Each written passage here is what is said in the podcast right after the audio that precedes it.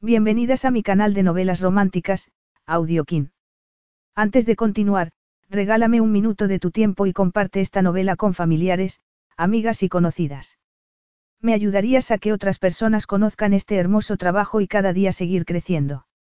Estaré infinitamente agradecida por tu apoyo y deseando que una lluvia de bendiciones caigan sobre ti. Comencemos con la narración de la novela cuyo título es Novio de alquiler. Argumento. La boda iba a ser un importante acontecimiento social, pero Georgina no podía afrontarlo sola. ¿Cómo podría soportar ver que su antiguo prometido, el hombre que le había jurado amor eterno, se casaba con otra? Georgina necesitaba ayuda, y una solución desesperada. Necesitaba un acompañante. Calum Stewart era perfecto. Encantador, dinámico, tanto, que no pasó desapercibido en la boda. Y Georgina perdió la cabeza. Fue una aventura de una noche y, sin embargo, Georgina sabía que Calum era especial. Pero también era un soltero empedernido.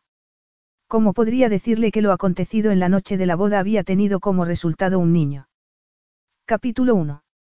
Georgina se probó el sombrero de paja una vez más antes de descartarlo por el de seda en color crema. Aunque le parecía una seta gigante a todo el mundo, le iba estupendamente con la forma ovalada de su rostro. Cuando estaba intentando meter la larga melena castaña dentro de la copa, llamaron a la puerta. Las claras profundidades de sus ojos color avellana, rodeadas de espesas pestañas, se ensombrecieron de temor. Era él. Respiró profundamente para intentar parecer tranquila y sosegada y fue hacia la puerta, que abrió con un gran ademán de bienvenida. Pero mientras recorría con la mirada la figura de aquel hombre de arriba abajo, la estudiada sonrisa se le fue borrando del rostro. En su lugar, sus oscuras y bien definidas cejas se fruncieron con un gesto de desaprobación. Tenía que haber un error. Se le cayó el alma a los pies cuando descubrió aquellos rasgos afilados y aquella piel morena. No era lo que ella había estado esperando en absoluto. ¿Cómo podría aquel hombre comportarse con propiedad en una reunión de sociedad? Ni siquiera parecía tener modales para comportarse en familia. Y, además, tampoco llevaba chaqué a pesar de que lo había especificado claramente. No volvería a fiarse nunca más de Bea. La indignación la hizo erguirse por completo, aunque no era muy alta. Durante un segundo, tuvo la extraña sensación de que lo había visto antes, lo cual era absurdo, ya que aquel no era el tipo de hombre que se olvidase fácilmente. Tampoco era el hombre que necesitaba, pero la descarga eléctrica que la recorrió cuando creyó reconocerlo era demasiado intensa como para ser ignorada totalmente. Señorita Campion. Se sintió algo indignada cuando notó que el alto desconocido parecía casi tan sorprendido como ella. Sus ojos azules observaron el traje rosa con una expresión de asombro y luego se entrecerraron en lo que parecía un ceño. Sus facciones permanecieron duras como una roca. Probablemente aquel gesto era lo más cercano al desconcierto que aquellos rasgos podían expresar. De repente, deseó haberse puesto una falda más larga y le pareció un grave error haberse atrevido a romper las estereotipadas combinaciones de colores. No debía haberse puesto un traje rosa con su color de pelo. Pero era una estupidez ya que, aparte de que tenía todo el pelo oculto dentro del sombrero, aquel hombre ni llevaba chaqué ni parecía un árbitro del buen gusto. Pedí traje de etiqueta, le dijo duramente. El parpadeó pero no pareció muy impresionado.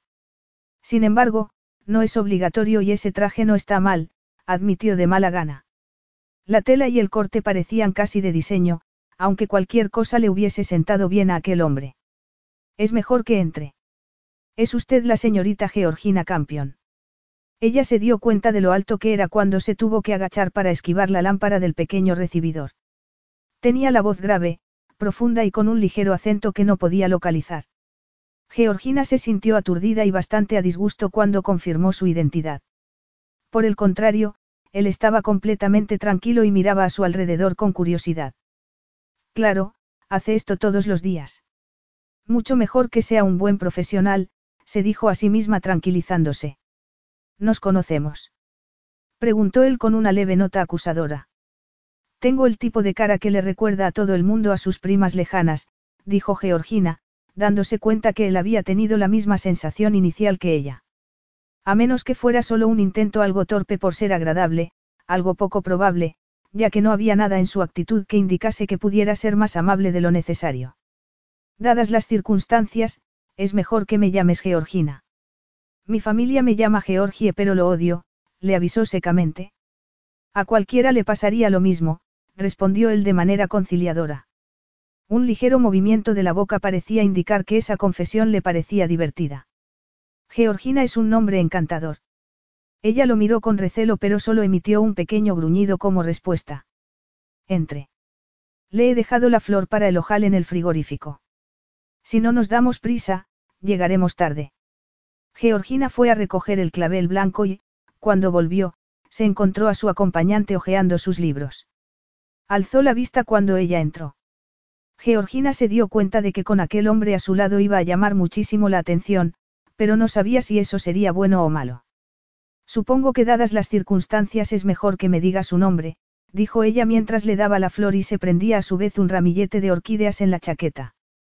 Me llamo Calum, Smith, concluyó suavemente. Luego, dio un paso adelante cuando ella se pinchó en el dedo con el alfiler. Una pequeña manipulación de la verdad no le hacía sentir ningún remordimiento. A pesar del desfase horario producido por el viaje en avión y la lectura del testamento al que había tenido que asistir, de repente Calum se sintió menos cansado. Ya se había dado cuenta de que Georgina debía ser una joven muy astuta. Prueba de ello eran las instrucciones que le había dejado su tío para que él le entregara su parte de la herencia personalmente. En cualquier caso, ella no era lo que había esperado. Realmente, valdría la pena descubrir qué era lo que ella tenía para que el viejo zorro de Oliver la hubiese encontrado tan atractiva, más allá de lo que estaba a la vista, pensó mientras fruncía cínicamente los labios. En realidad, no le importaba darle el dinero, solo quería saber cómo había engatusado a su tío. Hasta entonces el viaje no había resultado tan fácil como había anticipado. Había esperado encontrar a una heredera ya instalada en el trono de su tío. Pero era evidente que no era así. Le irritaba pensar que tendría que pasar más tiempo en Londres de lo que había esperado en un principio. No tenía ganas de verse envuelto en asuntos que no le interesaban. Desde que había llegado, el mismo nombre le había asaltado constantemente, primero en el bufete del abogado y luego en Mayoris. Era más que sospechoso que ella fuese la única persona que pareciese conocer una información esencial. El estar cara a cara con la amiga de su tío le había causado una pequeña conmoción, pero unos ojos grandes y un halo de inocencia no le iban a engañar. Permíteme, se ofreció cortésmente, mientras le quitaba las flores de las manos. Su apariencia joven e inocente debía de haberle parecido muy atractiva a un hombre ya maduro, aunque todavía fuerte. Pensó que sin duda Georgina sabía cómo manejar todos sus encantos y, aunque sonreía, un sentimiento de repugnancia se fue apoderando de él. Su interés se estaba acrecentando mucho más de lo que, si era sincero, quería admitir. ¿Cómo reaccionarían sus amigos y su familia si supieran que él, Calum Stewart, que siempre se comportaba con una lógica fría y aplastante, estaba listo para embarcarse en aquella extraña cita a ciegas? Intentaba justificar sus actos diciéndose que descubriría mucho más sobre ella si Georgina no lo consideraba un peligro. Ella se quedó quieta mientras le colocaba el prendido de flores en la chaqueta. Era el tipo de prenda pensada para llevar sin nada debajo y, aunque el escote era discreto, su forma en pico insinuaba más de lo que cubría. Ya está. Dio un paso hacia atrás. El aliento de su respiración era cálido y fragante. La yema del dedo índice le pareció un poco callosa cuando le rozó el cuello. Sin embargo, tenía las manos largas, bien proporcionadas y perfectamente cuidadas. Georgina se enfadó consigo misma cuando se dio cuenta de que había contenido el aliento mientras él le colocaba las flores. En aquel momento, su decisión de contratar un acompañante le pareció mucho menos sensata de lo que le había parecido antes de conocerlo. Calum Smith no era la clase de hombre que ella había esperado. Bajo un traje bien cortado había un cuerpo poderoso, letal. No podía decirse que fuera un hombre guapo pero irradiaba una energía muy poderosa. Calum era lo único que tenía y tendría que servirle para aquel día.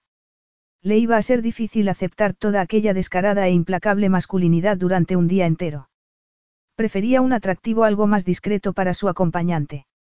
Supongo que no tienes coche. Llevaremos el mío, añadió al no obtener respuesta. Deberíamos marcharnos ahora. No puedo correr mucho en la autopista, explicó recogiendo el bolso. ¿Dónde vamos? Georgina le lanzó una mirada furiosa. A la boda de mi prima en Somerset. Es que no os explican nada en esa agencia. Gruñó. Las dudas que tenía sobre aquel plan volvieron a asaltarla. Bea había sido muy convincente y se había burlado de sus preguntas algo remilgadas sobre la honorabilidad de los acompañantes. Había querido dejar claro desde el principio que todo lo que ella quería era un elemento decorativo para un día. Tal vez deberíamos repasar los detalles por si me he olvidado de algo, sugirió él mientras salían a la calle. Tienes razón, accedió ella. El maltrecho escarabajo estaba en la plaza de garaje compartida donde ella lo había dejado. Cuando estaba a punto de meterse en el coche se lo pensó mejor y se quitó el sombrero, colocándolo cuidadosamente en el asiento de atrás. Está abierto, dijo a su acompañante, que, algo grosero, le estaba mirando fijamente el pelo. Era espeso, brillante y de un color rojizo oscuro. Georgina creía que era la mejor de sus armas y algunas veces le parecía que la única. El pelo le llegaba, liso y brillante, hasta la cintura. Entonces, Georgina apenas pudo contener la risa mientras le veía intentar meter las largas piernas en el asiento de pasajero. No se puede ajustar el asiento. Le preguntó cuando se las hubo arreglado para acomodarse en el coche. No me sorprende que lo dejes abierto. Nadie en sus cabales robaría esta ratonera. Antes sí se ajustaba, pero está atascado. Es mejor que te pongas el cinturón. No me gustaría tener tu cuello sobre mi conciencia. Por si te sirve de algo, funciona perfectamente. ¿A qué estaba acostumbrado? A limusinas con chofer. Tendrás mucho más que mi cuello sobre tu conciencia si tengo que ir muy lejos en este trasto. No podríamos ir en taxi. Ella se echó a reír mientras arrancaba el coche. Hasta Somerset. No me sobra el dinero. Pero no te preocupes, añadió por si se hacía una idea equivocada, puedo pagarte. Me alegro, replicó él secamente. Si quieres, conduzco yo, añadió algo tenso mientras ella tomaba una curva. No se me hubiese pasado por la cabeza que te pudieses permitir ser machista en tu trabajo, entonces, por si había herido sus sentimientos, añadió, no es que haya nada malo en cómo te ganas la vida. Cualquier tipo de trabajo era difícil de conseguir en la actualidad. Tal vez aquel hombre tenía responsabilidades familiares o estaba sin trabajo. Lanzando una mirada de reojo a su perfil tuvo que admitir que no parecía agobiado por problemas domésticos. Quería saber si le había parecido remilgada y llena de prejuicios. ¿Has utilizado la agencia a menudo? Preguntó él de modo casual. Nunca, pero mi amiga Bea sí que lo ha hecho en varias ocasiones. Muchas mujeres están demasiado ocupadas para tener una relación estable y hay ciertas reuniones sociales que pueden resultar bastante incómodas sin un acompañante. Le lanzó una mirada retadora para que la contradijera y se dio cuenta de que estaba intentando convencerse a sí misma tanto como a él. Calum fijó los ojos sobre su perfil y Georgina desvió rápidamente la mirada hacia la carretera. La intensidad de aquella mirada tan azul le parecía demasiado desconcertante. Estoy seguro de que tienes razón, pero no creo que tu situación actual dure mucho tiempo. Eres muy atractiva. Y yo estoy segura de que tienes un gran repertorio de piropos falsos, le espetó, pero me gustaría dejar claro que lo que yo necesito es un acompañante atento y aceptable, nada más. Era solo un comentario. Había visto mujeres más atractivas, famosas por su belleza, y había experimentado una atracción inmediata que algunas veces lo había arrastrado, pero nunca había deseado tocar y poseer a una mujer de una manera tan primitiva y urgente como la que sentía en aquel momento. Esa reacción visceral había sido desencadenada por aquel breve encuentro de miradas. Los músculos del estómago se le contraían cuando recordaba el lazo invisible de aquel contacto fugaz. Calum frunció el ceño. Su cerebro tenía que seguir funcionando con su habitual claridad y, además, tenía la intención de mantener sus hormonas a raya. Georgina emitió un gruñido de incredulidad. Tendría que dejar bien claro desde el principio que no era una mujer patética que había contratado a un hombre para que la halagara. Él era un mero elemento decorativo y era mejor que lo recordara, pensó muy segura de sí misma. ¿Cómo se llama tu prima? Debería tener algo de información para hacer que todo parezca real. Tengo que mantener mi reputación, razonó él, metiéndose de lleno en el asunto. Harriet. Se casa con un abogado, Alex Taylor, que, como ya te enterarás, me dejó plantada hace un año y medio. De ahí la necesidad de un acompañante. Usted, señor Smith, es simplemente una manera de salvar las apariencias, le dijo confesando el asunto totalmente. De alguna manera, era un alivio que con él no tuviera que guardar las apariencias. No le importaba lo que Calum Smith pensase de ella. No podrías aceptar todas las miradas y murmullos de compasión, ¿verdad? En silencio, él se daba la enhorabuena por haber seguido sus instintos en todo lo que se refería a aquella mujer. Así, ella no se sentía obligada a utilizar ninguna artimaña con él, ya que solo era un empleado. Si ella supiera quién era, le mostraría una imagen bastante diferente. De eso estaba seguro. Exactamente, replicó ella, aliviada de que hubiese comprendido su situación. Supongo que ya te has visto en situaciones parecidas antes. Igual es que esta no, contestó con sinceridad. Pero tengo bastantes recursos, añadió con una seguridad poco convincente. Ella le lanzó una mirada inquieta. Así lo espero, dijo con firmeza. No podría haberte ayudado un amigo. Estás diciendo que no tengo amigos y que por eso he recurrido a ti. Si tú lo dices. Georgina le lanzó una mirada fulminante antes de responder. Vengo de un pueblo pequeño donde un simple hecho como la boda de mi prima proporciona horas de entretenimiento. No quiero exponer a un amigo a todos esos cotilleos. Necesito alguien que desaparezca sin dejar rastro. Alguien aceptable pero... Fácil de olvidar. Tú llamarás demasiado la atención, se quejó frunciendo los expresivos labios. ¿Por qué? Preguntó él con mucho interés. Hemos tenido dos días de sol raquítico este verano.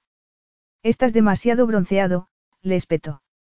La verdad era que resultaba demasiado arrebatador para pasar desapercibido, pero Georgina no quería engordar su ego. Estaba segura de que él sabía perfectamente lo que quería decir. En circunstancias normales, un hombre como él no acompañaría a una chica como ella. No sabes que tomar demasiado el sol es malo para la piel. Produce cáncer.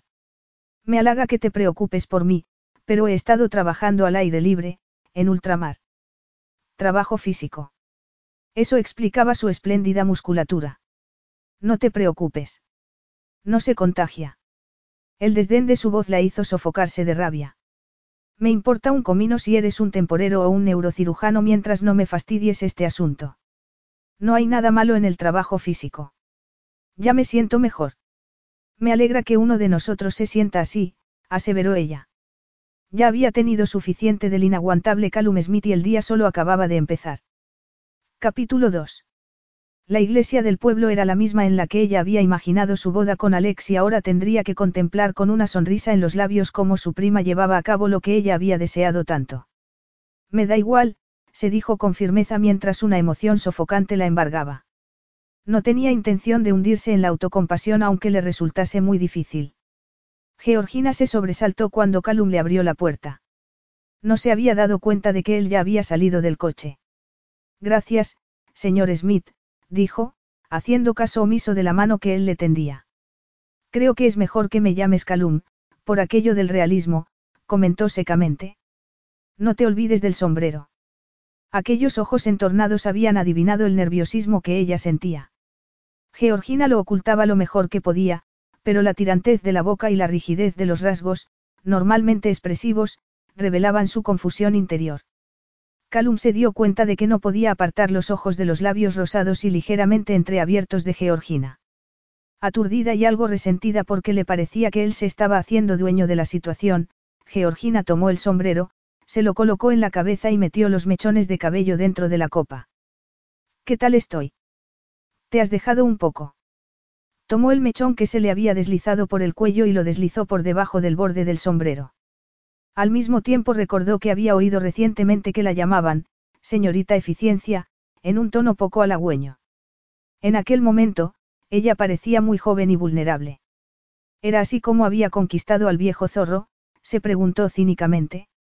Los dedos de Calum eran muy largos y el ligero roce contra su cuello le resultó agradable a Georgina, sobre todo porque le permitía distraerse de lo que la esperaba. Encantadora. Estoy seguro de que el novio se consumirá de remordimiento. En realidad, me da igual, replicó arrogante. Menuda actriz estás hecha.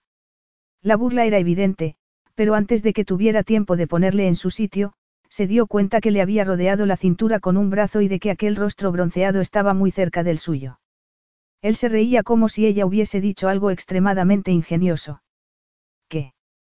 Algunos invitados se nos están acercando rápidamente por la izquierda, le susurró junto a la oreja. Además, se la mordisqueó. Por alguna razón se le cerraron los ojos y un temblor le recorrió todo el cuerpo. Parpadeando, lo miró fijamente a los ojos. No eran solo unos ojos arrebatadores. Transmitían inteligencia y sentido del humor, aunque la mirada era implacable. No tenía solamente un físico asombroso, sino que además parecía muy inteligente. Ser acompañante no podía ser por lo que había optado en primer lugar para su trayectoria profesional. ¿Qué circunstancias personales lo habían llevado a? No es asunto mío, se dijo tan pronto como una voz familiar la sacó de sus pensamientos. Georgie, eres tú, querida. No te había reconocido. ¿Y tú, George? Estábamos justamente hablando sobre ti, qué valiente eres. Bueno, mejor darse cuenta a tiempo. Georgina se mordió los labios mientras asentía. De repente, aquel brazo alrededor de la cintura resultaba muy grato. Tía Ellen, tío George, este es Calum, dijo con voz triunfante. Calum se tomó bien el interrogatorio familiar. De hecho, parecía haber adoptado un cierto aire de autoridad que les hacía retirar la mirada. Al fin conozco a la familia de Georgina, dijo, dándole a su tío un apretón de manos tal que éste hizo una ligera mueca de dolor. El beso que plantó en la mejilla a su tía hizo que ésta se sonrojara y que pareciera tan aturdida como una colegiala. Es una iglesia preciosa.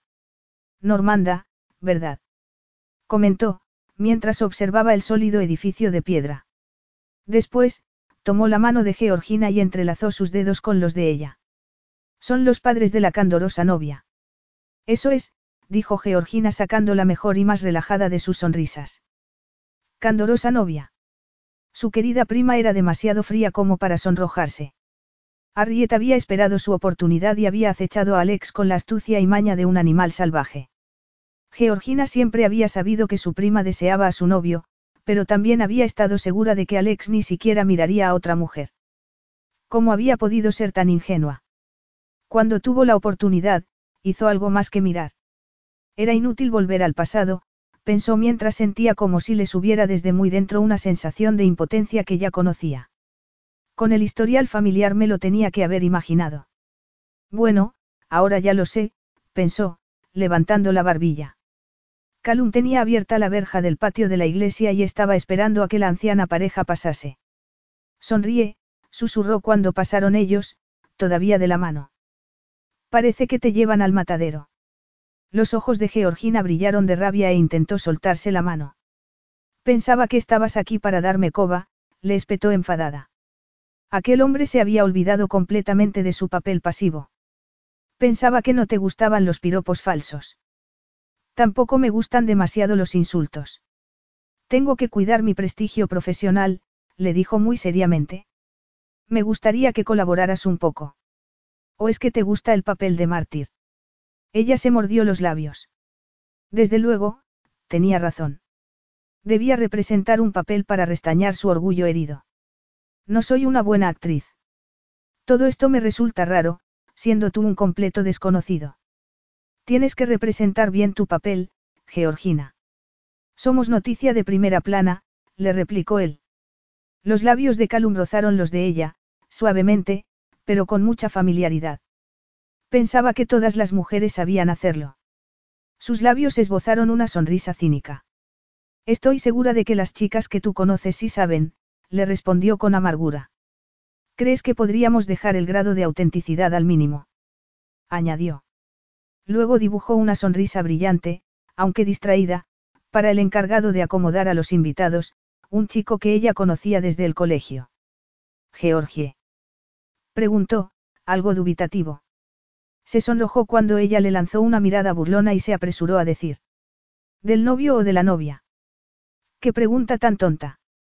Dudo que te apetezca estar en el lado del novio, ¿verdad? Tenía una expresión tan consternada y ridícula que Georgina casi sintió pena por él. Gracias, Jim.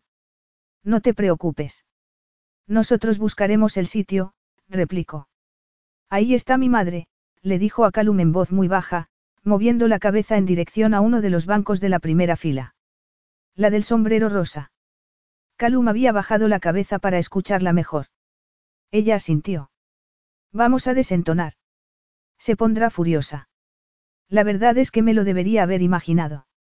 A mi madre le encanta el rosa, susurró ella mientras iban hasta donde estaba su madre. Georgie, ¿cómo has podido vestirte de rosa? No te va con el pelo. Lidia Campion era una mujer muy hermosa, con rasgos duros que los años habían suavizado. Como siempre, estaba muy elegante.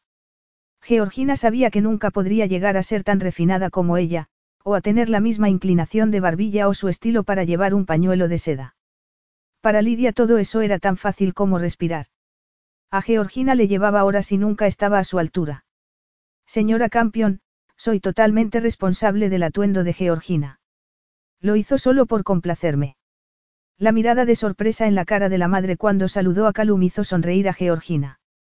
Aquel no era el tipo de hombre con el que su madre, ni nadie, esperaba verla. Por primera vez desde que había visto a Calum Smith sintió que aquella estratagema había merecido la pena. No le importaba que utilizara ese aire de peligro para lo que a ella le interesaba. Es daltónico, añadió con un ligero temblor en la voz. Aquel comentario frívolo tuvo como respuesta una mirada de desaprobación de su madre. No nos vas a presentar, Georgina. ¿Dónde están tus modales? Se llama Calum SM. Encantado de conocerla, señora Campion. Llámame Lidia. Eres amigo de Georgie. Esta chica es tan reservada. Algo más que eso, ¿verdad, cariño? La mirada azul de Calum estaba fija en ella con un afecto algo burlón. El tono de su voz daba a entender una intimidad tácita. Él resultaba tan convincente que ella se sonrojó. La primera vez que lo vio había estado ciega, pero ahora, era del todo consciente del hombre que estaba a su lado y se sentía incómoda. Le turbaba el deseo de girar la cabeza para mirarlo. El recuerdo de la sensación breve que había experimentado cuando lo vio por primera vez la abrumaba. Se había sentido así con Alex. Se dijo algo enojada que aquel no era el momento adecuado para admitir lo atractivo que encontraba a su acompañante. Alex era un hombre joven, extremadamente atractivo, alto y atlético. Tenía unas facciones correctas y una expresión sincera y directa. Los dientes eran de anuncio de pasta de dientes y el pelo rubio natural, aunque con mechas muy discretas. Cuando Alex la miró sin reconocerla no supo si alegrarse o desmoronarse. Todos los esfuerzos para convertirse en una chica de ciudad habían dado resultado. Era una pena que todavía fuese la misma bajo todas esas ropas caras y el maquillaje. Me ofendo mucho cuando a la mujer con la que estoy se le cae la baba mirando a otro como una idiota. Sus palabras en tono bajo y familiar le hicieron parpadear. La cara de él se había acercado mucho y todo aquel momento tenía un cierto aire de intimidad. ¿Cómo te atreves? Le espetó. Mientras te pague, no te concierne en absoluto lo que yo haga. No te pases en representar tu papel, le aconsejó ásperamente. Se sentía humillada por haber sido sorprendida comportándose como se juró que nunca lo haría.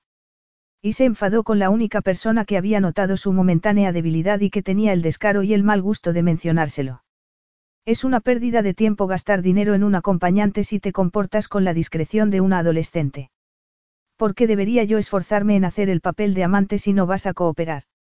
Inmediatamente, Georgina se sintió herida por la insinuación de que para hacer de amante suyo se requería un gran esfuerzo. ¿Por qué te pago por hacerlo? respondió con odio, así que ahórrate el mal genio. De todas maneras, ¿quién eres tú? Un actor sin trabajo. Ya que insistes, ni siquiera eres lo que había pedido. Yo necesito un acompañante, no un amante, así que no te esfuerces tanto. A menos que seas un mentiroso excelente, acabarás por dejarnos a los dos en ridículo. Las técnicas inquisitivas de mi madre son refinadas hasta la perfección, le dijo secamente, consciente de los penetrantes ojos que vigilaban todos sus movimientos. Él soltó un bufido y dijo, sacudiendo la cabeza en dirección al novio. Si eso es lo que te gusta, me resulta muy fácil creer que no soy lo que tú necesitas. Toma un maniquí de una tienda cualquiera y tendrás una copia exacta de tu compañero perfecto. El pecho de Georgina se llenó de rabia. ¿Cómo te atreves? Había atesorado durante tanto tiempo el pensamiento de que Alex era la esencia de la perfección masculina que se sentía furiosa. No es muy difícil, murmuró él en un tono provocador. Dices siempre lo mismo, no te has dado cuenta. La repetición, según dicen, es síntoma de un intelecto limitado. Trabajan muchos grandes cerebros en la agencia de acompañantes. Le respondió sarcásticamente.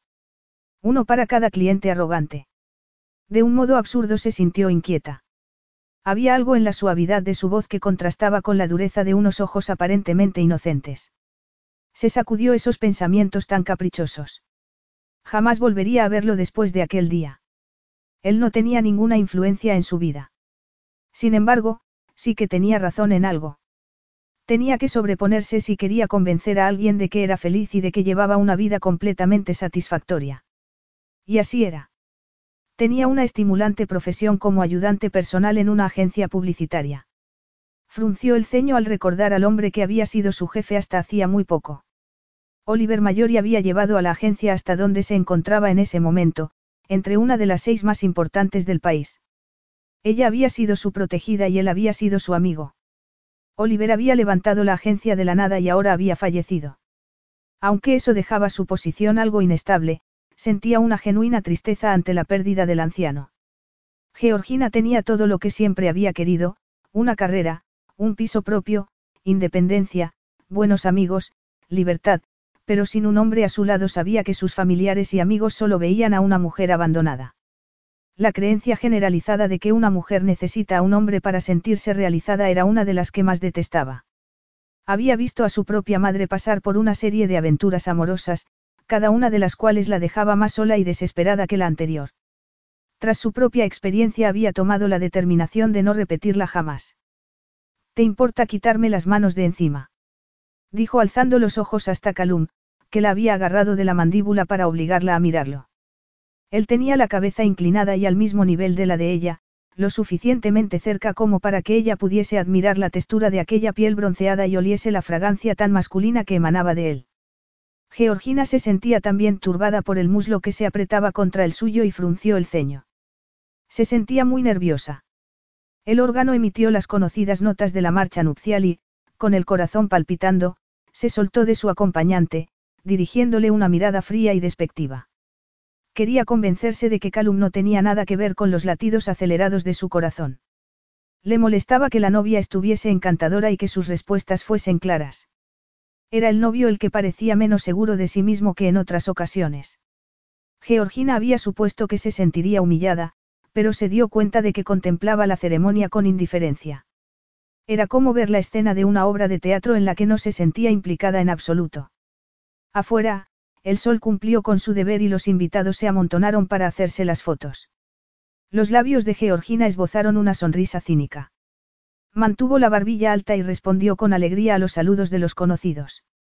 Todos miraban al hombre que estaba a su lado con curiosidad y la divirtió comprobar que en, algunos casos, la miraban con envidia. Era preferible a la pena, se dijo. ¿Por qué te dejó? Esa es una pregunta poco delicada, le contestó algo rígida. Nunca he perdonado la autocompasión ni la sensiblería. Parece que tampoco te has guardado tus opiniones. Solo estaba mostrando interés. Más bien estabas a la caza de detalles morbosos. Morbosos. Antes solo estaba intentando entablar conversación, pero ahora me interesa de verdad. En realidad, fue todo muy civilizado. Fui a Londres a hacer un curso de empresariales. No estábamos prometidos, dijo con una sonrisa forzada, como pasando de puntillas por el golpe emocional que la había hundido. Todo el mundo esperaba que os casaseis, comentó él astutamente.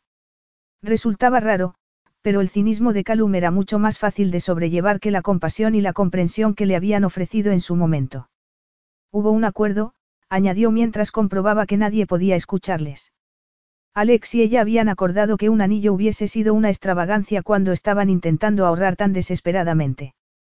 Resultaba extraño que Harriet se las hubiese arreglado para conseguir un diamante auténtico en un tiempo récord, pensó Georgina cínicamente. Probablemente por eso Alex había cambiado su deportivo por un coche más modesto. Parecía que Harriet sí merecía ese sacrificio. Luchaste por recuperarlo. O ya tenías a alguien más interesante esperando. No puede haberte sido demasiado difícil, dijo Calum con la mente puesta en la relación de la joven con su tío. Georgina abrió los labios ligeramente. Ningún hombre merece la pena, replicó ella con un tono de severidad.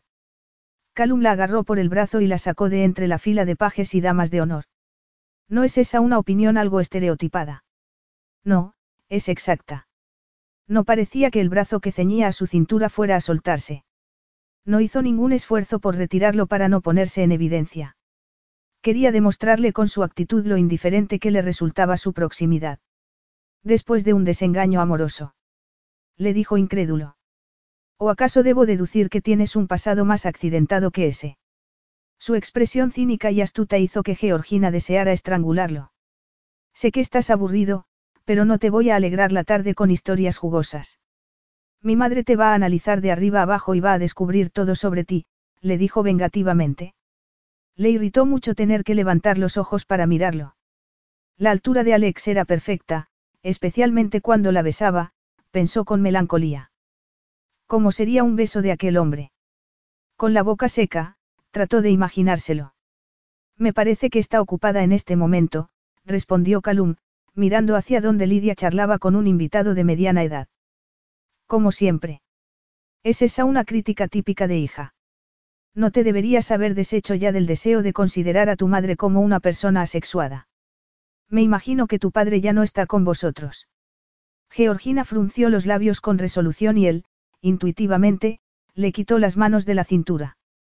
¿Dónde quería llegar, analizándola y criticándola? Para tu información, mi padre nunca ha estado con nosotras, al menos desde que yo nací. Abandonó a mi madre porque era incapaz de aceptar el yugo doméstico, le explicó sarcásticamente. Pero mi madre nunca se rinde.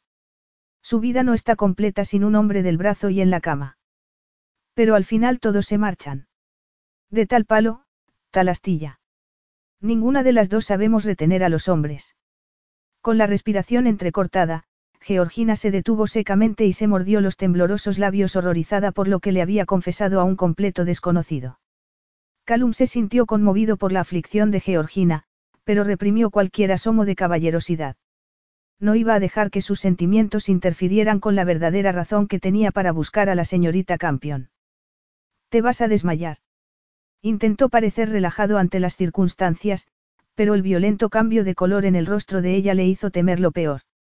La sonrisa de ella fue repentina y sorprendente. Es más posible que vomite, respondió con franqueza, pero no te preocupes, ya se me ha pasado. Te agradecería que te olvidaras de lo que acabo de decir. Señorita, tus problemas son asunto tuyo, recalcó con un acento más marcado de lo habitual. Ella apretó los labios. ¿Cómo te las arreglas para que todo lo que dices suene como una sentencia? ¿Se te ha ocurrido alguna vez que estás siguiendo una línea de trabajo equivocada? Lo que me prometieron fue una compañía agradable y relajante. En vez de eso, me han mandado a la Inquisición. Si no estás satisfecha, Puedes presentar una reclamación. Probablemente perderé mi trabajo, suspiró estoicamente. Pero no dejes que esto te quite la idea de la cabeza. Vivimos en una sociedad en la que no hay lugar para los sentimientos. Georgina sonrió. Hacía de manso bastante bien. Intenta estar mono y calladito y no hables demasiado, le aconsejó. Sexista, murmuró Calum mientras los colocaban para una foto. Georgina no había esperado que la colocaran en la mesa principal. Intuía la mano de la prima Arriet en todo eso. Siempre había sido muy generosa cuando era la vencedora. A la querida Arriet le gustaba frotar sal en las heridas. Sin embargo, si se reclinaba todo lo posible en el asiento, la amplitud del impresionante torso de Calum impedía de alguna manera que estuviera muy a la vista de la feliz pareja. Desgraciadamente, no era tan fácil bloquear las voces. Había perdido el tiempo diciéndole a Calum que no hablase. Llevaba diez minutos charlando con el tío George. No entendía nada de lo que estaban hablando aunque entendió un par de términos financieros. Calum podía ser un buen artista de la simulación, pero su tío se ganaba muy bien la vida como asesor financiero y solo era cuestión de tiempo que descubriera que su acompañante no sabía de lo que estaba hablando. Se tomó el pescado y el vino más rápidamente de lo aconsejable para un estómago vacío. Calum interceptó su mirada y le guiñó un ojo. Su expresión no cambió cuando continuó hablando. Muy enojada, dejó que un camarero muy solícito le volviese a llenar la copa, que se bebió de un trago, mostrando poco respeto por una cosecha tan cara. Ahora le parecía todo muy divertido, pero no se reiría tanto cuando ella fuera a la agencia. Se le hizo un nudo en la garganta y sintió pena de sí misma cuando oyó la risa de Arriet. Calum, querido, ronroneó mientras le acariciaba la mano. No debes hablar de negocios. Me lo prometiste, añadió, lanzándole advertencias con los ojos. Si le dolía, se las arregló muy bien para ocultarlo. Como un relámpago, él agarró la mano que apretaba la suya y la puso con la palma abierta sobre sus labios, en lo que fue un gesto más erótico que cortés. La mirada descarada y burlona atrapó los ojos de Georgina. Calum debió darse cuenta de la explosión de calor que le subió por todo el cuerpo. Fue una respuesta que la horrorizó y disgustó, algo físico sobre lo que no tenía ningún control. Era una sensación primitiva e instintiva y Georgina se avergonzaba de que la impresionara la descarada sexualidad de aquel hombre. El vino tenía mucho que ver con aquella respuesta tan desinhibida. Te sientes abandonada, ángel mío. Eso no puede ser, murmuró con voz ronca y deslizó los labios una vez más sobre la mano de Georgina. Ella se removió en su asiento. Tenía los nervios de punta. El tío George los miró con indulgencia. Es culpa mía, Georgie, querida. Es un hombre muy formal, añadió con aprobación. Aquel apoyo inesperado hizo que Georgina se enfureciera y guardase silencio. Su tío no era el tipo de persona que elogiara a nadie sin razón. Siempre aciertas en tus opiniones sobre las personas, tío George, contestó secamente. El hombre al que ella amaba estaba a unos metros de distancia y allí estaba ella, reaccionando de forma primitiva y despreciable con un extraño. Aquello era moralmente inaceptable, y lo que era peor aún, no había tenido el sentido común de ocultarlo. ¿Quieres comportarte? dijo ella en voz baja mientras se soltaba la mano. ¿Cómo te parece a ti que debo hacerlo? Preguntó con interés. Calum hizo una mueca de disgusto cuando aquella risa infantil resonó una vez más. Mira, creo que deberías compadecerte de ese pelele. Tendrá que soportar esa risa durante el resto de su vida. Eso suponiendo que el matrimonio dure tanto. Les deseo todo lo mejor, afirmó ella. Pequeña hipócrita mentirosa, le espetó él. Como todas las mujeres, eres vengativa y te mueres de impaciencia porque ese hombre se arrastre a tus pies. Estoy segura de que todas las mujeres que tú conoces son así, respondió ella ásperamente. Georgina se había imaginado mil veces la tierna escena de Alex volviendo y suplicándole que lo perdonara y no pudo mirar a Calum a los ojos. A mí no me gusta el papel de víctima, por eso estás tú aquí. No quiero darle celos a Alex. Desde luego, contigo no podría dárselos. Me estás comparando con, eso. Preguntó con un movimiento de hombros y una mirada furtiva a Alex. Te tienes en gran estima, ¿verdad? Mi autoestima siempre ha tenido muy buena salud.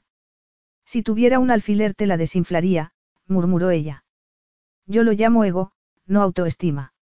Mira, me he dado cuenta de que hoy estás pasando por una experiencia realmente traumática, así que, ¿por qué no nos olvidamos del hombre que te humilló y nos relajamos? La comida es buena, el vino podría ser mejor, pero es abundante, y yo no desvelaré tu secreto. Alégrate, come, bebe y bailemos. Disfruta de la agradable compañía por la que has pagado. Agradable. Ella no pudo evitar sonreír. Tengo una reputación que mantener, trato hecho. Aquella sonrisa rozaba lo irresistible, así que, atolondradamente, levantó la copa y accedió. Capítulo 3. Georgie, es absolutamente encantador. ¿Dónde lo has encontrado? En las páginas amarillas, Alice, le contestó Georgina a su amiga del colegio con una sonrisa burlona. Calum estaba bailando con la novia, con una gracia y coordinación sorprendentes para un hombre tan corpulento. Antes no eras tan enigmática, gruñó la amiga con los ojos puestos en Calum. Incluso tienes un aspecto distinto. Georgina no la estaba escuchando. Estaba pensando que aquel hombre era terriblemente presumido, pero que tenía razones para serlo. Tenía una fuerza controlada, una gracia lánguida y una habilidad que hacía que todo el mundo le prestara atención. Georgina estaba convencida de que todos eran atributos que le hacían merecedor de una profesión distinta a la de acompañante. Calum todavía seguía siendo un enigma para ella. Aunque, tal y como había prometido, había sido encantador y divertido, durante el resto de la comida se las había ingeniado para averiguar muchas cosas sobre la vida, el trabajo y los amigos de ella. Sin embargo, había evitado contestar preguntas sobre sí mismo. ¿Por qué ese misterio? se preguntó ella. De repente, Calum volvió los ojos hacia donde ella estaba. En vez de desviar la mirada, Georgina mantuvo los ojos fijos en los de él. La observaba descaradamente, con desafío, interrogándola con una mirada que a continuación se transformó en una expresión de deseo puro. Georgina no podía recordar que nunca antes un hombre la hubiese mirado de aquella manera tan descarada. Nunca había experimentado el fuego salvaje de aquellas sensaciones contradictorias y permaneció completamente inmóvil, atrapada en la corriente que los envolvía a los dos. Admitió que solo era una víctima de sus propios instintos primitivos, pero no podía hacer nada para resistirse. Calum se deshizo de su pareja, que se mostró algo contrariada, y cruzó resueltamente la habitación. Esta es Alice, le dijo Georgina, algo nerviosa, cuando él llegó junto a ellas. Hola, Alice. Todavía no he bailado con Georgina. No te importa que me la lleve, ¿verdad? Georgina se encontró en la pista de baile casi sin darse cuenta. Este día no está resultando como yo esperaba, señorita Campion. No. Le respondió Georgina con torpeza. La insensibilidad que llevaba sintiendo desde hacía unos segundos fue desapareciendo para dar lugar a una abrumadora conciencia de su propio cuerpo y de las reacciones de este ante aquel extraño. Había bebido demasiado y, además, el nerviosismo producido por aquel día le había provocado un caos emocional que era el responsable del despertar de su sexualidad. Te habían descrito como una persona muy eficiente. No esperaba encontrarme con un cabello tan brillante, una piel tan suave y unos labios tan provocativos. Georgina tragó saliva. La excitación y la alegría la inundaban. Su sentido común le decía que todo aquello no era otra cosa que su orgullo herido que agradecía todas aquellas atenciones. Sin embargo, era difícil reconciliar el clamor febril de la sangre con la lógica. Georgina estaba temblando y él lo había notado. Muy poético, replicó ella con un tono de burla mientras apartaba los ojos de él. Esto sí que no estaba entre tus atribuciones. Luego volvió a tragar saliva. Qué equivocada había estado al pensar que aquel hombre no estaba preparado para ser acompañante. Era el colmo de la estupidez rendirse por una sola mirada de deseo. Necesito tan desesperadamente sentirme deseada, pensó. Sé que me lo dejaste muy claro desde el principio, le contestó Calum con aire de burla. Tal vez por eso la agencia me describió como eficiente. La agencia. murmuró él. Así. La agencia. Yo nunca mezclo los negocios con el placer. Me alegro de oír eso, dijo ella, poco segura de sí misma. ¿Cómo podía haber sido tan estúpida? Caer rendida por unas frases seductoras y unos ojos azules. Aquello solo era una atracción física y superficial. Ojalá no hubiera bebido tanto. Estaría encantado de ser tu acompañante incluso sin cobrar. Georgina estaba casi segura de que él le estaba tomando el pelo y esa convicción la ayudó a luchar contra el embrujo de la música, del ambiente. Y, de Calum. Me halagas, pero no eres el tipo de hombre con el que yo saldría. Yo estaba pensando más bien en quedarnos en algún sitio. Georgina se quedó sin aliento. No creo que seamos compatibles. Nadie se le había insinuado nunca, así que le fue algo difícil encontrar la respuesta adecuada. Estaba convencida de que se estaba burlando de ella y pensó que resultaría ridículo si exageraba aquel incidente. Qué raro. Me había parecido otra cosa, murmuró Calum, deslizando una mano entre el pelo de Georgina. O es que, como todos los británicos, solo te relacionas con los de tu clase y sería vergonzoso que una mujer con una trayectoria profesional fulgurante se viese acompañada de alguien como yo. Estás insinuando que soy una snob. Replicó ella, deduciendo por el tono desdeñoso de su voz que probablemente era extranjero. Deduzco de esa opinión tan arrogante que no eres británico. Georgina sintió oleadas de calor que le recorrían todo el cuerpo cuando él le puso la mano en la nuca. Con la otra mano la apretó contra su cuerpo. Ella intentó soltarse. Estás intentando decirme que aunque yo fuera un eminente y respetado profesional como ese pelele seguirías rechazándome. Los ojos de Calum brillaron con desprecio. En otras circunstancias, la comparación de aquella locura temporal con lo que ella había sentido por Alex la habría hecho reír. Había adorado a Alex de forma patética, sin pensar en sus defectos, pero nunca había sentido nada tan primitivo en sus brazos. Algunas veces había pensado que el autocontrol que ella se había impuesto había tenido mucho que ver con que Alex buscara calor en otra parte. No quiero tener complicaciones emocionales en mi vida, afirmó Georgina en lo que esperaba fuese un tono convincente. Yo diría que, más que emocional, esto es algo instintivo. ¿No te parece? Cuando Georgina levantó los ojos, vio que en ellos había deseo. Ella le miró los sensuales labios y se le hizo un nudo en la garganta. Le temblaron las piernas cuando se imaginó la textura y el sabor de un beso. Habló el macho, le espetó, enfadada por sus propias fantasías. Una experiencia física, sin sentimientos, le resulta poco satisfactoria a una mujer. Pensaba que no te interesaban los sentimientos, le respondió él. ¿O es que has hecho voto de castidad? ¿Te resulta eso tan raro? Creo que para algunas personas, el celibato podría ser una solución. Me refiero a personas con una personalidad asexuada, que solo fingen para ser como los demás. Pero no resulta adecuado para alguien tan sensual como tú. No debes reprimir tus instintos. Claro. Tú me conoces estupendamente, ¿verdad? Creo que eres el tipo de mujer que tiene miedo de luchar por sus creencias. Presumes de tu independencia y autosuficiencia, pero cuando tienes oportunidad de demostrarlas, ¿qué haces? Salir corriendo y alquilar a alguien que lleve un traje adecuado para pasar desapercibida. Para destacar, hace falta tener agallas, Georgina. Me parece que te gusta ir sobre seguro. Las palabras de Calum habían dado en el blanco en lo que se refería a aquella parodia. Malvado, pensó, mirándolo con furia. Supongo que entonces debería acostarme contigo para demostrar que no voy a lo seguro. Así que es eso en lo que has estado pensando, contestó él sonriendo. Georgina sintió que toda su vehemente resistencia flaqueaba cuando descubrió la mirada cínica de sus ojos. Admitió que Calum la tenía contra las cuerdas. La música paró y se quedaron quietos en medio de la pista de baile. Georgina estaba tan absorta en su pareja que no oyó a Alex la primera vez que le habló. ¿Me concedes el siguiente baile, Georgie? Ella se dio la vuelta, con los ojos muy abiertos y las mejillas sonrosadas por la conversación que había tenido con Calum. Adelante, cariño, la animó Calum, dándole un golpecito en el trasero. Es lo menos que puedo hacer, ya que indirectamente eres responsable de que haya conocido a Georgina. Por cierto, odia que la llamen Georgie, es que nunca te lo dijo. La música volvió a empezar y Calum abandonó la pista, pasando entre la gente con grandes zancadas. Bailamos.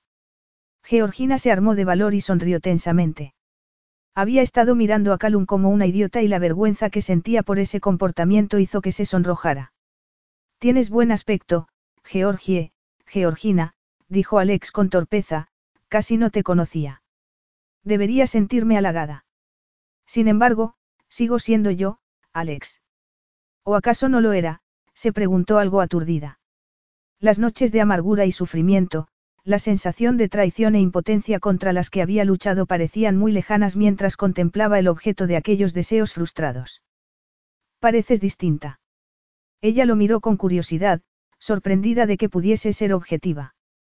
La voz de Alex sonaba algo herida por la transformación, aunque ésta consistiera solo en un traje sofisticado y un aire de seguridad en sí misma que era en gran parte falso. ¿Había mirado alguna vez a Alex dentro de ella? se preguntó. Ella era muy joven y muy influenciable cuando lo conoció. La única discusión que habían tenido fue cuando ella insistió en que quería ser algo más que una simple recepcionista. Alex se contrarió mucho cuando ella insistió en marcharse a hacer un curso de empresariales y volver a casa solo los fines de semana. Todo el mundo madura, Alex, manifestó ella con algo de tristeza por la inocencia perdida. Todo el mundo supo lo de Alex y Arriet mucho antes de que ella se diese cuenta. Te traté muy mal. Sí, asintió ella mientras él retiraba la mirada. Siempre había querido que él se preguntara si había tomado la decisión correcta y ahora Alex lo estaba haciendo. Georgina se sorprendió por lo poco que se alegró por ello. Es una boda preciosa. Yo hubiera preferido algo más sencillo.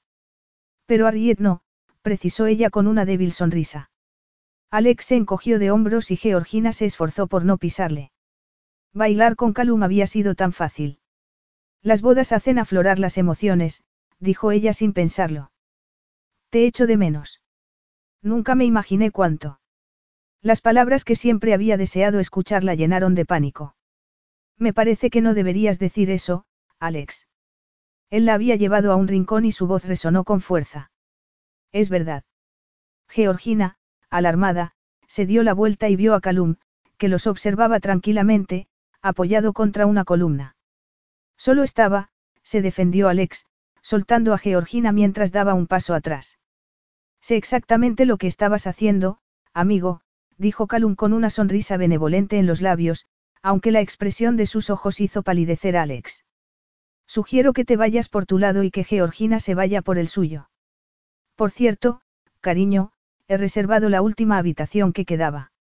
Has bebido demasiado y yo no estoy dispuesto a conducir ese cacharro que tienes. Pero, tartamudeó ella con la alarma reflejada en los ojos. No tienes que ir a trabajar hasta el martes, así que no tienes por qué preocuparte. Hasta luego, Georgie, musitó Alex. ¿Qué? Sí, claro.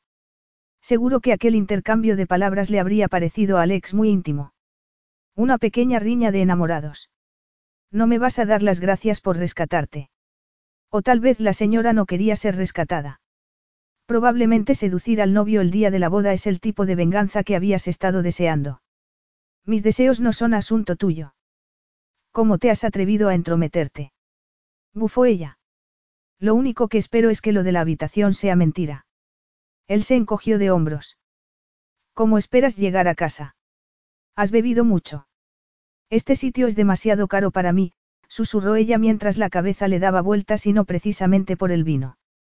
No te preocupes, pago yo. Pareces muy generoso de repente, dijo Georgina con sospecha. Bueno, al menos no te has negado a pasar la noche conmigo. No tengo intención de pasar la noche contigo. La pasaré con mi madre. Se marchó hace un rato, acompañada. Seguro que no serías bien recibida. Georgina tragó saliva al darse cuenta de que tenía razón. ¿Cómo sabes que no tengo que ir a trabajar hasta el martes? Le preguntó ella dándose cuenta de repente de aquel detalle. Debes de habérmelo dicho mientras te inventabas toda esta historia, respondió él tranquilamente. Muy enojada, Georgina contuvo la respiración. No creo haber dicho nada de eso.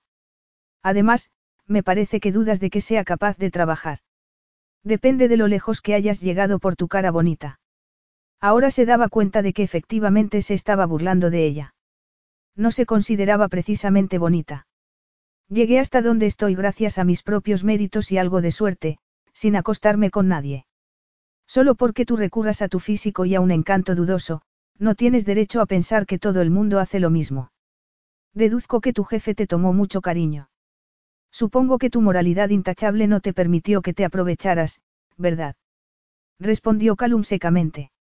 Oliver solo me dio la oportunidad de que demostrara lo que valgo, dijo ella con dureza. La idea de que algo o alguien hubiese podido influir en Oliver era para partirse de risa. Pero, si su sucesor tiene las mismas ideas que tú, pronto estaré en la calle. Y estoy segura de que eso será lo que le habrán aconsejado. Sobre el papel, sus credenciales no eran muy brillantes y Georgina tenía muchas dudas sobre si tendría oportunidad de demostrar su valía. Había algunos ejecutivos que se habían tomado a mal la responsabilidad que Oliver le había dado. Probablemente ya habían envenenado al sobrino para evitar que continuara en la empresa. La puñalada por la espalda era un arte en el mundo de la publicidad y ella ya había sufrido una gran cantidad de ellas cuando Oliver la convirtió en su mano derecha. En aquel momento, él ya había pasado con creces la mediana edad, pero era un hombre lo suficientemente viril y activo como para dar que hablar a los chismosos. Pero supongo que estará dispuesto a escucharte, afirmó Calum, con una expresión dura. Ella se encogió de hombros. El sobrino es un paleto de la llanura australiana, afirmó con desprecio. Dudo mucho que tenga opinión propia. Tras el estilo dinámico de Oliver para dirigir la empresa, Georgina dudaba que las cosas volvieran a ser iguales. Sin embargo, podrías tomarlo de la mano, y hacerte para él tan indispensable como para su tío. La voz suave de Calum tenía una nota ácida que hizo que Georgina entornara los ojos y pareciera algo más interesada. Él le devolvió la mirada con bondad y esbozó una sonrisa. Georgina no sabía por qué, pero aquella expresión le resultaba muy familiar. No quiero tomar a nadie de la mano y eso también va por ti, le dijo enérgicamente, volviendo a pensar en sus problemas más inmediatos. No puedo pasar la noche contigo. ¿Por qué no lo dejamos en un término medio? Te echas una siestecita para compensar los excesos de hoy y nos vamos esta noche. Esa afirmación tan simple hizo que todas sus preocupaciones sobre que él quisiera seducirla parecieran tontas. Se quejó por haber sido tan exagerada. Probablemente las luchas dialécticas de carácter sexual le resultaban tan cotidianas como hablar del tiempo. En eso consistía su trabajo, en hacer que las mujeres solitarias se sintieran atractivas. Después de todo, para Calum, ella era solo un trabajo más, otra mujer solitaria. Me parece razonable, dijo ella rápidamente. ¿Qué vas a hacer tú? Dormir, si no te importa, respondió Calum pausadamente. Todavía no me he adaptado a la diferencia horaria. He estado fuera del país. Eres australiano. Él asintió. Georgina cerró los ojos y sacudió la cabeza. Desde hacía algún tiempo el hemisferio sur parecía estar representando un papel muy importante en su vida. El sobrino de Oliver era de allí también. Qué bien le habría ido a ella sin ninguno de los dos. Estoy segura de que podemos llegar a un acuerdo civilizado. Siento mucho haberte retrasado, le dijo ella cortésmente. ¿Podrías pedirme un café? Ya iba siendo hora de que empezase a actuar como la fría mujer de negocios que se supone que soy, pensó Georgina para sí. Calum la miró fijamente. Señorita Eficiencia, le dijo, listo para marcharse. Tal vez, ya que he cumplido mi contrato, podría usted intercalar de vez en cuando, por favor, y, gracias. Georgina se sonrojó. Todavía estaba mirando a Calum y pensando que era el hombre más detestable que había conocido en su vida, cuando llegó Harriet. Sus labios estaban temblando de rabia. Tenía que haberme imaginado que intentarías estropearme el día por despecho. Georgina se quedó sin habla. ¿Por qué iba a querer yo hacer eso? Dijo al cabo de unos segundos, en un tono de voz conciliador. Lo último que quería era tener una escena. Como si no lo supieras.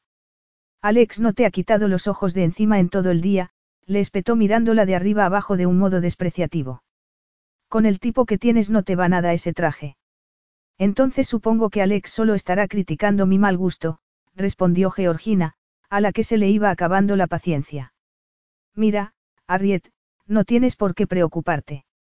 No tengo intención de quitarte a tu marido. Además, no estoy sola, como podrás ver. ¿Qué pasa, Georgie? No ha descubierto todavía que eres frígida. Se mofó, los ojos de Calum brillaron de malicia mientras Harriet se reía. Alex me dijo que estar en la cama contigo era como estar con una estatua. No me preocupas en absoluto, simplemente no quiero que hagas el ridículo, dijo vengativa. A continuación, esbozó una sonrisa de triunfo y se fue barriendo el suelo con la falda. Georgina se preguntaba cómo había podido mantener la calma. Todos los dardos envenenados de Harriet habían dado en el blanco, pero no había querido que su prima lo notase. Podría haberle dicho muchas cosas, pero no había querido rebajarse y utilizar las mismas tácticas de Arriet. El curso de los acontecimientos solo había hecho que se sintiera más humillada, ya que Alex se había acostado con Arriet antes que con ella. Obviamente, lo que había encontrado en su prima había sido mejor que lo que ella había podido ofrecerle. Estás muy pálida. ¿Te encuentras bien? Le preguntó Calum, volviendo con una taza de café. Perdona, ¿qué has dicho? Respondió ella. Era difícil olvidar los amargos recuerdos y concentrarse en el presente. La conversación con la novia te ha dejado al borde un ataque de nervios, comentó él con franqueza. No te voy a contar todos los detalles horribles, dijo Georgina irguiéndose un poco. Pídeme otro café mientras voy a retocarme el maquillaje. Calum admiró su determinación mientras ella se abría paso entre la multitud de invitados. Tenía que reconocer que Georgina Campion tenía agallas. Georgina se había tomado dos tazas de café y le dolía terriblemente la cabeza. La novia estaba a punto de marcharse y todos los invitados estaban apelotonados en el vestíbulo para la tradicional despedida. Harriet buscó deliberadamente a su prima y la miró con malicia. Georgina recordó su encuentro con Alex poco antes y casi sintió pena por ella. Podía afrontar aquella mirada con total tranquilidad, lo que hizo que el gesto de Harriet se ensombreciera. Georgina se preguntó qué era lo que había hecho para que Harriet la odiara tanto. Vio cómo su prima levantaba el ramo y se lo tiraba con tanta fuerza a la cara que le tiró el sombrero. Georgina sonrió a pesar de que el dolor le había llenado los ojos de lágrimas. Cuando Calum recuperó el sombrero, estaba pisoteado. Ahí va la paga de una semana, comentó ella, tirándolo a la papelera más cercana. No quería recuerdos de aquel día. Georgie, ¿podemos llevaros a alguna parte? ¿A casa de tu madre? Preguntó su tío George. Tenemos una habitación, pero gracias de todos modos, dijo Calum. Georgina sintió la presión de las manos de él, como de plomo, sobre sus pesados hombros. Creo que ya puedes dejar de actuar, le dijo cuando su tío se hubo marchado. Has cumplido con creces tus obligaciones. Espera, se me ha ocurrido algo más que puedes hacer. Deshazte de esto, le dijo poniéndole las flores en las manos. No se supone que te auguran una boda inminente. No, si puedo evitarlo. Creo que eso es tentar al destino, Georgie, dijo Calum pronunciando muy despacio el nombre que ella tanto odiaba. ¿O acaso debería llamarte señorita campeón ahora que la función ha terminado? Cállate, le sugirió Georgina, mirándolo con profunda antipatía. Tienes resaca, ¿verdad? Es que tú no has bebido nada. Nada con alcohol, afirmó él. Después de un largo vuelo, hubiese sido una equivocación. Tú has sido uno de mis primeros, trabajos. Pensé que serías uno de esos tipos machos que están convencidos de que su constitución de hierro puede soportar cualquier cosa. O eres un fanático de las pesas. Estás muy resentida, pero no me hagas el blanco de tus frustraciones. No soy lo que diríamos un tipo sufrido. Puedo imaginarme lo que eres, le espetó en un tono muy desagradable. Calum la agarró por el brazo cuando Georgina echó a andar. ¿Qué? preguntó suavemente. Ella miró la mano que le agarraba el brazo y exclamó, escogiendo las palabras cuidadosamente. Un gigoló. Calum se echó a reír de una forma desinhibida. Cuando te pones anturrona y remilgada, frunces las comisuras de los labios. Así, añadió tocándoselas con los pulgares. Tengo que confesar que me halaga que creas que tengo todos los atributos necesarios. Georgina había pensado en disculparse por aquella acusación tan fuera de lugar, pero aquella respuesta inesperada la había dejado sin habla.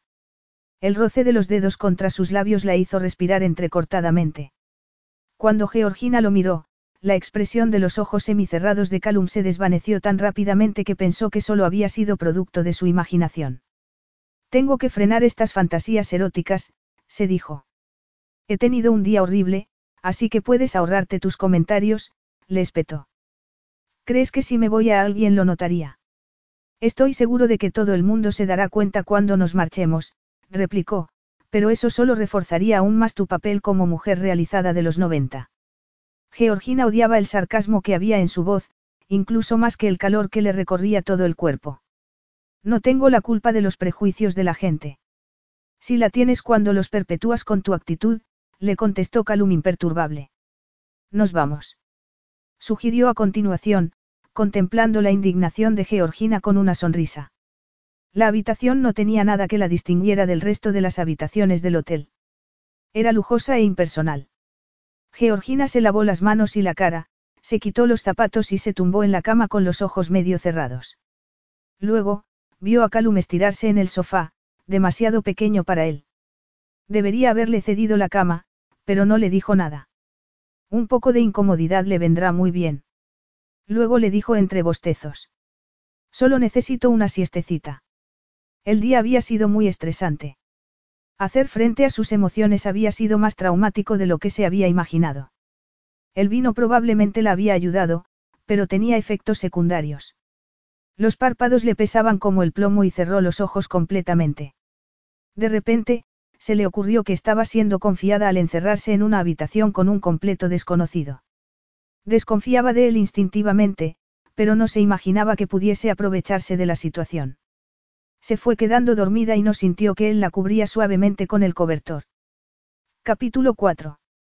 Cuando Georgina se despertó, todo estaba a oscuras. Poco a poco se fue despejando mientras se le iban acostumbrando los ojos a la oscuridad. Con una exclamación, se sentó en la cama como si la hubieran activado un resorte. ¿Qué hora era? ¿Por qué no la había despertado Calum? Georgina buscó a tientas el interruptor de la luz. Cuando encendió la lámpara de la mesilla de noche, la habitación se iluminó tenuemente. Tomó el reloj y a través de los párpados medio cerrados vio que eran las dos y media. Georgina soltó un gruñido. Veía la habitación borrosa, ya que no tenía las lentillas puestas. Se sentó en la cama y se atusó el cabello. El sonido de la pesada respiración de su compañero indicaba que éste aún estaba dormido. Descalza, atravesó la habitación. Calum. Georgina pronunció el nombre suavemente. Iba a echarle la culpa por haberse dormido pero se dio cuenta de que no hubiese sido justo. Realmente estaba agotado. Ni siquiera se había movido desde que ella se había despertado. Él tenía un brazo por encima de la cara y, ahora que estaba dormido, el rostro era menos anguloso y parecía más joven. La chaqueta con la que se había cubierto se había caído al suelo. Georgina se acercó un poco más. Tropezó con los zapatos de Calum y estuvo a punto de caerse encima de él. Luego, se arrodilló a su lado. Se quedó sin respiración por la cercanía de su cuerpo. Despiértale y deja de mirarlo como una idiota, se dijo con firmeza. Sentir compasión por el cansancio de él estaba fuera de lugar. Además, aunque se negase a admitirlo, no era compasión lo que ella sentía. Calum, le dijo cerca de la oreja. Calum, es tarde, le gritó, con menos consideración. Georgina no se podía creer lo que veía en sus ojos cuando él simplemente se dio la vuelta. Calum, despiértate, ya. Todavía arrodillada al lado del sofá, le sacudió por un hombro. Decidió que, si no se despertaba pronto, se iría y lo dejaría allí solo. Pero Calum emitió unos gruñidos que la animaron a intentarlo de nuevo. Despiértate. Son las dos y media. Georgina dio un suspiro de alivio cuando al fin se volvió hacia ella. Tenía los ojos entreabiertos y desenfocados, pero al menos estaba despierto. La sensación de alivio de Georgina desapareció cuando vio la mirada vidriosa de sus ojos. Era tan abrasadora y sensual que la inmovilizó como una mano de hierro. El corazón empezó a latirle muy rápidamente. Cuando Calum le miró el escote, Georgina se dio cuenta de que se le habían desabrochado dos botones de la chaqueta. Las solapas abiertas dejaban entrever la camisola de seda y encaje. Con un movimiento rápido, él abrió los dos botones que aún tenía cerrados y la contempló con un gruñido de aprobación. Georgina sintió como una oleada de sensualidad le recorría todo el cuerpo. Calum, es tarde. Nos, nos hemos dormido. Entonces emitió un pequeño grito de protesta que se le heló en la garganta cuando él la envolvió con un brazo y la acercó más hacia sí rozando con la boca uno de sus senos henchidos. Luego apartó la camisola y empezó a acariciárselo con la lengua. Aquella sensación ardiente se extendió por todo su cuerpo y le llegó al vientre. Una parte de ella le gritaba que aquel hombre se estaba tomando muchas libertades, pero la otra no deseaba que parase. Georgina sabía que aquello era una locura de la que probablemente pronto se lamentaría, pero era tal el ansia de dejarse llevar por esas sensaciones que le resultaba difícil resistirse. Estate quieto. Aquella súplica ahogada fue el resultado de su lucha interna. Luego, lo apartó, empujándolo por los hombros. El sentimiento de pérdida fue tan intenso que Georgina no fue capaz de ocultar la frustración que revelaban sus ojos. Calum la miró. Aunque la expresión vidriosa le había desaparecido de los ojos, estos todavía irradiaban pasión. ¿Por qué? preguntó, tras un largo silencio. La pregunta la aturdió aún más. Georgina tenía todavía las manos en los hombros de Calum. Debería quitarlas de ahí, pensó mirando los dedos que se aferraban a la camisa. La dureza de los músculos que se adivinaban debajo de la tela, la fuerza que emanaban, le producía una adicción difícil de controlar. Al final movió los dedos, pero el movimiento fue más parecido a una caricia. Era incapaz de romper el contacto. ¿Por qué? repitió al final débilmente. Había perdido el hilo de la conversación. ¿Por qué quieres que pare? Tenía que haber un montón de buenas razones, pero no podía encontrar ninguna.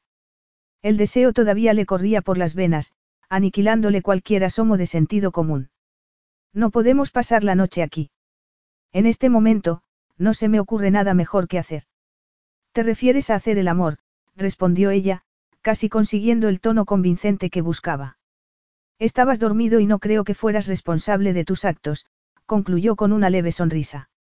Georgina movió las manos con un gran esfuerzo y sintió los poderosos bíceps y la potente curva de los velludos antebrazos. Entonces, mientras deslizaba los dedos sobre el dorso de las manos de Calum, él rápidamente giró las muñecas y entrelazó sus dedos con los de ella. Me desperté y me encontré con unas curvas tentadoras. Me dejé llevar por un impulso, como cualquier otro hombre, pero no estaba dormido. No estoy dormido. La voz se fue desvaneciendo cuando volvió a mirarle los senos, que empezó a acariciar de nuevo. Georgina se soltó e intentó cubrirse. No dejarnos llevar por los impulsos es lo que nos distingue, a la mayoría de nosotros, de los animales. No pienses que los instintos primitivos son algo sórdido o vulgar, Georgina. Algunas veces tienes que dejarte llevar. El instinto te ha estado gritando desde el primer momento que me viste. Es tarde, deberíamos marcharnos, respondió Georgina, titubeando. Intentaba a duras penas apagar el fuego que ardía en su interior. El sonido entrecortado de su voz hizo que Georgina se estremeciera. Aquel hombre la dejaba sin aliento. Debería haberse enfadado por el comentario que había hecho, pero era tan cierto que una parte de ella deseaba admitirlo. Aquello era mucho más que una simple respuesta instintiva. Una parte de ella se había sentido atraída hacia él desde el primer momento en que lo vio. El comportamiento agresivo solo había sido un mecanismo de defensa. Georgina nunca había experimentado aquel profundo y primitivo deseo por hacer el amor con Alex. Sin embargo, con aquel extraño todo era diferente. En el momento en que vi cómo te caía el pelo por la espalda, deseó verlo contra tu piel desnuda.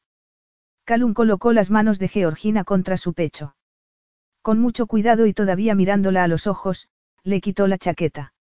Georgina cerró los ojos, temblando y se le puso el vello de punta. Al principio, cuando Alex la dejó, se quedó tan resentida y desilusionada que consideró la idea de seducir a alguien para vengarse de él. Poco después, se dio cuenta de lo descabellado de ese impulso y se sintió avergonzada. Lo que sentía en aquel momento le demostraba claramente que su corazón no estaba roto y que había vida después de Alex. Pero aquello no era parte del plan. Nunca había sentido nada tan intenso ni tan profundo como lo que sentía en aquellos momentos. Calum le estaba acariciando el pelo. ¿De verdad quieres que pare, Georgina? Insistió él. No, no quiero. Quiero que estés segura de esto. Era como una advertencia y Georgina tembló. Estoy muy segura. No me estarás utilizando para hacer que vuelva tu ex. ¿Te importaría? Preguntó ella, enfadada porque, ya que se había decidido, no le gustaba que le cuestionasen sus motivaciones. Algo primitivo e instintivo se había adueñado de ella, pero estaba segura de que no era venganza lo que buscaba. Puede que luego sí, pero ahora no. Calum la levantó y la tomó en brazos como si no pesase nada. Georgina se sintió muy a gusto cuando le echó los brazos alrededor del cuello y se acurrucó contra su pecho, a pesar de que todo aquello parecía ir en contra de las reglas que habían gobernado su vida hasta entonces. Él la depositó en la cama y terminó de desnudarla muy lentamente. Nunca había sentido nada igual. Entonces, al mirarlo a los ojos se dio cuenta de que ya no había vuelta atrás. Y cuando él finalmente la tocó, no con la suavidad de cuando la había desnudado sino de forma posesiva, sabiendo dónde y cómo debía acariciarla, Georgina sintió que perdía la capacidad de pensar. Entre las manos de Calum, ella era una criatura hecha de fuego. Él bajó la cabeza y cubrió con su boca la de ella y la tomó con pasión. Georgina aceptó con agrado la lluvia febril de besos y suaves mordiscos. Su hambre por tocarlo era incontrolable. La piel de Calum era sedosa y tenía un sabor salado que la hizo gemir y extender la lengua para saborearla un poco más. La mezcla de sorpresa y pasión en los ojos de Georgina intensificaba aún más el placer que ardía en los de él. ¿Te gusta ver cuánto te deseo? Susurró él. La sensual sonrisa desapareció de su rostro para dar paso a un gruñido de placer cuando ella le rozó un pezón con los labios. Entonces, hundió las manos en el abundante pelo de ella y la acunó entre sus brazos. El cuerpo de Georgina se arqueó de placer con un gesto sensual, casi felino, y le puso las manos en los hombros. Me gusta mirarte, admitió sin ningún pudor. Con Alex, solo había sentido vergüenza. Después de haber esperado tanto tiempo, se había sentido desilusionada y engañada. Pero no quería volver al pasado. De alguna manera, simplemente con mirar a Calum se liberaba de todas sus inhibiciones. El olor que emanaba de él, la textura de su piel la intoxicaban de tal manera que solo quería saciar el hambre que sentía. Él aceptó pasivamente la exploración a la que ella le sometía durante algunos momentos hasta que, con una destreza que la dejó atónita, la hizo tumbarse. A mí también me gusta mirarte. Él repitió sus palabras y la miró ávidamente. Recorrió todo su cuerpo y pudo sentir la suave piel ardiente. El cuerpo de ella estaba listo para recibirlo, lleno de una tensión que la atenazaba. Por favor, Calum, no puedo soportarlo, necesito. La voz de Georgina estaba distorsionada, casi irreconocible mientras le recorría la piel empapada de sudor y sentía el estremecimiento febril del poderoso torso. Él se tumbó sobre ella, apoyado en los codos, muy cerca, pero no lo suficiente. Los muslos de Calum descansaban sobre las caderas de ella y Georgina oyó que emitía un gruñido de placer cuando ella deslizó las manos hacia su palpitante virilidad. Luego, la besó tan apasionadamente que sintió el sabor de la sangre en la boca. A continuación, Calum la levantó por las caderas hacia él y Georgina cerró los ojos. Le había dolido con Alex y estaba segura de que le dolería también ahora, ya que había visto el tamaño de Calum. Abrió los ojos y se sorprendió agradablemente al sentir cómo su cuerpo se abría para acogerlo, sin dolor, y desterró todos sus temores. Se sentía exultante. Podía seguirlo hasta donde él la llevara. El ritmo acompasado de sus movimientos fluyó a través de ella y se sintió inseparable del hombre con el que se había fundido. Un estremecimiento previo a una poderosa contracción la sacudió segundos antes de que un grito primitivo saliera de las profundidades del pecho de Calum. Se estremeció de nuevo cuando él se levantó de encima de ella e inclinó la cabeza para apretarse contra su pecho. Él estuvo un rato acariciando la suave curva de los muslos de Georgina y finalmente se quedó dormido. Georgina no se arrepentía de nada. Nunca se había imaginado que pudiese ser tan perfecto y satisfactorio. Hacer el amor con Alex la había dejado vacía y desilusionada. Siempre le estaría agradecida a aquel hombre por enseñarle todo lo que podía sentir. ¿Qué había significado para él? Aunque hubiese sido sensible y generoso, para él aquello no había sido nada más que una aventura de una noche. Tenía que afrontar la realidad. La incomodidad que habría entre ellos la mañana después arruinaría todos los recuerdos. No quería pasar la noche con él y hacer que todo resultase sórdido y superficial. En silencio, se puso la ropa. Ella no buscaba su afecto, su amor. Solo era un extraño, que, por una crueldad del destino, había sido el único que había podido satisfacerla. Se le llenaron los ojos de lágrimas cuando se puso las lentillas y parpadeó ante la imagen que se reflejaba en el espejo. Siguió limpiándose las lágrimas de los ojos mientras conducía. ¿Qué sentiría él cuando se despertara? Alivio. Enojo. Probablemente una mezcla de los dos. Antes de marcharse, había pagado la cuenta del hotel, aunque aquello significaba que iba a tener que apretarse el cinturón el mes siguiente. Capítulo 5. Georgina volvió a la oficina el martes. Mirándose de reojo en el espejo de la oficina, se alegró de ver que nada en su apariencia mostraba lo que le había sucedido durante el fin de semana. Llevaba puesto un traje sastre negro, de los que tenía para ir a trabajar. La falda, que le llegaba hasta media pierna, era tan sencilla y poco sugerente como la camisa de seda beige que llevaba abotonada hasta el cuello. Tenía el pelo recogido en un moño muy apretado en la nuca y gafas redondas, que prefería a las lentillas para ir a la oficina. Tras una serie de entrevistas de trabajo fallidas, había optado por un cambio de imagen. No sabía cuánto había tenido esto que ver en conseguir su actual empleo, pero le ayudaba a mantener a raya a los posibles Romeos de oficina. La única vez en su vida en que había confiado en un hombre, éste la había defraudado. Antes del fin de semana, había estado muy segura de su habilidad para evitar que le volviera a suceder. Intentó erradicar aquellos pensamientos. La chica del traje rosa pertenecía a otro mundo y, si se esforzaba, casi podía convencerse de que no existía. Ha llegado el nuevo jefe. La eficiente secretaria, con la que había tenido una relación algo tensa al principio, parecía extraordinariamente excitada. Georgina podía entender que aquella mujer hubiese sentido antagonismo y sospecha ante la jovencita que había ascendido desde un trabajo de oficinista para convertirse en ayudante personal de dirección. Ahora, la relación laboral entre Beb y ella era amistosa. ¿Cómo es? Quiso saber Georgina, preguntándose cómo de desesperado estaría el paleto tras un día al mando. ¿Crees que va a intentar ocupar el lugar de Oliver? Digamos que ha electrizado a todo el mundo. El espectáculo de ver a nuestros dignos ejecutivos intentando ganar puntos resulta perturbador, pero me gusta. ¿Quieres decir que no es un paleto con una espiga detrás de la oreja? Eso me enseñará a no hacer juicios por anticipado, pensó con un brillo irónico en los ojos. Debería tener más fe en Oliver. Deja que la señorita campeón juzgue por sí misma. Dile qué puede pasar. Mary se dio una palmada en la frente e hizo muecas al interfono que tenía encima de la mesa. Se disculpó por señas con su amiga, que se había puesto muy pálida. Georgina sacudió la cabeza y deseó no haber abierto la boca. Las primeras impresiones eran muy importantes y hubiese preferido no empezar de esa manera. Respiró profundamente y susurró. Deseame buena suerte. Luego llamó a la puerta y entró en el despacho. El amplio ventanal tenía una vista tan impresionante de la ciudad que llamaba a todo el mundo la atención. Sin embargo, Georgina no podía admirarla, ya que una figura de espaldas a ella parecía estar contemplando la panorámica. De anchos hombros y con caderas estrechas medía bastante más de un metro ochenta. El traje de corte italiano realzaba su imponente físico. Georgina no necesitaba que se diera la vuelta para saber que rondaba los 30 años. Incluso sabía el color de ojos. El despacho pareció dar vueltas a su alrededor. Un sentimiento de confusión e incredulidad se cernió sobre ella.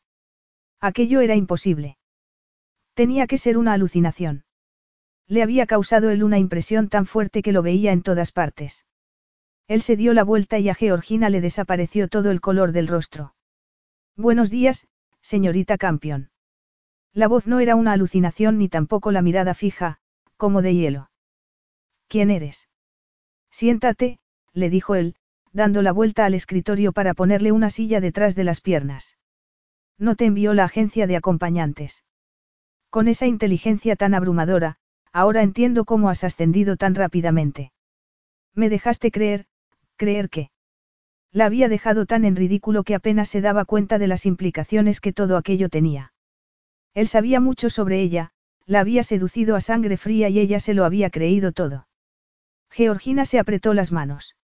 A lo largo de las últimas 24 horas se había despreciado por su falta de autocontrol y la incapacidad que había demostrado en reprimir el primitivo impulso que la había arrojado a los brazos de Calum.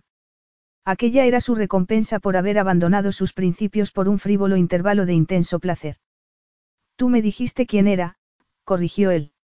Bien podrías decir que te hice un favor. Si yo no hubiera aparecido tan fortuitamente, ¿qué habrías hecho? Yo fui a verte para averiguar por qué sabes más sobre ciertos clientes que los propios ejecutivos. Me parecía asombroso que la ausencia de una ayudante personal pudiese inmovilizar una empresa de este tamaño. Además, sabes que tienes el teléfono estropeado. Preguntó él, quitándose una mota de polvo invisible de la impecable chaqueta.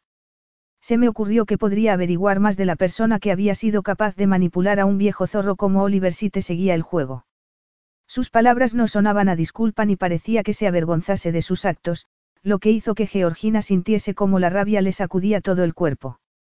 ¿Y averiguaste lo que querías? Preguntó con una voz algo más tranquila. Mucho más de lo que esperaba. Con un bufido, Georgina se puso en pie. Si estamos hablando de manipulación, le dijo a voces, usted es un experto, señor Stewart. Así que ya sabes quién soy. Me sorprende, teniendo en cuenta que me he dejado en casa el sombrero de paja. Ya que nos conocemos tan, íntimamente, Georgina, deberías llamarme Calum. Dadas las circunstancias, señor Stewart, estoy segura de que aceptará mi dimisión, dijo Georgina, con una voz tan firme que no parecía salir de ella. En un futuro, Georgina, estaré encantado. Pero tu contrato estipula que debes presentar la dimisión con seis semanas de antelación y te demandaré si no lo cumples. También me haré cargo de que no consigas un trabajo parecido al que tienes ahora. Tal vez ningún trabajo. No puedo trabajar contigo. Claro que no, observó con frialdad. Pero trabajarás para mí. Algunos de los contratos más importantes estaban a cargo de Oliver. No hay ninguna prueba física de las campañas. No hay notas, ni archivos de ordenador, dijo Calum, mirándola intensamente, como si ella tuviera la culpa de todo. La confianza y lealtad de los clientes parecer estar disolviéndose rápidamente. Pero no puedo culparlos cuando no puedo encontrar un ejecutivo que sea capaz de aliviar sus temores. Tienen todo el derecho a esperar algo tangible cuando firman un compromiso financiero. Puedes sentarte en el escritorio de Oliver, pero yo no tengo la culpa si no eres capaz de sustituirlo, replicó ella, con una ligera sonrisa despectiva. Oliver y yo no nos conocíamos mucho. Él era el hermano de mi madre y ella nunca quiso sentirse atada por lazos emocionales. Podríamos decir que es una característica de la familia, observó Calum. Tú y ella tenéis mucho en común, comentó él con un gesto de desprecio. No me van las muestras falsas de afecto. Pero me alegra saber que lo apreciabas mucho. ¿Y él a ti?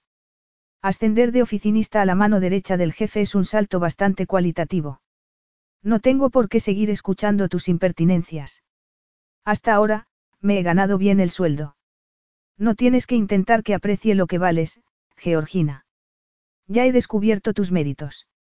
Georgina se puso blanca como el papel. No me acosté con nadie para llegar hasta donde estoy, a pesar de lo que digan algunos.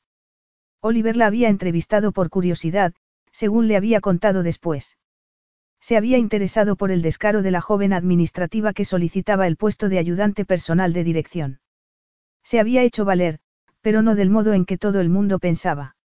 Es una pena que no supieras quién era cuando te metiste en mi cama. Para ser exactos era mi cama. Me imagino que, si no hubieses pensado que no tenía dinero, hubiese sido mucho más difícil meterte entre las sábanas, sean de quien sean.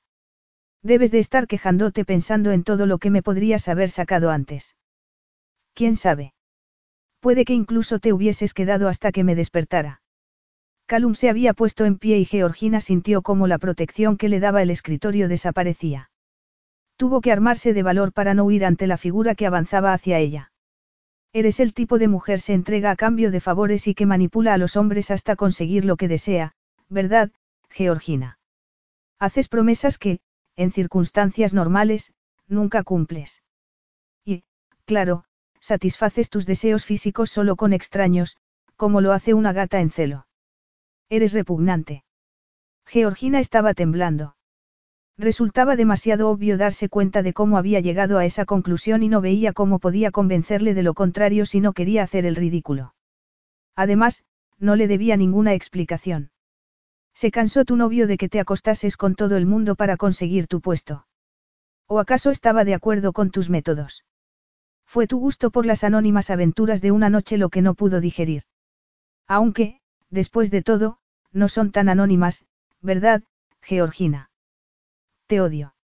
La voz de Georgina temblaba de rabia. Calum la estaba insultando más allá de lo que podía soportar. Se imaginaba la cara que pondría Alex si oyera que la estaba tratando de mujer fatal, dado que él la había abandonado porque no había pasado las pruebas para convertirse en su amante esposa. ¿Por qué sé lo que eres? Tras esa cara de sorpresa, se oculta una mujer que solo se mueve por ambición, no es verdad, Georgina. Las relaciones personales vienen en segundo lugar. Incluso sacrificaste un posible matrimonio. Mi matrimonio y mi vida privada no te importan en absoluto. Tuviste eso en cuenta cuando contrataste un acompañante. Cuando acabaste en una habitación de hotel para satisfacer los apetitos que no pueden saciar los hombres que podrían ser tu padre. Calum estaba conteniendo su enojo con muchas dificultades. Había pensado en llevar aquella entrevista con frialdad, pero al verla de nuevo se había olvidado de todo, excepto que había permitido que su apetito sexual le hiciera perder el control. En realidad, había llegado al punto de dudar si ella era la fulana por la que la había tomado. Si miraba hacia atrás, se daba cuenta de que, para justificar su debilidad, solo había creído lo que había querido creer. Despertarse y encontrarse la cama vacía le demostraba lo poco que había significado para ella. Había pensado en despedirla, pero cuando ella dijo que se marchaba, inmediatamente decidió hacer lo opuesto. Haría todo lo posible para hacerle la vida imposible mientras estuviera allí. La próxima vez, sería él el que se marchara. Entonces, Georgina lo abofeteó. Le costó un segundo salir de sus pensamientos y tocarse la enrojecida mejilla. No vuelvas a hacer eso. Espero no volver a estar contigo en la misma habitación. Así que no creo. Así que la dedicación total a Mayoris acaba cuando tu jefe no se queda deslumbrado por tus actos. Me alegra saber que no te mereces la confianza que Oliver depositó en ti. Pero dentro de la cabeza, añadió, apretándosela con las manos, tienes detalles que marcan la diferencia entre el éxito y el fracaso. Me parece que estás exagerando. Pero, ¿y si fuera cierto? Y, teniendo en cuenta lo poco ortodoxo que era Oliver, era más que probable. Y entonces, ¿cómo iba a ser capaz de marcharse? La empresa lo había sido todo para Oliver y Georgina le debía mucho. Además, no podía dejar que se desvaneciera todo el trabajo de una vida. A continuación añadió. No estarás apelando a mis buenos sentimientos. Según tú, no tengo.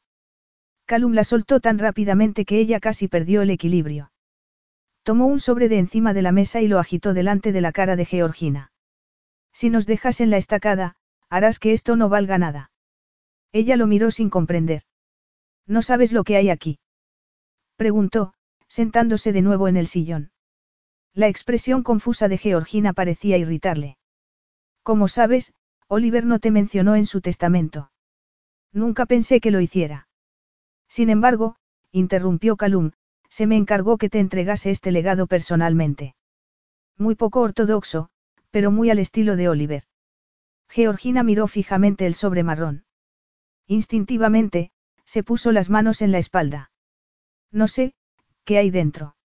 Oliver valoró tus servicios en cien mil libras en acciones. Eso no es po posible.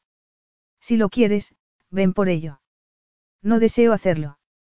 Yo sí que te deseo a ti. La cabeza de Georgina le daba vueltas y, cuando él se acercó a ella, pareció hacerlo a cámara lenta. Calum extendió una mano y Georgina se vio atraída hacia él.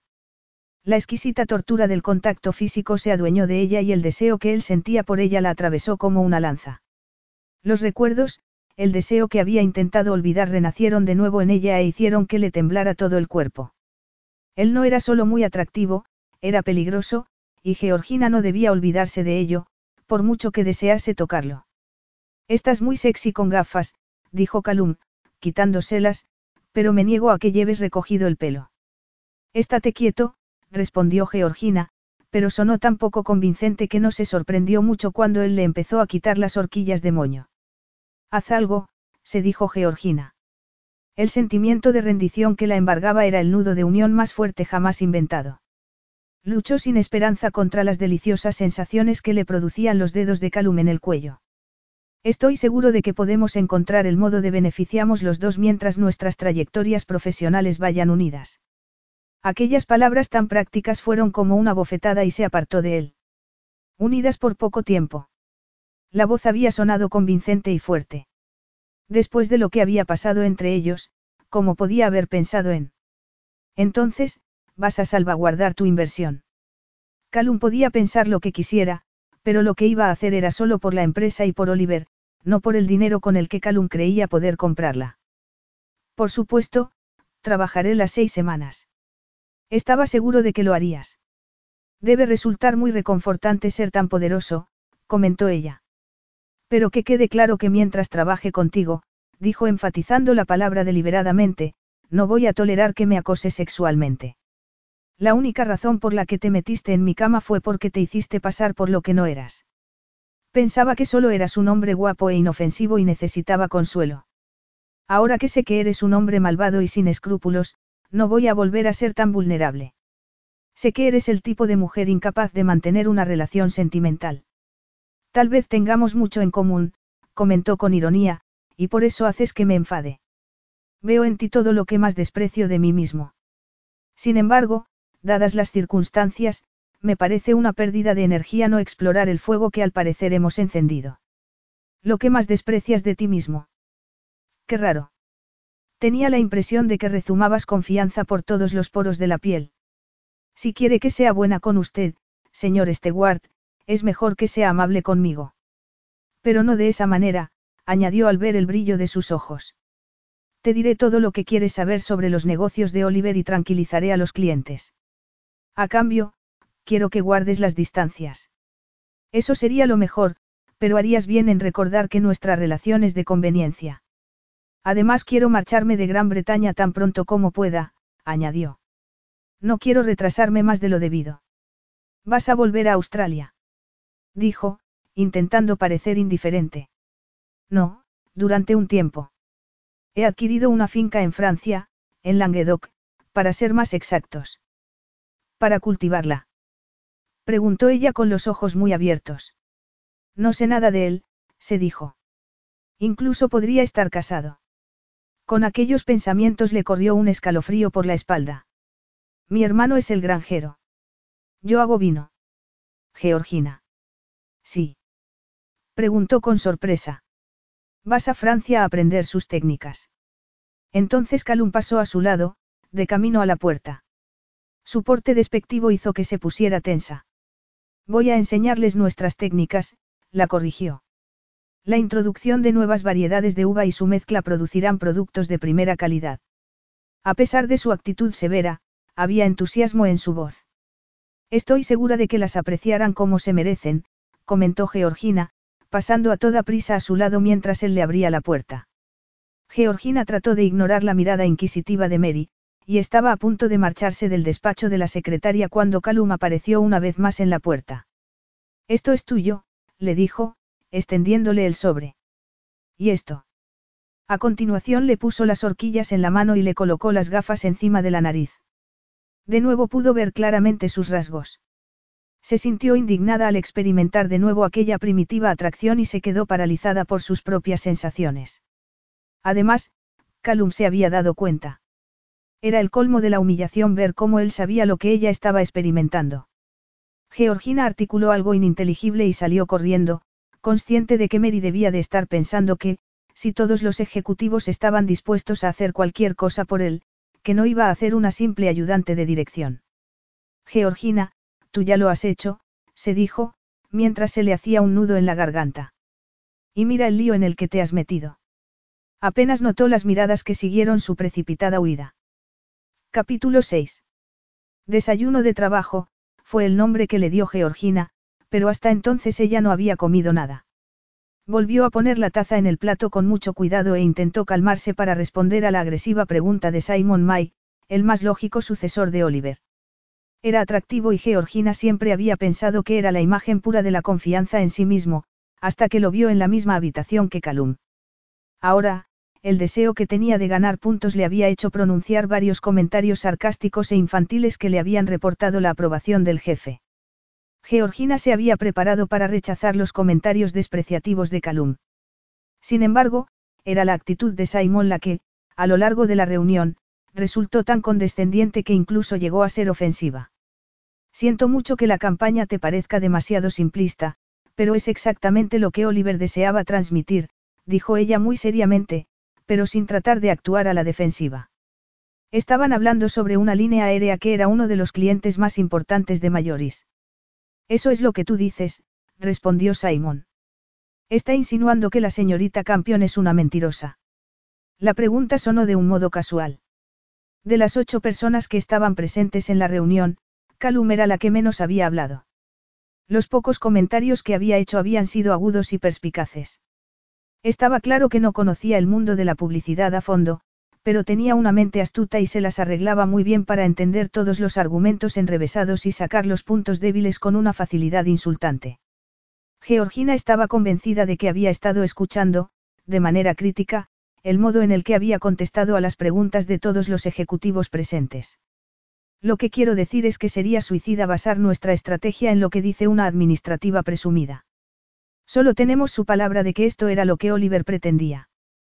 ¿Qué razones tendría para mentir? Preguntó Calum, admirado por el autocontrol que ella estaba desplegando. Y lo que es más importante, ¿qué alternativas propone? Usted y los otros caballeros aquí presentes representan a un 43% de los clientes de la empresa. Oliver era responsable directo del resto. ¿Cómo tiene la intención de persuadir a ese 50 y pico por ciento de que no se vayan a otra empresa? Ninguno de ustedes se ganó la confianza de mi tío. ¿Por qué debería yo darles la mía? Aquella presentación de los hechos hizo que le cambiara drásticamente el color de la cara a Simon. Señor, si me permite decírselo, y con todos mis respetos, usted no tiene ninguna experiencia en este campo. Es difícil que una persona ajena a este mundo vea. Lo que veo es que está dejando que su rencor personal y la ambición le cieguen en el problema que estamos tratando.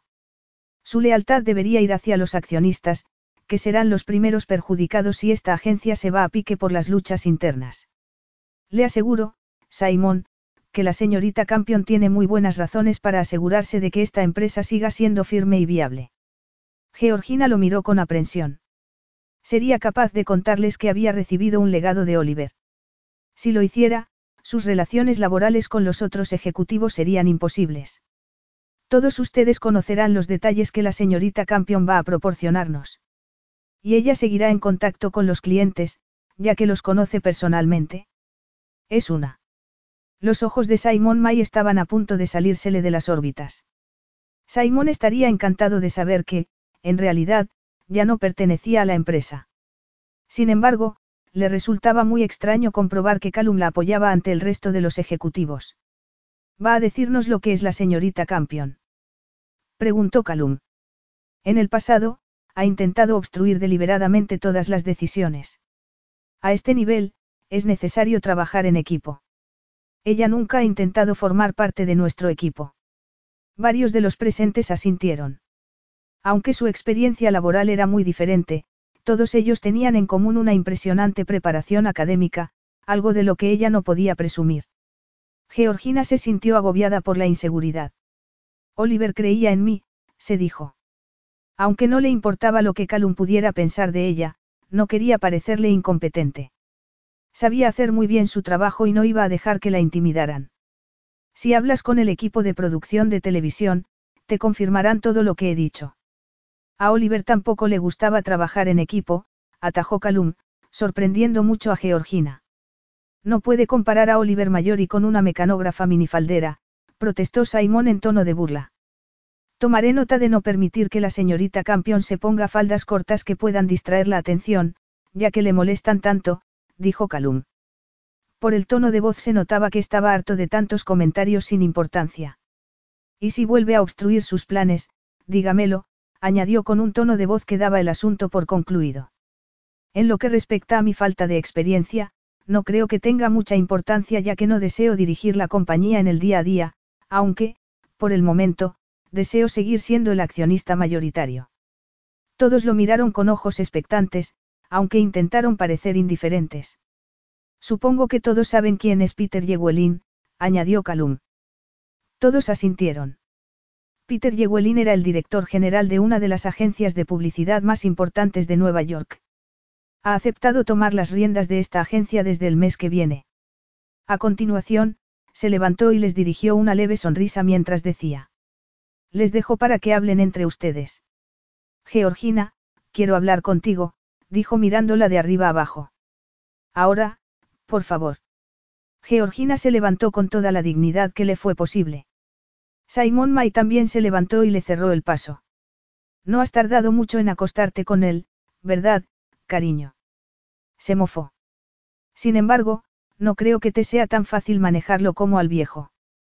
Simon, eres un mal perdedor, le contestó con el tono más alto de voz que pudo, para que todos la oyeran. No te creas que todo el mundo está dispuesto a vender el alma por un ascenso, como tú. Es una lástima que no te haya servido de nada ser tan rastrero. Algunos miraron a Simon sin ninguna compasión. Sus aspiraciones no eran un secreto y su estilo para intentar conseguirlo le había ganado algunos enemigos entre sus colegas. Ser derrotado en la lucha por el puesto que tanto había deseado era malo, pero lo peor era que Calum ni siquiera lo había considerado para suceder a Oliver. Cortesana. Murmuró Simon, mientras ella pasaba a su lado. Georgina fue al lavabo a refrescarse la cara y a retocarse el maquillaje. Cuando entró en el despacho, se encontró con la mirada fija de Mary. Te está esperando, dijo, señalando la puerta entreabierta. Me muero de las ganas, contestó Georgina bruscamente, sintiéndose culpable inmediatamente por el tono de voz que había usado. Pero antes de que pudiera disculparse una la interrumpió. Me alegra oír eso. Calum estaba en la puerta, escuchando. No es de buenos modales escuchar detrás de las puertas, dijo mientras entraba en el despacho. No pudo evitar sonreír al escuchar el gemido de consternación de Mary. Ya estoy despedida, o lo estaría si no hubiese presentado la dimisión. No puede hacerme nada malo, se dijo, no muy segura. Siéntate. Prefiero estar de pie. Te defendiste muy bien. Georgina parpadeó por aquel apoyo inesperado. ¿Te sorprende? Sí, como el hecho de que hayas estado llorando, respondió Calum, como si le enojase aquel asomo de feminidad. ¿Qué te dijo Simon cuando me marché? añadió volviéndose a mirar por la ventana. No he estado llorando, respondió ella rápidamente. Calum volvió la cabeza ligeramente, reflejando en la expresión que no la creía. ¿Hay algo personal entre vosotros? Preguntó sin rodeos. Claro que no, replicó ella con resolución. Además, si lo hubiera, no sería asunto tuyo. Entonces, ¿por qué te miraba con tanto odio? Preguntó Calum dándose la vuelta por completo. Después de todo, tú causas sensación entre los hombres. ¿Por qué no usarlo en tu propio beneficio? Fue Simon un escalón más hasta que alcanzaste tu objetivo. Si fue así, puedo entender que esté un poco amargado. En cuanto a lo de si es asunto mío o no, todo lo que impida el buen funcionamiento de mi agencia lo es. ¿Se te ha ocurrido alguna vez que a lo mejor hago muy bien mi trabajo? Le replicó con los brazos en jarras. Los hombres de por aquí odian ver que invaden su territorio. Si yo fuera un hombre que hubiese subido unos pocos escalones, sería un ambicioso, pero como soy una mujer, lo he hecho comerciando con mi cuerpo.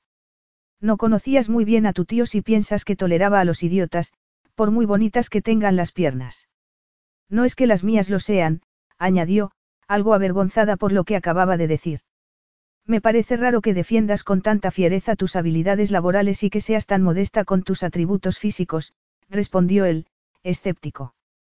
Creo, que, dadas las circunstancias, es mejor que dejes de hacerte la ingenua conmigo. Sé que eres una mujer muy sensual, con apetitos muy adultos. ¿Cómo te las arreglaste para que Peter Yeguelin aceptara venir aquí en tan poco tiempo? Preguntó, frotándose las manos contra la falda. Cuanto menos pensase en sus apetitos, mejor. Calum torció el gesto ante la manera tan poco sutil con la que ella había cambiado de conversación. Somos amigos desde que estudiamos juntos en la Facultad de Empresariales en Harvard. Sé que se supone que soy un ignorante, así que no propagues la noticia de que no es cierto.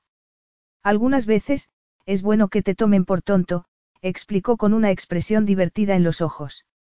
Peter está cansado de ser una pieza más en la máquina de otro. Lleva buscando durante algún tiempo un desafío. Yo le he ofrecido la venta de mis acciones dentro de tres años, si las cosas salen bien. ¿Por qué me estás contando todo esto a mí? Preguntó Georgina con franqueza. Pensaba que tu discreción era legendaria, respondió Calum con mofa. Georgina lo miró confusa. Pero tú no confías en mí. A nivel personal, no, admitió él. A nivel laboral, me lo tengo que pensar, aunque tengo que tener en cuenta que eres una mujer ambiciosa, que lucha por llegar a lo más alto. Qué bien. Comentó Georgina con el enfado reflejado en la voz. Sí, respondió Calum. No me gustan las mujeres ambiciosas, pero sé apreciar el talento. ¿Te utilizó Oliver para provocar a los de ahí fuera? Le preguntó poniendo los pies encima del magnífico escritorio de caoba al tiempo que se aflojaba la corbata. El cambio repentino de una conversación formal a aquel estilo tan relajado desconcertó a Georgina y le hizo preguntarse qué era lo que le esperaba a continuación. Siempre era capaz de adivinar las razones ocultas de las cosas. Cualquiera se pensaría que podía leer los pensamientos. A Oliver le gustaba tenerlos alerta, admitió de mala gana. Además estaba obsesionado con la confidencialidad, como ya te habrás imaginado. No quería que nadie se entrometiese en sus cuentas. Le gustaba ser el único que sus clientes querían. Me imagino que a todos nos gusta ser indispensables. Supongo que le halagaba que la gente pensase que yo estaba, añadió, sonrojándose al hablar en voz alta de las especulaciones de la gente. ¿Quieres decir que te las arreglaste para manejarlo como a una marioneta? ¡Qué lista! No soy responsable de los pensamientos sórdidos de las personas, le espetó ella. Si supieran lo del legado venido del cielo, me imagino que incluso los más caritativos se imaginarían lo peor. ¿Es eso una amenaza? Preguntó ella con ironía. Yo no le pedí a tu tío nada más que una oportunidad para demostrar lo que valgo. No tengo ni la menor idea de por qué me dejó las acciones. Aunque, conociendo a Oliver, tenía que haber una razón. Volvió a pensar de nuevo en el sobre. Todavía no había tenido valor de abrirlo y examinar lo que contenía. No sé por qué no me confiesas todo. No me interesa tu moral. Solo el buen funcionamiento de la agencia. Me parece que te interesa muchísimo mi moralidad. Solo porque pasé una noche contigo, te crees que me conoces muy bien. ¿Por qué soy yo la fulana? Tú también estabas allí esa noche. Calum se puso en pie de un salto, como movido por un resorte. Yo también estaba allí por la mañana. Lo que me recuerda que tengo algo que te pertenece, exclamó, sacando un puñado de billetes de la cartera. No estoy lo suficientemente liberado como para permitir que una mujer me pague la habitación, añadió, tirándole los billetes al suelo. Georgina ignoró el gesto, pero no pudo ignorar la rabia que había en sus ojos. Cometí un error, dijo, incluso antes de que me diera cuenta de quién eras. ¿Crees que me hubiera acostado contigo si hubiese sabido la verdad? Y tú lo sabías por qué otra razón seguiste con aquella mentira. ¿Qué derecho tenía a actuar con ese aire de superioridad? Cualquiera se pensaría que él era el más afectado. Tú eras la que quería que yo representase el papel. ¿Cómo iba yo a saber hasta dónde querías llegar? Arguyó Calum. O tengo que recordarte que tú también creaste una mentira. Yo simplemente me inventé otra. En cuanto a decirte quién era yo, en el momento al que te refieres, ambos éramos bastante incapaces de pensar más allá de nuestros deseos más primitivos, concluyó, desafiándola con la mirada a negar lo que acababa de afirmar. Pero Georgina estaba demasiado preocupada en intentar controlar el temblor que le sacudía todo el cuerpo. Las imágenes se le agolpaban en la cabeza y ni siquiera desaparecieron cuando cerró los ojos. Cuando los abrió de nuevo, él continuó con un tono más desagradable y cáustico que el anterior. Me quitaste la opción de remediar la situación, cuando te marchaste a hurtadillas en medio de la noche, como una ladrona. Ladrona. Si a alguien le habían robado algo era a ella. Lo más irónico de todo aquello era que, incluso en aquellos momentos, le resultaba muy fácil ver que se entregaría de nuevo a él. Se supone que me tengo que creer que lo habrías hecho.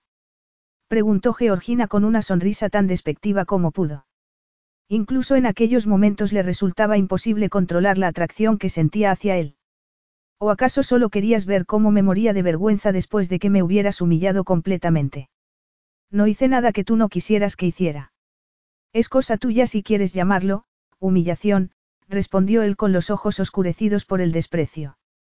Calum se encogió de hombros y se apretó el nudo de la corbata. Parecía volver a tener control sobre sí mismo y, a pesar del asunto que estaban tratando, parecía estar hablando con una simple empleada. Y es todo lo que soy, se recordó Georgina con firmeza. A continuación, Calum añadió. No voy a hacerme el único responsable de la situación, si es eso lo que buscas. Yo estaba en el momento adecuado en el lugar adecuado.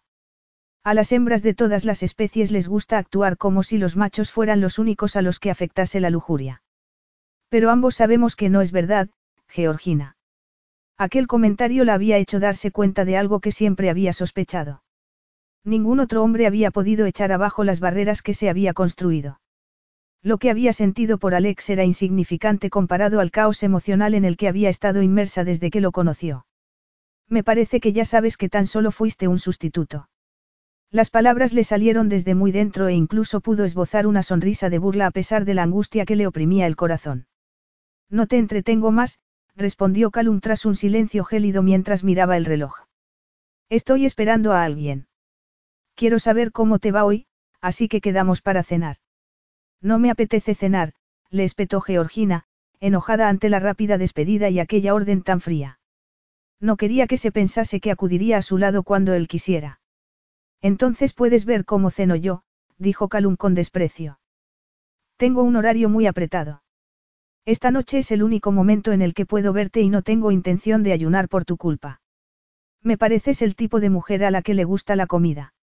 ¿Estás intentando decirme que estoy gorda? Preguntó Georgina con el pecho inflamado por la ira. A pesar de tener los ojos semicerrados, Georgina pudo sentir cómo recorrían su cuerpo. Entonces, deseó no haber hecho aquel comentario tan infantil. Yo diría que la relación carne-hueso es, en tu caso, perfecta. No soy un caballo. Lo sé, pero pensé que no te agradaría una apreciación más detallada de tus atributos físicos en este despacho. No me gustaría que me acusaras de acoso sexual, dijo con ironía.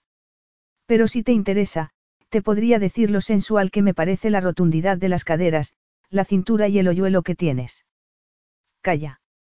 Le interrumpió Georgina encaminándose hacia la puerta. Calum esbozó una sonrisa llena de ironía que daba a entender que entendía perfectamente la ambigüedad de lo que ella sentía. Entonces espero que me pongas al tanto de todo esta noche. Te pasaré a recoger a las ocho. Estaba tan ansiosa por escapar de los confines de aquella habitación que estuvo a punto de chocarse con una morena muy alta. Se colocó las gafas de nuevo sobre la nariz y murmuró una disculpa. No se preocupe, respondió la joven alegremente con una fulgurante sonrisa. De reojo, Georgina vio cómo le echaba los brazos alrededor del cuello a Calum con gran entusiasmo. Cal, cariño. Tengo muy buenas noticias. Georgina oyó reírse a Calum y sintió cómo se le hacía un nudo en el estómago. A pesar de todo, trató de sobreponerse y de adoptar una expresión alegre. ¿Quién era esa, Mary? Preguntó de modo casual. Tricia Stewart, replicó Mary. La compasión que transmitía en la mirada hizo que Georgina bajara los ojos. La señora Stewart, añadió con un tono de disculpa. Ya veo. ¿Qué me importa a mí si está casado? Se preguntó. Si lo hubiese sabido, nunca me habría acostado con un hombre casado. La mezcla de envidia, culpabilidad y compasión que experimentaba al pensar en aquella chica tan arrebatadora la asfixiaba. No le gustaba la posición en que la había colocado. Incluso podría tener hijos. Era un canalla. Ya verás esta noche. Tendría un par de cosas que decirle a Calum Stewart. No estás vestida. Aquellas palabras hicieron pedazos la sensación de algo vivido anteriormente cuando le abrió la puerta al alto y fuerte desconocido. Solo que ya no era un desconocido. Estaba realmente encantador con aquel traje oscuro y Georgina apretó los labios, odiándose por lo que sentía y deseando no ser tan sensible al olor que emanaba de él. Estoy vestida, le contradijo con firmeza, mirándose los pantalones vaqueros, algo raídos y la blusa azul claro anudada a la cintura. Calum emitió un sonido de impaciencia y le dio un empujón para pasar. Georgina cerró la puerta y se dio cuenta de que no habría manera de echarlo por la fuerza. Estás en tu casa, le dijo sarcásticamente mientras lo seguía al salón. Tienes diez minutos para arreglarte. Puede que me des órdenes, como un dictador, en la oficina. Pero no me pagan para aguantarte fuera de las horas de trabajo, observó secamente, cruzándose de brazos. Soy un firme partidario del horario flexible, dijo él con voz áspera. Vístete, Georgina. Tengo hambre. Si no te vistes tú sola, lo haré yo. La expresión que tenía en los ojos hizo que las rodillas le temblaran. Ni te atrevas. No quiero ir a cenar contigo. ¿Dónde está tu mujer? Le preguntó entre angustiada y enojada. Calum abrió los ojos muy sorprendido. Menuda rata. Solo se siente culpable cuando se encuentra acorralado. ¿Cuál de ellas? Preguntó con interés. Muy gracioso, le espetó. Aunque dudo que a Tricia le pareciese tan divertido. A mí tampoco me divierte verme involucrada en un adulterio. En realidad, he quedado con ella para tomar algo después de cenar. Puedes venir, ya que te preocupa tanto mi vida privada. ¿Sabe lo nuestro? Lo nuestro, dijo, dando un suspiro. Así que te importo después de todo. ¿Qué pasa, Georgina? Preguntó con una mirada perpleja. ¿No te parece bien lo que he organizado? ¿Por qué, tú? Le dijo, mirándolo horrorizada. Ella estará con su marido, mi hermano, si eso hace que cambien las cosas. Era su cuñada. Georgina sintió que las mejillas le ardían de vergüenza. Oh. exclamó con voz desvaída. Calum se cruzó de brazos y Georgina pudo ver el vello que se le transparentaba a través de la camisa. Él la miró tan fijamente que la hizo temblar. No estabas tan calladita hace unos minutos, cuando me estabas leyendo la declaración de guerra. Es así como te vas a disculpar. Creo que, dadas las circunstancias, ha sido una equivocación de lo más natural, respondió a la defensiva. Le resultaba más difícil disculparse con Calum que cortarse un dedo. ¿Qué circunstancias son esas? Tu imaginación o la alta opinión que tienes de mí. Debería haberme imaginado que no hay ninguna mujer tan tonta como para casarse contigo. Yo no dije que no estuviera casado. Bueno, lo estás. Preguntó Georgina mientras tragaba saliva. Él continuaba mirándola con la imperturbabilidad de una esfinge. ¿Te importaría tanto? Para ser sincera, sí. Es que crees en la santidad del matrimonio y todas esas tonterías. Creo que ya te darás cuenta de que ese tipo de escrúpulos pueden impedir un ascenso, Georgina, añadió con un tono de burla, aunque tenía una expresión seria en los ojos. Todavía no me has contestado. Calum dio un paso adelante y, tocándole ligeramente la mejilla, respondió.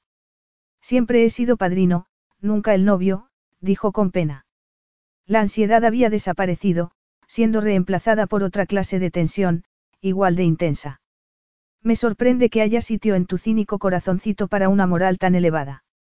Pensé que lo que les pasó a tus padres te habría vacunado contra ciertos sentimientos románticos. Sé que los hombres son incapaces de ser fieles. ¿No es ese comentario un poco radical? Mis opiniones son asunto mío, no tuyo. En realidad, los dos somos el resultado de matrimonios sin éxito, comentó Calum con una leve sonrisa. Fallidos, es el término correcto, creo.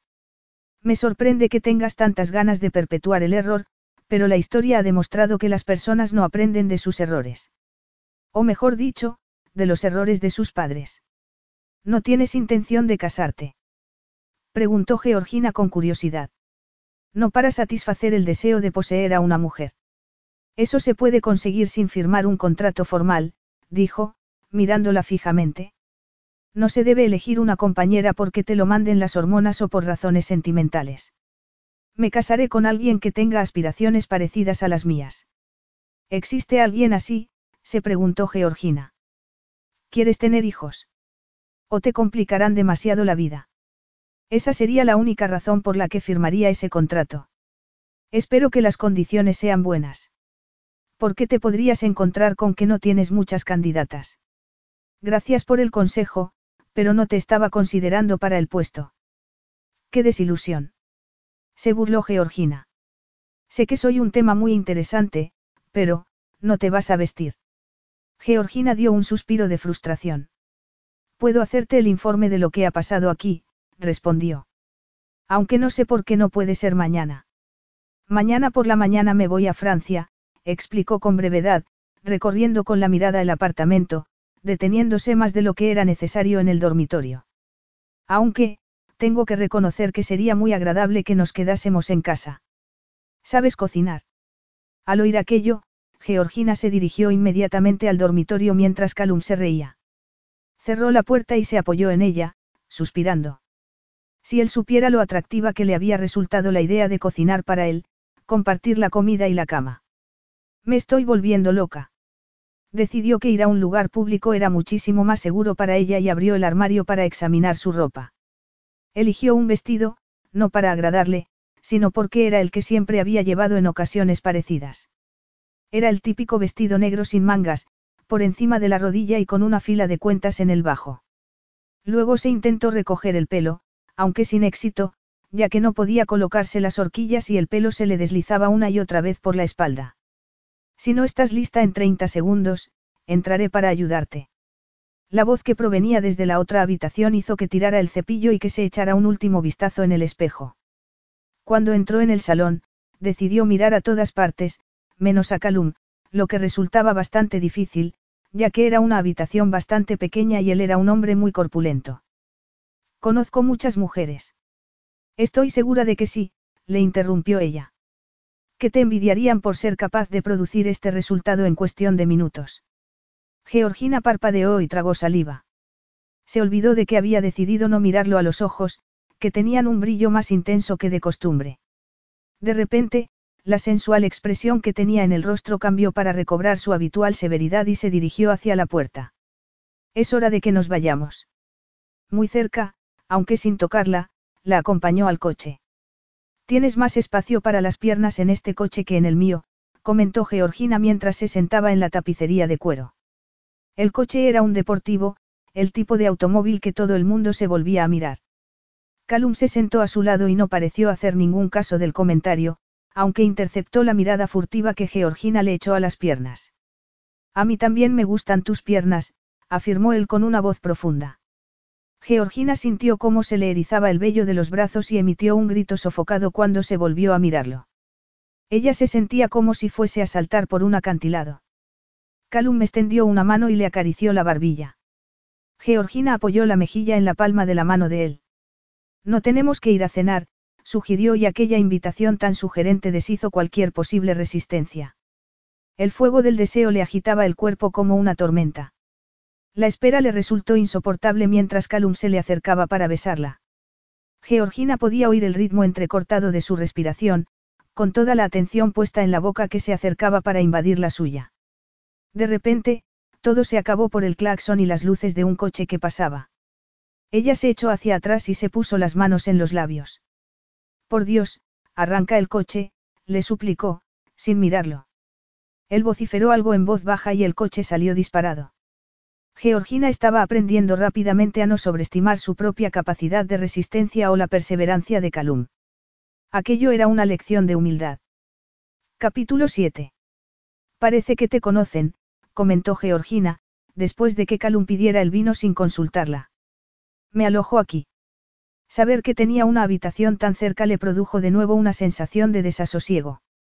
Casi sin darse cuenta, empezó a fantasear que Calum la llevaba a su habitación, con un sobresalto, volvió a la realidad.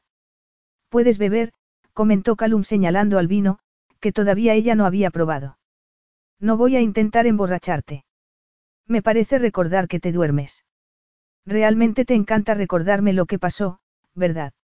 Le contestó con una mirada de odio. Eres siempre tan dura contigo misma. Eso te lo dejo a ti, respondió ella, sorprendida por la pregunta. No haré concesiones contigo por nuestra relación personal, admitió Calum. No tenemos ninguna relación, le espetó Georgina, temblando ligeramente. ¿Acaso te ha roto todos los esquemas el desear tanto acostarte conmigo? Realmente te crees irresistible, ¿verdad? Bufó ella con incredulidad. Resulta tremendamente patético. Al menos hiciste que, como se llamaba, Alex sintiera celos. ¿No era eso lo que querías? Preguntó Calum. Si estábamos hablando de cosas patéticas. Pagué un precio demasiado alto. No lo consideraste así en aquel momento, respondió él, haciendo que Georgina se sonrojara. No te hagas la remilgada conmigo, Georgina. Tus apetitos no son distintos de los de los demás. Pensé que habíamos venido aquí para que te diera un informe. Te escucho, contestó con brevedad, reclinándose en la silla.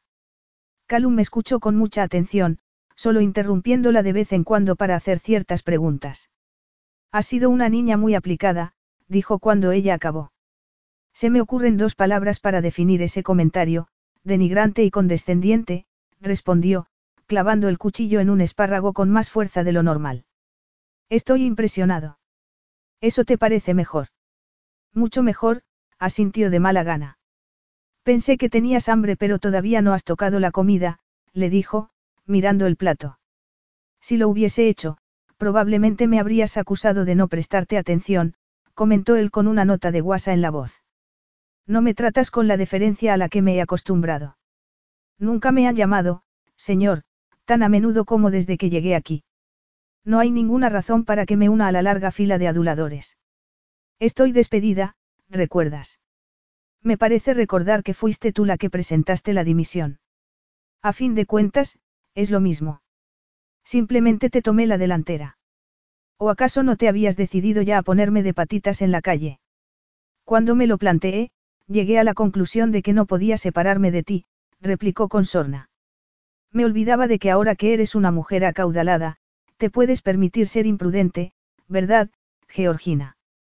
Sí, es maravilloso. Ni siquiera tengo que acostarme con el jefe. ¡Qué alivio!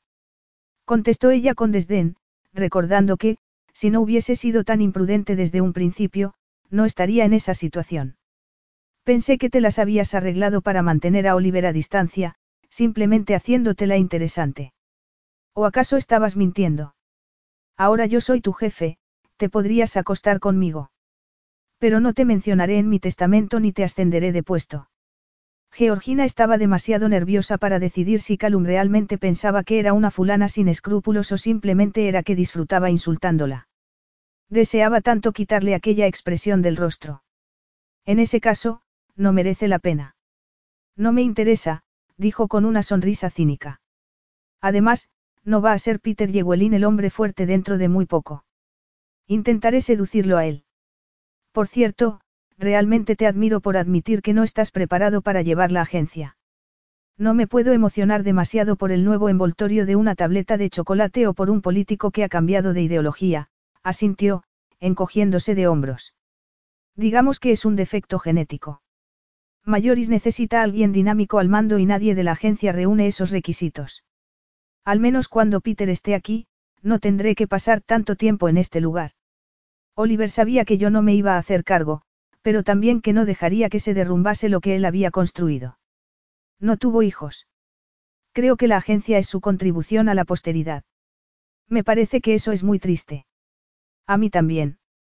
Georgina estaba todavía enfadada con él por la manera despreciativa en la que había hablado de la agencia. Desde luego. Tú probablemente eres más feliz pisando uvas o haciendo algo por el estilo, le replicó, llevándose la copa de vino a los labios. ¿Te gusta? Ella se sorprendió mucho por la pregunta, pero asintió mientras saboreaba el vino, de textura cálida y suave. Entonces, es que he estado pisando las uvas bien, añadió, mientras observaba cómo ella lanzaba una mirada rápida a la etiqueta de la botella. Es un buen chardonnay, pero nuestro Botriti Semillon es lo mejor que hemos hecho hasta ahora. Es un vino de sabor intenso que, en mi opinión, puede competir con los mejores sauternes del momento. Nueva Gales del Sur tiene un clima muy parecido al del sur de Francia.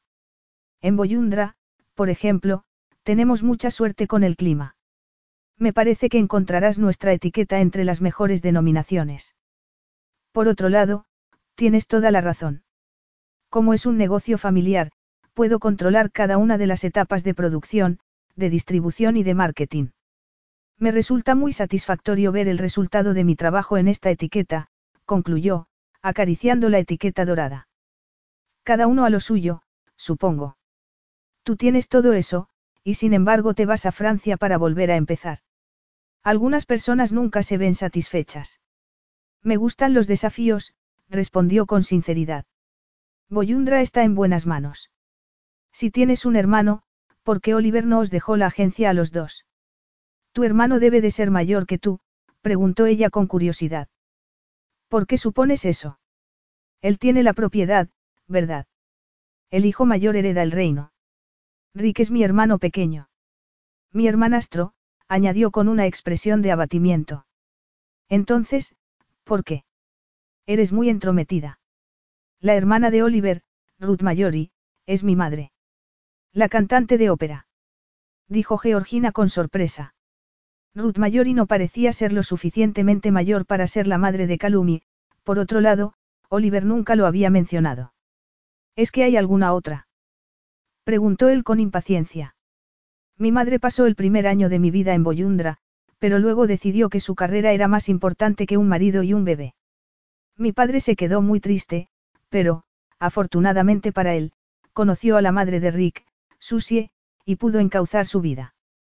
Cuando mi padre se volvió a casar, mi madre se dio cuenta de que me necesitaba a su lado.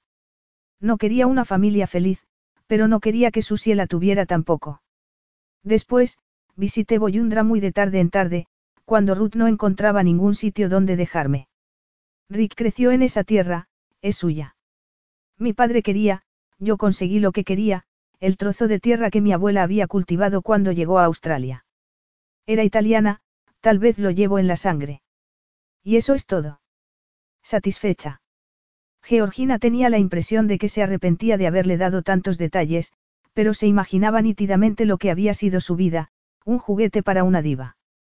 Se veía claramente que apreciaba muchísimo a su hermano, a pesar de que muchos podrían haber pensado que lo lógico sería que lo odiara por haber ocupado su lugar. Además, toda aquella historia explicaba la antipatía que sentía hacia ella, comparaba la ambición, según él, desmedida de ella con la de su famosa madre. Tu padre debía saber lo que era tu madre antes de casarse con ella. Estaba ciego de amor, dijo Calum con una sonrisa de desdén. Oh, al menos, sentía una fuerte atracción sexual. Y así no se puede entender la realidad de la vida. Como nosotros, deberían haber tenido una aventura apasionada y luego escribirse de vez en cuando por Navidad, añadió con una ligereza que hirió a Georgina. Así nos hubieran ahorrado a todos muchos disgustos. Cuando ella oyó la referencia que hacía a su propia situación, no pudo evitar tirar el vino.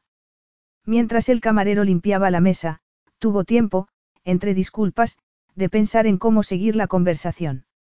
Quizás tus padres, a diferencia de ti, no estaban tocados por el don divino de la predicción. Aunque, todo hay que decir, esta vez te ha salido mal. No tengo intención de tener una aventura contigo. ¿Es que no te satisfice en la cama? Preguntó con una sonrisa felina que hizo que Georgina se sonrojara, recordando la pasión con la que ella se había entregado a él. ¿Quieres que te denota? Calum se removió en el asiento y se aflojó inconscientemente la corbata. Por su actitud, parecía que sus emociones no estaban tan controladas como quería aparentar.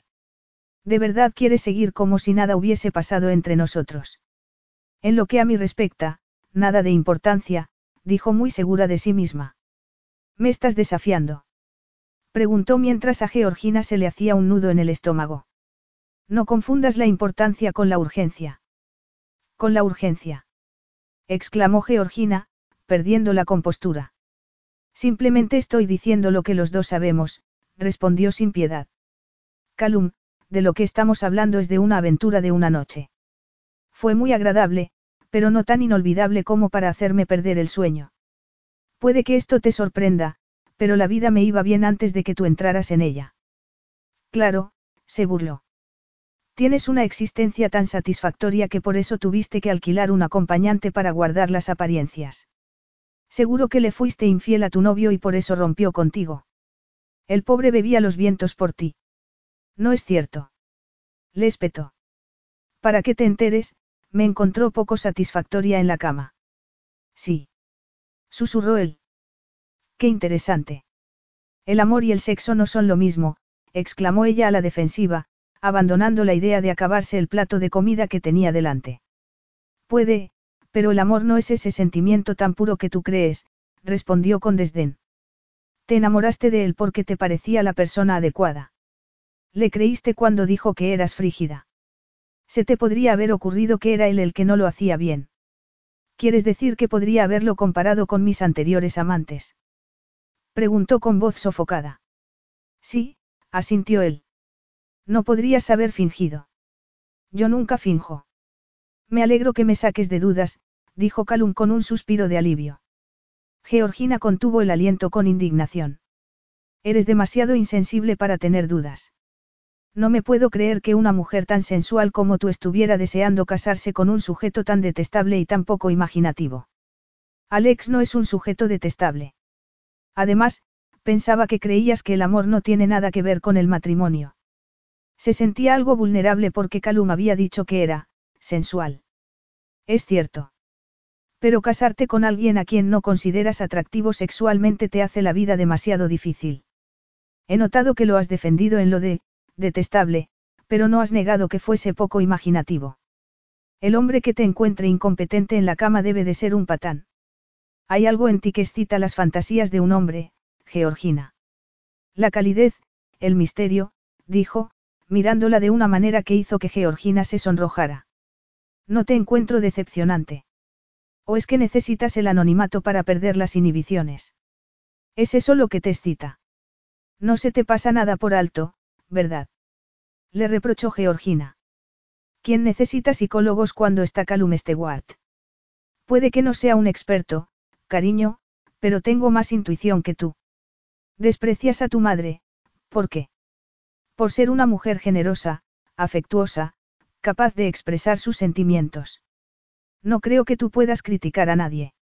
Si ser una mujer generosa, afectuosa significa que te quedas dormida llorando, creo que puedo prescindir de eso. Gracias, le replicó, recordando las noches de llanto de su madre. La razón siempre había sido un hombre. Ya veo por qué tú, como cualquier otro hombre, prefieres a las mujeres generosas y afectuosas. Los hombres sois todos iguales. No desprecio a mi madre, siento pena por ella, por haberse rendido ante hombres como tú.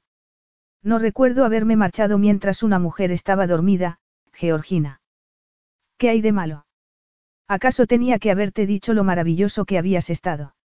¿O solo querías decirme lo idiota que había sido? Georgina se había sentido manipulada desde el instante en que lo conoció. Y todavía lo hace. Debería haberme marchado de la agencia y dejarle que salvara él solo la empresa de Oliver, pensó. Es capaz de conseguir todo lo que quiere. Entonces no pudo evitar que se le saltaran las lágrimas. Me voy a casa, dijo, poniendo la servilleta en la mesa mientras se levantaba de la silla. Calum siguió su ejemplo y tranquilizó al camarero.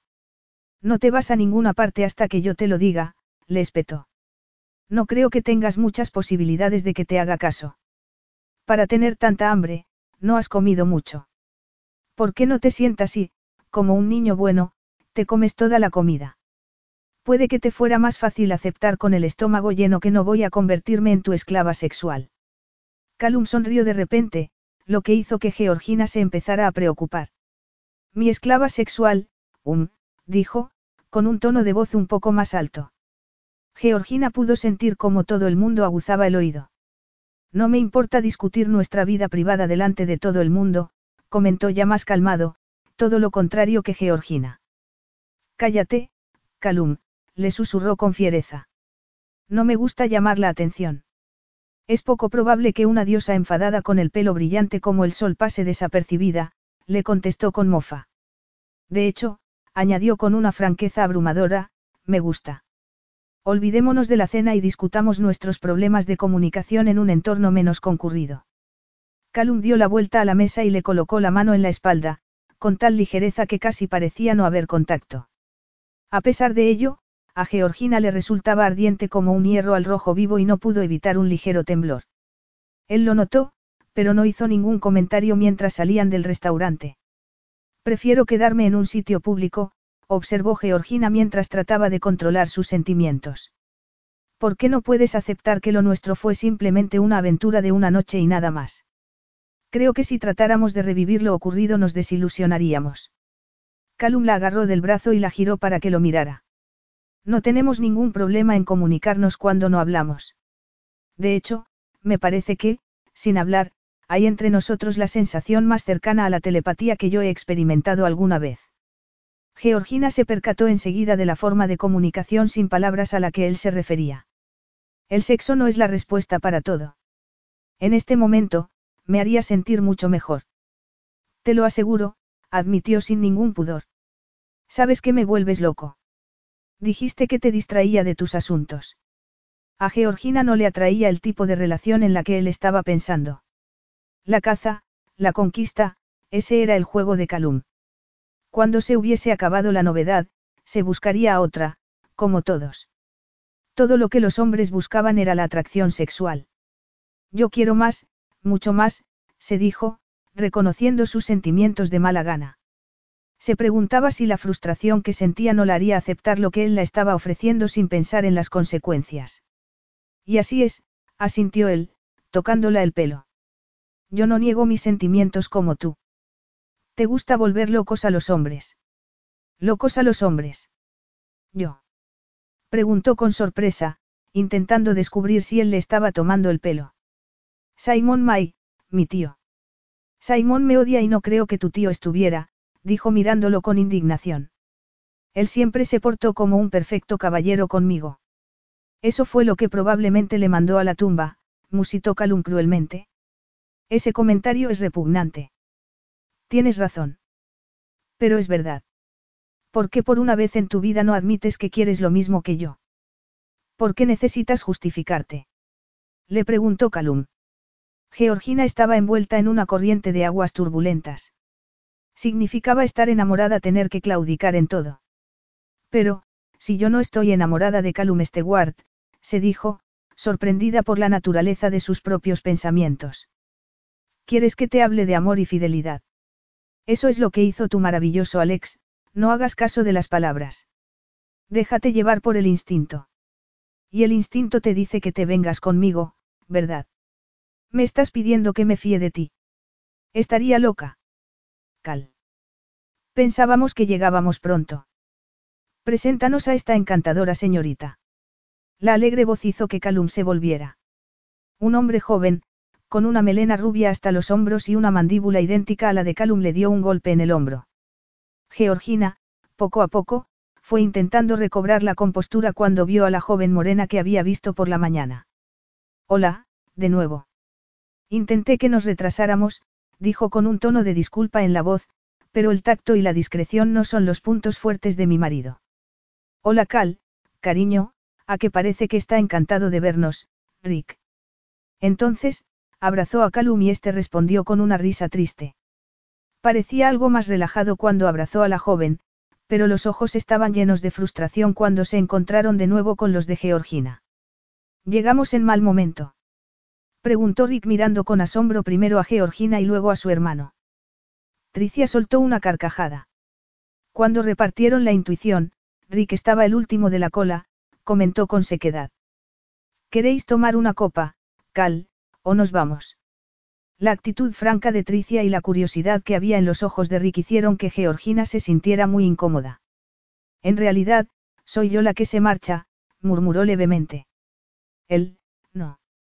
Rotundo de Calum acabó con las súplicas de la joven pareja. ¡Qué genio! comentó el hermano con un tono de voz que no ocultaba la curiosidad que sentía ante un comportamiento poco usual. Yo habría dicho que grosero y arrogante, dijo Georgina, recobrando la voz. Es verdad, pero él siempre ha sido así, explicó Rick, haciendo caso omiso de la mirada asesina de su hermano. ¿Cómo te llamas? Pareces una mujer sensata y distinguida, añadió, pasándole a Calum el brazo por los hombros, ¿qué haces con mi hermano? Soy Georgina Campion. Vamos, Georgina Campion, vente a tomar una copa con mi esposa y conmigo. Estamos de celebración, le dijo mientras le echaba a Calum una mirada conciliadora. Tú puedes venir también. Sin saber cómo, Georgina se vio arrastrada al bar y tomó asiento entre el clan Stewart. Rick era muy alegre y su mujer tenía un buen sentido del humor. La joven pareja parecía haber dado por sentado que Calum y ella eran pareja, un hecho que Georgina encontraba algo perturbador. Aunque sería agradable que fuese verdad, pensó mirando a Calum mientras éste se reía de algún comentario escandaloso de su hermano. ¿Estáis de vacaciones? preguntó Georgina bajo la atenta mirada de Calum. De luna de miel con retraso, dijo Tricia, mirando de forma muy íntima a su marido. Es el único momento en el que nos hemos podido escapar. Boyundra es su amante, añadió con un tono de reproche. ¿Lleváis mucho tiempo casados? Preguntó Georgina, ahogando un sentimiento de celos ante la intimidad que compartían. Tres años. Dos meses, cinco días y, añadió Rick mirando el reloj, y cinco horas y veintisiete minutos. Entonces, extendió la mano para tomarla de su esposa y se la llevó a los labios. ¿Qué tal está Susie? preguntó Calum. Mamá está como siempre. Te manda recuerdos y quiere saber cuándo vas a volver a casa. Pero yo le dije que estabas ocupado ejerciendo de gran magnate de los negocios. Tienes ya todo bajo control. Estoy en ello, respondió Calum, mirando de reojo a Georgina. Oliver era todo un carácter, musitó Rick con una sonrisa. Se podía decir rápidamente que era el hermano de Ruth. Apareció en Boyundra hace unos años para visitar a Calum, le explicó a Georgina. Fue una especie de visita real, como las de Su Alteza Ruth, solo que él se traía a su ayudante personal y ella al peluquero, dijo riendo. He visto, si me perdonáis la expresión, cinturones más largos que las faldas del ayudante. Creo que debería saber que Georgina fue la ayudante personal de Oliver hasta su muerte, le informó Calum. Rick abrió la boca muy sorprendido. ¿Tiene alguien un agujero a mano para que me pueda meter? Preguntó. Lo siento, Georgina, no quería ofenderte. No te preocupes, Rick. Recientemente he hecho frente a peores insultos, respondió mirando a Calum. ¿Cómo se llamaba? preguntó Calum. Señorita Jones, replicó Rick, algo incómodo. Eso es, Oliver tenía buena vista para un par de buenas, piernas. Pero Georgina lleva las faldas mucho más largas, al menos en el trabajo. De hecho, parece que va de uniforme, con el pelo recogido y las gafas. ¿De veras las necesitas? Le preguntó. Soy muy miope. Eso explica por qué sale contigo, hermanito. Estábamos hablando de negocios, se apresuró Georgina a responder. El joven Stewart la miró con una divertida expresión de escepticismo. Debe de haber sido muy interesante trabajar para Oliver. Georgina miró a Tricia con una expresión de agradecimiento. Lo era. Lo echo de menos, dijo, sin importarle lo que pudieran pensar. Georgina tenía una posición privilegiada en la agencia. Debe de ser muy duro ver cómo vas perdiendo la influencia. Lo que quería decir es que echo de menos a Oliver como persona, replicó Georgina. Tienes algo en los ojos. Calum había notado el brillo que se le había puesto en los ojos. Solo mis lentillas, respondió ella con severidad. Rick, animado por las miradas insinuantes de su esposa y la patada que ésta le dio en la espinilla, interrumpió la incómoda pausa. Mamá está en una nube desde que le di la buena noticia. Le he dicho que tendrá que comportarse si va a ser abuela. Eres tan presumido que das asco, comentó Calum, retirando la atención de Georgina. ¿Te crees que nadie ha engendrado un niño antes que tú? Pero no con tan inteligente y tan guapo como será el nuestro, respondió su hermano. Los dos estáis haciendo que Georgina se avergüence, protestó Tricia. No te lo había dicho Calum. También nos sorprendió bastante a nosotros.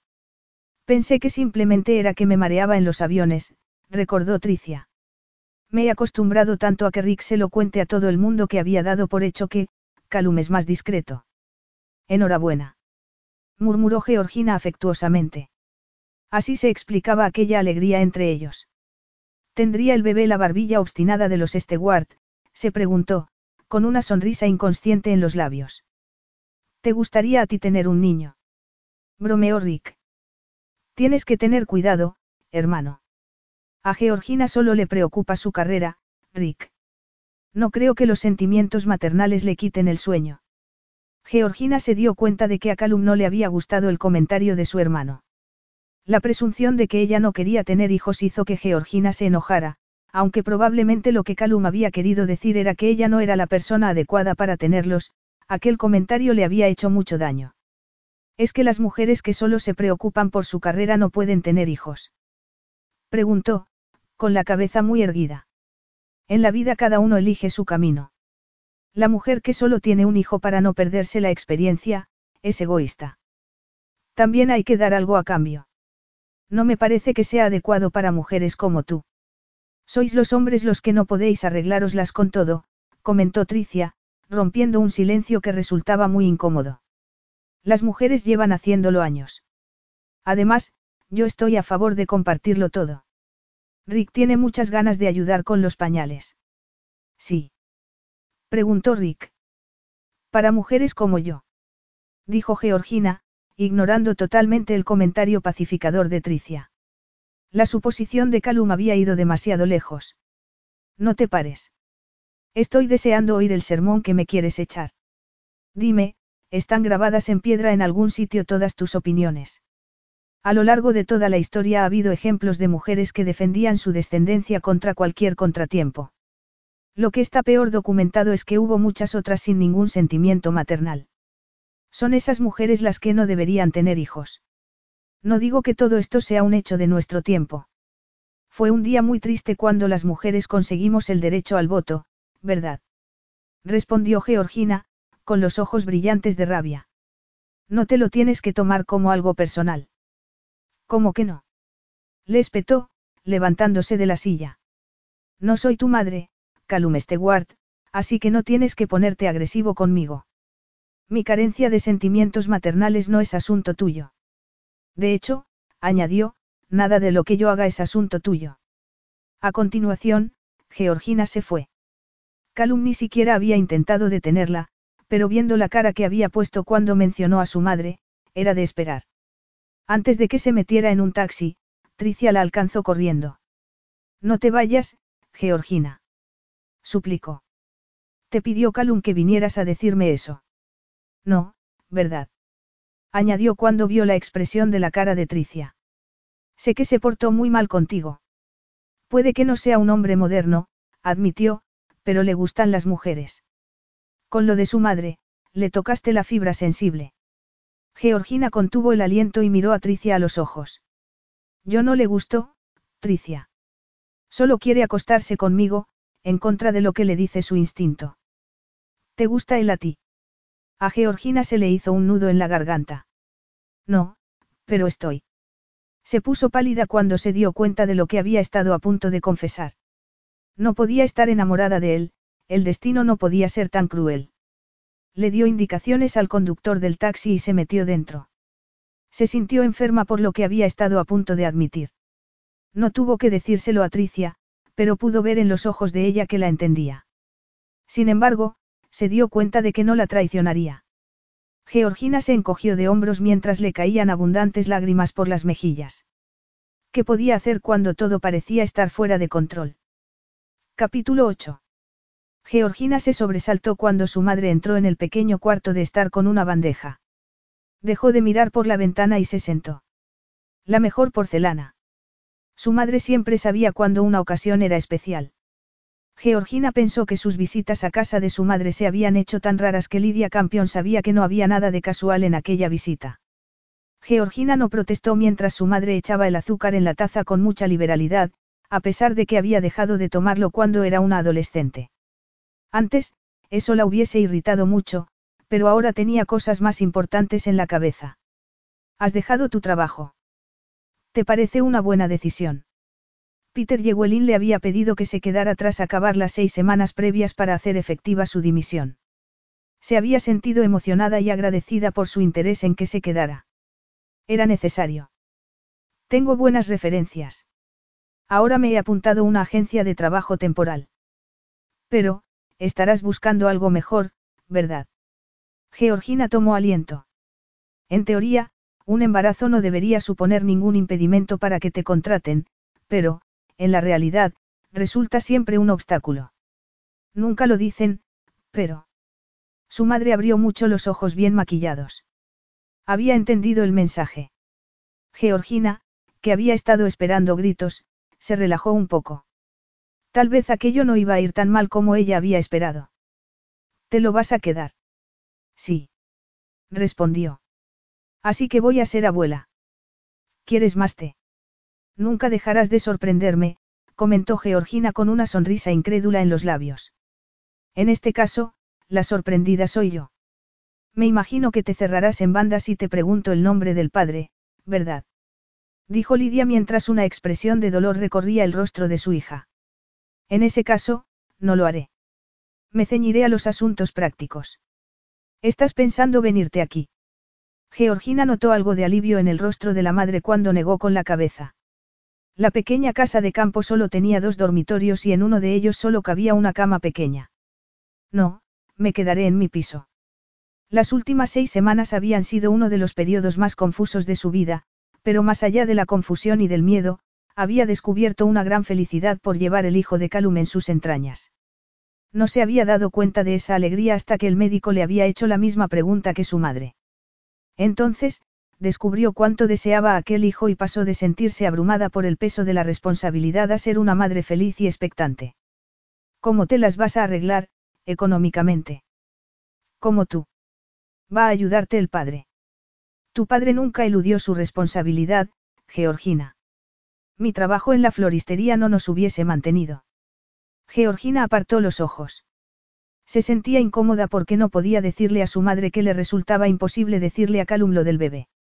¿Cómo podía esperar un compromiso de lo que solo había sido una relación física? No tenía derecho a hacerle aceptar un hijo no deseado y prefería guardar silencio. El hecho de que ella se hubiera enamorado no alteraba la naturaleza superficial de la relación que había existido entre ellos. En realidad, Oliver me dejó un legado. Lidia se puso blanca. ¿Me estás intentando decir que Oliver? Preguntó con voz ahogada. No. Mamá. Exclamó Georgina, sintiéndose herida. Tú también, dijo. Pero poco a poco el enojo se fue transformando en preocupación al ver la palidez de su madre. ¿Quieres algo, un coñac? No, estoy bien. Pues no lo parece, dijo Georgina. Oliver me dejó un montón de acciones. Pero no me preguntes por qué. No tengo ni idea. Te equivocas, querida. Yo sí lo sé. Lo sé muy bien. ¿Qué? Antes de conocer a tu padre, conocí a Oliver Mayori. Lo conocí muy bien. ¿Por qué no me lo dijiste cuando empecé a trabajar para él? Porque yo le pedí a Oliver que te admitiera como administrativa. Estás diciéndome que me nombró su ayudante personal porque te acostaste hace años con él. Preguntó Georgina, sintiendo que le faltaba el aire. No, yo no tuve nada que ver con eso. No te hubiese dado ni siquiera la primera oportunidad, si no hubieras valido. Oliver no toleraba la incompetencia, dijo, retorciéndose las manos. Fue solo que yo quise darte un empujoncito. Lo necesitabas tanto. Había tantas chicas tan preparadas como tú, solo quería ayudar. Y se acordaba de ti después de tantos años. No tuvimos solo una aventura. Estuve a punto de casarme con él. Oliver y tú, murmuró con incredulidad. No era mí. Padre. Dijo Lidia con una sonrisa amargada. No, pero podría haberlo sido, si todo hubiese salido de otro modo. Oliver era un hombre muy ambicioso, recordó. Creía que una mujer y unos hijos hubiesen sido una carga para su carrera. Le di un ultimátum pensando que me escogería a mí. Pero no lo hizo. Luego, me casé con tu padre, te tuve a ti y luego Oliver volvió a aparecer. Y reanudamos lo que habíamos dejado a medias. Lo supo papá. Oliver se las arregló para que se enterara. Podía llegar a ser despiadado, quería que yo dejara a tu padre y, a ti. Pero no pude. No volví a verlo después de la última discusión, y tu padre y yo intentamos arreglar lo nuestro. Nunca me perdonó y se marchó. Así que, ya ves, a su manera, de la única manera que sabía, Oliver intentó compensarnos por lo que nos hizo. Pensé que papá se había marchado por mi culpa, dijo Georgina con la voz temblando por el llanto. Sabía que estaba siendo egoísta al dejarte pensar eso, pero también sabía la mala opinión que te hubieras formado de mí si te hubiese dicho la verdad. Paul siempre trató de mantener el contacto con nosotras. Estuvo trabajando en el extranjero durante mucho tiempo y cuando volvió, ya tenía una nueva familia de la que ocuparse. Y yo sobraba. No, cariño, no es eso. Fue que se sentía un extraño después de todos esos años. Pero nunca olvidó su compromiso económico con nosotras. Georgina pensó en que, si hubiera sabido todo aquello, no se habría sentido tan abandonada y culpable. Pero ya era demasiado tarde para especulaciones. Su padre había muerto hacía tres años. Lidia añadió. En todos esos años, nunca traté de ponerme en contacto con Oliver ni le pedí nada hasta que empezaste a buscar trabajo, te lo juro. Georgina abrazó a su madre. Todas aquellas revelaciones le hacían verla con distintos ojos. Siempre había creído que era una persona superficial y ahora descubría que se había pasado media vida intentando olvidar una trágica historia de amor en brazos de otros hombres. Aquella tarde hablaron de lo que jamás habían hablado antes, pero ninguna de ellas mencionó a los hombres que habían marcado sus vidas. La única persona en Mayoris que sabía que Georgina estaba embarazada era Mary. En aquellos días, no tenía mucho contacto con nadie y menos ahora que se le había acabado el trabajo temporal por lo avanzado de su gestación. Por eso le gustaba visitar a su antigua colega y a su marido. Tenían hijos, pero ya eran unos adolescentes y Georgina miraba con envidia las relaciones entre los miembros de aquella gran familia. Georgina miró al reloj. Estaba esperando a Mary, como tenían por costumbre en el aparcamiento subterráneo de Mayoris. Pasándose una mano por el abultado abdomen, que ya no conseguía ocultar ni una camisa ni un jersey de talla más grande, pensó en los comentarios que provocaría su presencia en la agencia. ¿Y si Calum se enterase? Reconocería al niño. Sin embargo, no era eso lo que ella quería. El niño era solo suyo. Vaya, vaya, vaya. Georgina se sobresaltó y se dio la vuelta. Simón. Has vuelto a tratar de conseguir tu antiguo trabajo. Georgina se dio cuenta de que estaba borracho. Estoy esperando a alguien, dijo, esperando de todo corazón que apareciese Mary. Al don perfecto señor Stewart, supongo, farfulló. Ella sintió tanto pánico al saber que Calum estaba en el edificio que no advirtió que Simon la estaba recorriendo de arriba abajo con la mirada. Cuando a Simon se le cayeron las llaves del coche, volvió a ser consciente de la situación. Espero que no vayas a conducir en ese estado, dijo Georgina cuando olió el tufillo alcohol que emanaba del cuerpo. Espero que no vayas a conducir en ese estado. Repitió, imitándola. Hago lo que me da la real gana. ¿Me oyes? Eres una. Georgina dio un grito cuando él se abalanzó hacia ella y, agarrándola por el pelo, la empujó contra el coche de Mary. Suéltame. Gritó Georgina, aunque no quería mostrar miedo. Simón estaba apoyado contra ella, contra su bebé. Georgina quería gritar, pero nadie podía oírla. Tenía que proteger a su hijo. No era lo suficientemente bueno para ti, ¿verdad? Bueno, ahora sí lo voy a ser. Simón le retorció el pelo con los dedos e intentó besarla, con una boca caliente.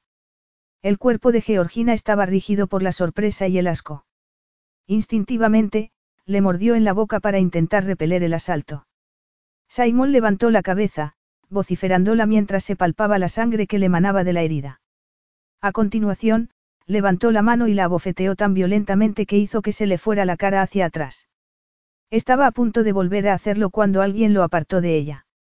Georgina fue deslizándose poco a poco hasta el suelo, ya que las piernas le temblaban tanto que no la sujetaban.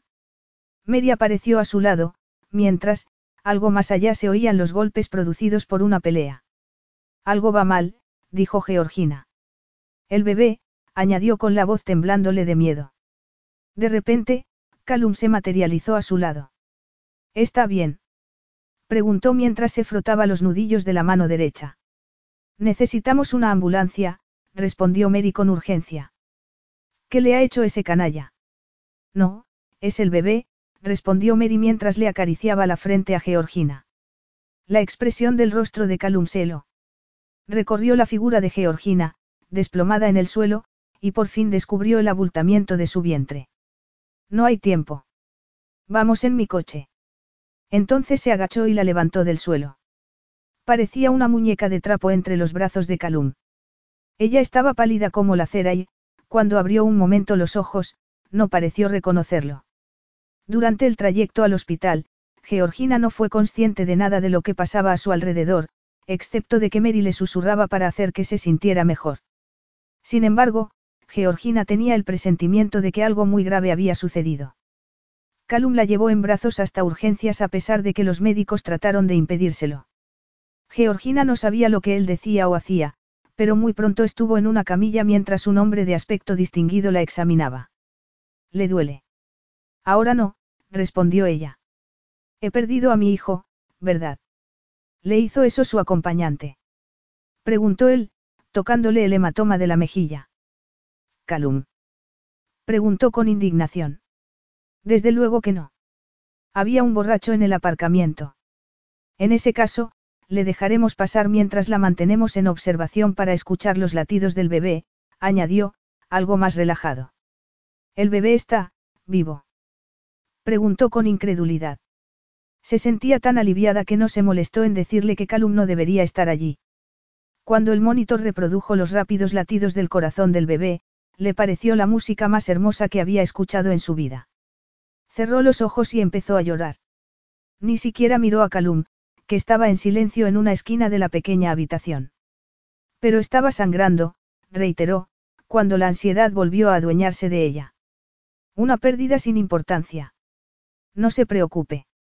Le vamos a hacer una ecografía inmediatamente. La veré más tarde en la sala. Gracias, suspiró Georgina con una leve sonrisa de agradecimiento. El médico desapareció tras la cortina y se quedaron los dos solos.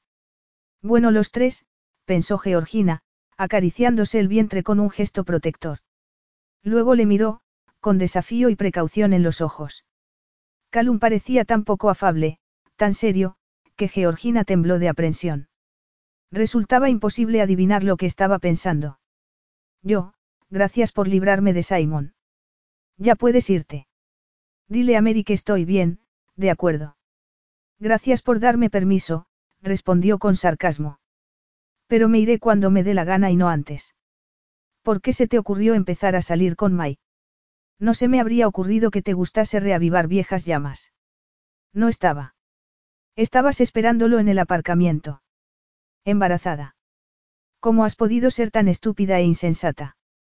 Un hombre que te pega y te deja embarazada. Si eso es lo que te gusta, adelante. Pero no expongas a una criatura inocente a todo eso. A Georgina la había asustado mucho la idea de que Calum descubriera que estaba embarazada. Ahora creía que Simon y ella, debería haberse sentido aliviada, pero sin embargo estaba furiosa. ¿Cómo se atrevía a pensar? Se había imaginado que se daría cuenta instintivamente de que el bebé era suyo. Estaba enojada con él por no darse cuenta de. Naturalmente, Debería haberte pedido tu opinión, dijo Georgina, enfurecida. A pesar de ello, no pudo evitar fijarse en todos los detalles, en los ojos azules, en la forma en la que el pelo se le rizaba en el cuello, la sombra que le hacían las pestañas sobre las mejillas. Ve a decírselo a Mary. Estará preocupada. Y dio un suspiro de alivio cuando se marchó a hacer lo que ella le había pedido. Calum entró en la habitación cuando la enfermera estaba empezando a hacer la ecografía. Siento llegar tarde. He estado intentando encontrarle un taxi a Mary. Le dije que la mantendría al tanto de cualquier novedad. La enfermera sonrió y no dijo nada para evitar que se quedara. Georgina tenía tantas ganas de saber si todo iba bien que no se molestó en protestar y hacer que lo echaran. Siéntese aquí. Lo verá mejor. Aquello ya era demasiado. Georgina estaba volviendo la cabeza para decirle que se fuera con la mirada cuando las palabras pronunciadas por la enfermera hicieron que pegara los ojos a la pantalla. Esto es el corazón latiendo, justo aquí. Georgina siguió con mucha atención las explicaciones de la enfermera, fascinada por las borrosas imágenes de la pantalla. Está bien.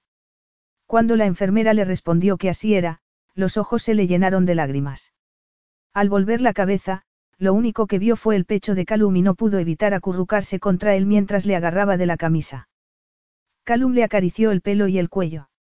Déjeme ver, ahora está de 29 semanas, observó la enfermera, ignorando la tensión que su comentario provocó en la habitación. Georgina se incorporó, sin atreverse a mirar a Calum.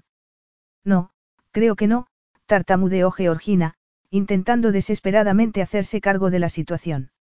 Georgina sabía que a un hombre tan astuto como Calum no se le habría pasado por alto aquel comentario y ya habría sacado sus conclusiones. Le sorprendería saber cuántas personas calculan mal las fechas, dijo la enfermera con una sonrisa mientras le limpiaba el gel del vientre y volvía a colocarle la bata. Pero las medidas del bebé indican su edad de manera muy exacta. Calum no dijo ni una palabra, solo dirigió una mirada acusatoria a Georgina. A ella la aterraba más lo que le transmitía con aquella mirada que lo que le pudiese decir. Cuando la metieron en una cama, el médico volvió a aparecer. Dejemos entrar al papá, exclamó con alegría. Georgina dio un bufido cuando Calum entró en la habitación. Los detalles técnicos eran algo confusos, pero Georgina se quedó con las palabras, no hay nada de lo que preocuparse. Sin embargo, el médico recomendó reposo total en cama durante dos semanas, lo que hizo que Georgina se empezara a preocupar por lo que implicaba esa recomendación. La solución más evidente era irse a casa de su madre, pero Georgina recordó que nunca había sido muy buena enfermera. Lidia siempre había pensado que las enfermedades eran cosa de la mente y le había curado la mayoría de sus enfermedades infantiles con paseos. Yo me encargaré de cuidar de ella y del bebé. Georgina lo miró con sorpresa. Solo porque no había tenido valor para decirle al médico que no quería que él se quedara, no tenía que sentirse con derecho para hacerse cargo de la situación. Tenía que dejárselo muy claro desde un principio. Los veré a los dos por la mañana, dijo el médico al tiempo que se marchaba. Nunca pensé que los especialistas fueran tan accesibles, comentó Georgina mientras el médico cerraba la puerta. ¿Por qué me han traído a una habitación individual? Pensé que preferirías estar sola. No me puedo pagar una habitación individual, afirmó Georgina mientras pensaba que debía tener un aspecto horrible. Yo sí, dijo Calum, con una expresión dura en el rostro. Y tengo todo el derecho, ya que estamos hablando de mi hijo. ¿Cuándo ibas a decírmelo? Esto no es asunto tuyo. Que mi hijo no es asunto mío. Preguntó con un brillo feroz en los ojos. Tú eres su padre biológico. Y solo fue algo accidental, un breve momento de locura. Pero el bebé cambia las cosas. En lo que se refiere a ti, no. No te creerás que voy a consentir que no me dejes ver a mi hijo. Encuentro tu actitud posesiva un poco difícil de aceptar. No te preocupabas tanto hace unos pocos minutos cuando no sabías que el niño existía. ¿Y quién tiene la culpa de eso? Yo quiero a este niño y tú no me lo vas a quitar. exclamó Georgina con una mirada desafiante. ¿De qué estás hablando? Yo no valgo para ser madre. No me he olvidado de lo que dijiste. Si te piensas que voy a dejar que me quites a mi hijo, estás muy equivocado. No te vayas a creer que puedes comprar todo solo porque tengas dinero, afirmó mientras se limpiaba con la mano las lágrimas que le corrían por las mejillas. Tienes un pañuelo. Calum sacó un pañuelo del bolsillo y se sentó en el borde de la cama. Cálmate. No creo que sea bueno que te disgustes tanto. Me quieres quitar a mi hijo. Realmente quieres a tu hijo, ¿verdad? Lo acepto, dijo muy suavemente. No sé de dónde te sacas esas ideas tan descabelladas de que te quiero separar de él. Pero es mi hijo también y no me puedes dejar al margen. Nos conviene a los dos comportarnos de manera civilizada, así que no me hagas jugar duro. Me estás amenazando. No te pongas dramática. Yo no soy Simon May, dijo mordazmente. No tienes ningún derecho a alejarme de mi hijo. Además, tal y como están las cosas, necesitarás ayuda. Ahora me vas a escuchar. Tienes que prometerme que no volverás a ver a Simon Mayo. Un hombre que pega a una mujer nunca cambia, comentó con desprecio. Creía que el niño es suyo. ¿Te crees que me importa lo que piense? ¿Sabías que había estado vendiendo información a nuestros rivales? Sí. Dijo terminantemente. Simon May no le interesaba en absoluto. Lo despedimos hoy y probablemente descubrió que nuestros competidores no estaban tan interesados como él se imaginaba en contratar a alguien que ya había vendido a su empresa. Supongo que tú fuiste el blanco de sus iras, dijo mirando el hematoma que tenía en la mejilla. Incluso si no te respetas a ti misma, tienes que pensar en el bebé. No tendré escrúpulos en asegurarme de que no pones su vida en peligro. ¿Cómo te atreves a echarme un sermón sobre la responsabilidad? Le contestó muy enfadada. Calum parecía convencido de que tenía una tórrida relación con Simon. Tú no fuiste muy responsable cuando concebimos este niño. Además, estoy embarazada de siete meses. De todas maneras, no creo que mi vida amorosa deba preocuparte. Eres una mujer muy sensual y aún más ahora que estás embarazada, dijo con voz entrecortada. Me han dicho que los apetitos de algunas mujeres aumentan con el embarazo. Creo que estás muy hermosa y deseable. Calum levantó la mano y se la llevó a la frente, cerrando los ojos. Georgina vio que los músculos de la garganta se le contraían cuando tragó saliva. A continuación, él añadió. Es mejor que duermas un poco, dijo levantándose de la cama. Si necesitas algo, llámame, añadió escribiendo un número en un trozo de papel. Me pondré en contacto con tu madre y le contaré lo sucedido. Calum se hizo cargo de todo sin que Georgina tuviera oportunidad de protestar. La habitación estaba llena de flores frescas todos los días, un gesto que podría haber significado algo si Georgina no hubiese estado convencida de que era Mary la que se encargaba de mandarlas en nombre de Calum. Él tenía una aliada en su madre, a quien Calum había alojado en un hotel muy lujoso durante la estancia de Georgina en el hospital. Lidia la visitaba todos los días y no hacía más que alabar a Calum. No podía entender el empeño de su hija en rechazar al padre del niño que estaba esperando. En su opinión, Calum era lo que cualquier mujer podría desear. Cuando Calum estaba presente, no dejaba de hacer alusiones a las bodas y entonces Georgina se moría de vergüenza. ¿Cómo podía explicar que él la había engañado cuando ella pensó que era un acompañante contratado? Todavía le quedaba orgullo. Y además, a pesar de las razones de Calum, todavía estaba convencida de que quería quitarle al bebé. Calum iba todos los días y se comportaba como un padre atento, a pesar de que Georgina pensaba que solo lo hacía por guardar las apariencias. La última tarde que estuvo ingresada, estuvieron sentados con un silencio agobiante durante media hora. Ella hacía que miraba las páginas de una revista, respondiéndole con monosílabos cada vez que intentaba empezar una conversación. Vale ya, Georgina, dijo él, quitándole la revista de las manos. Te he comprendido. No te gusto, comentó con tristeza, sentándose en la cama con una expresión seria. Creo que ya es hora de que empieces a comportarte como una mujer adulta y pienses en el futuro. Tenemos que dejar a un lado nuestros sentimientos personales por el bien del niño. Él o ella debe ser lo único que nos preocupe. Mi infancia estuvo marcada por las riñas de mis padres. Mi madre no ha podido dejar de pensar en el efecto que tuvo sobre mí su comportamiento. Incluso si mi padre hubiese llevado el asunto a los tribunales, resultaba inevitable que mi madre consiguiera la custodia.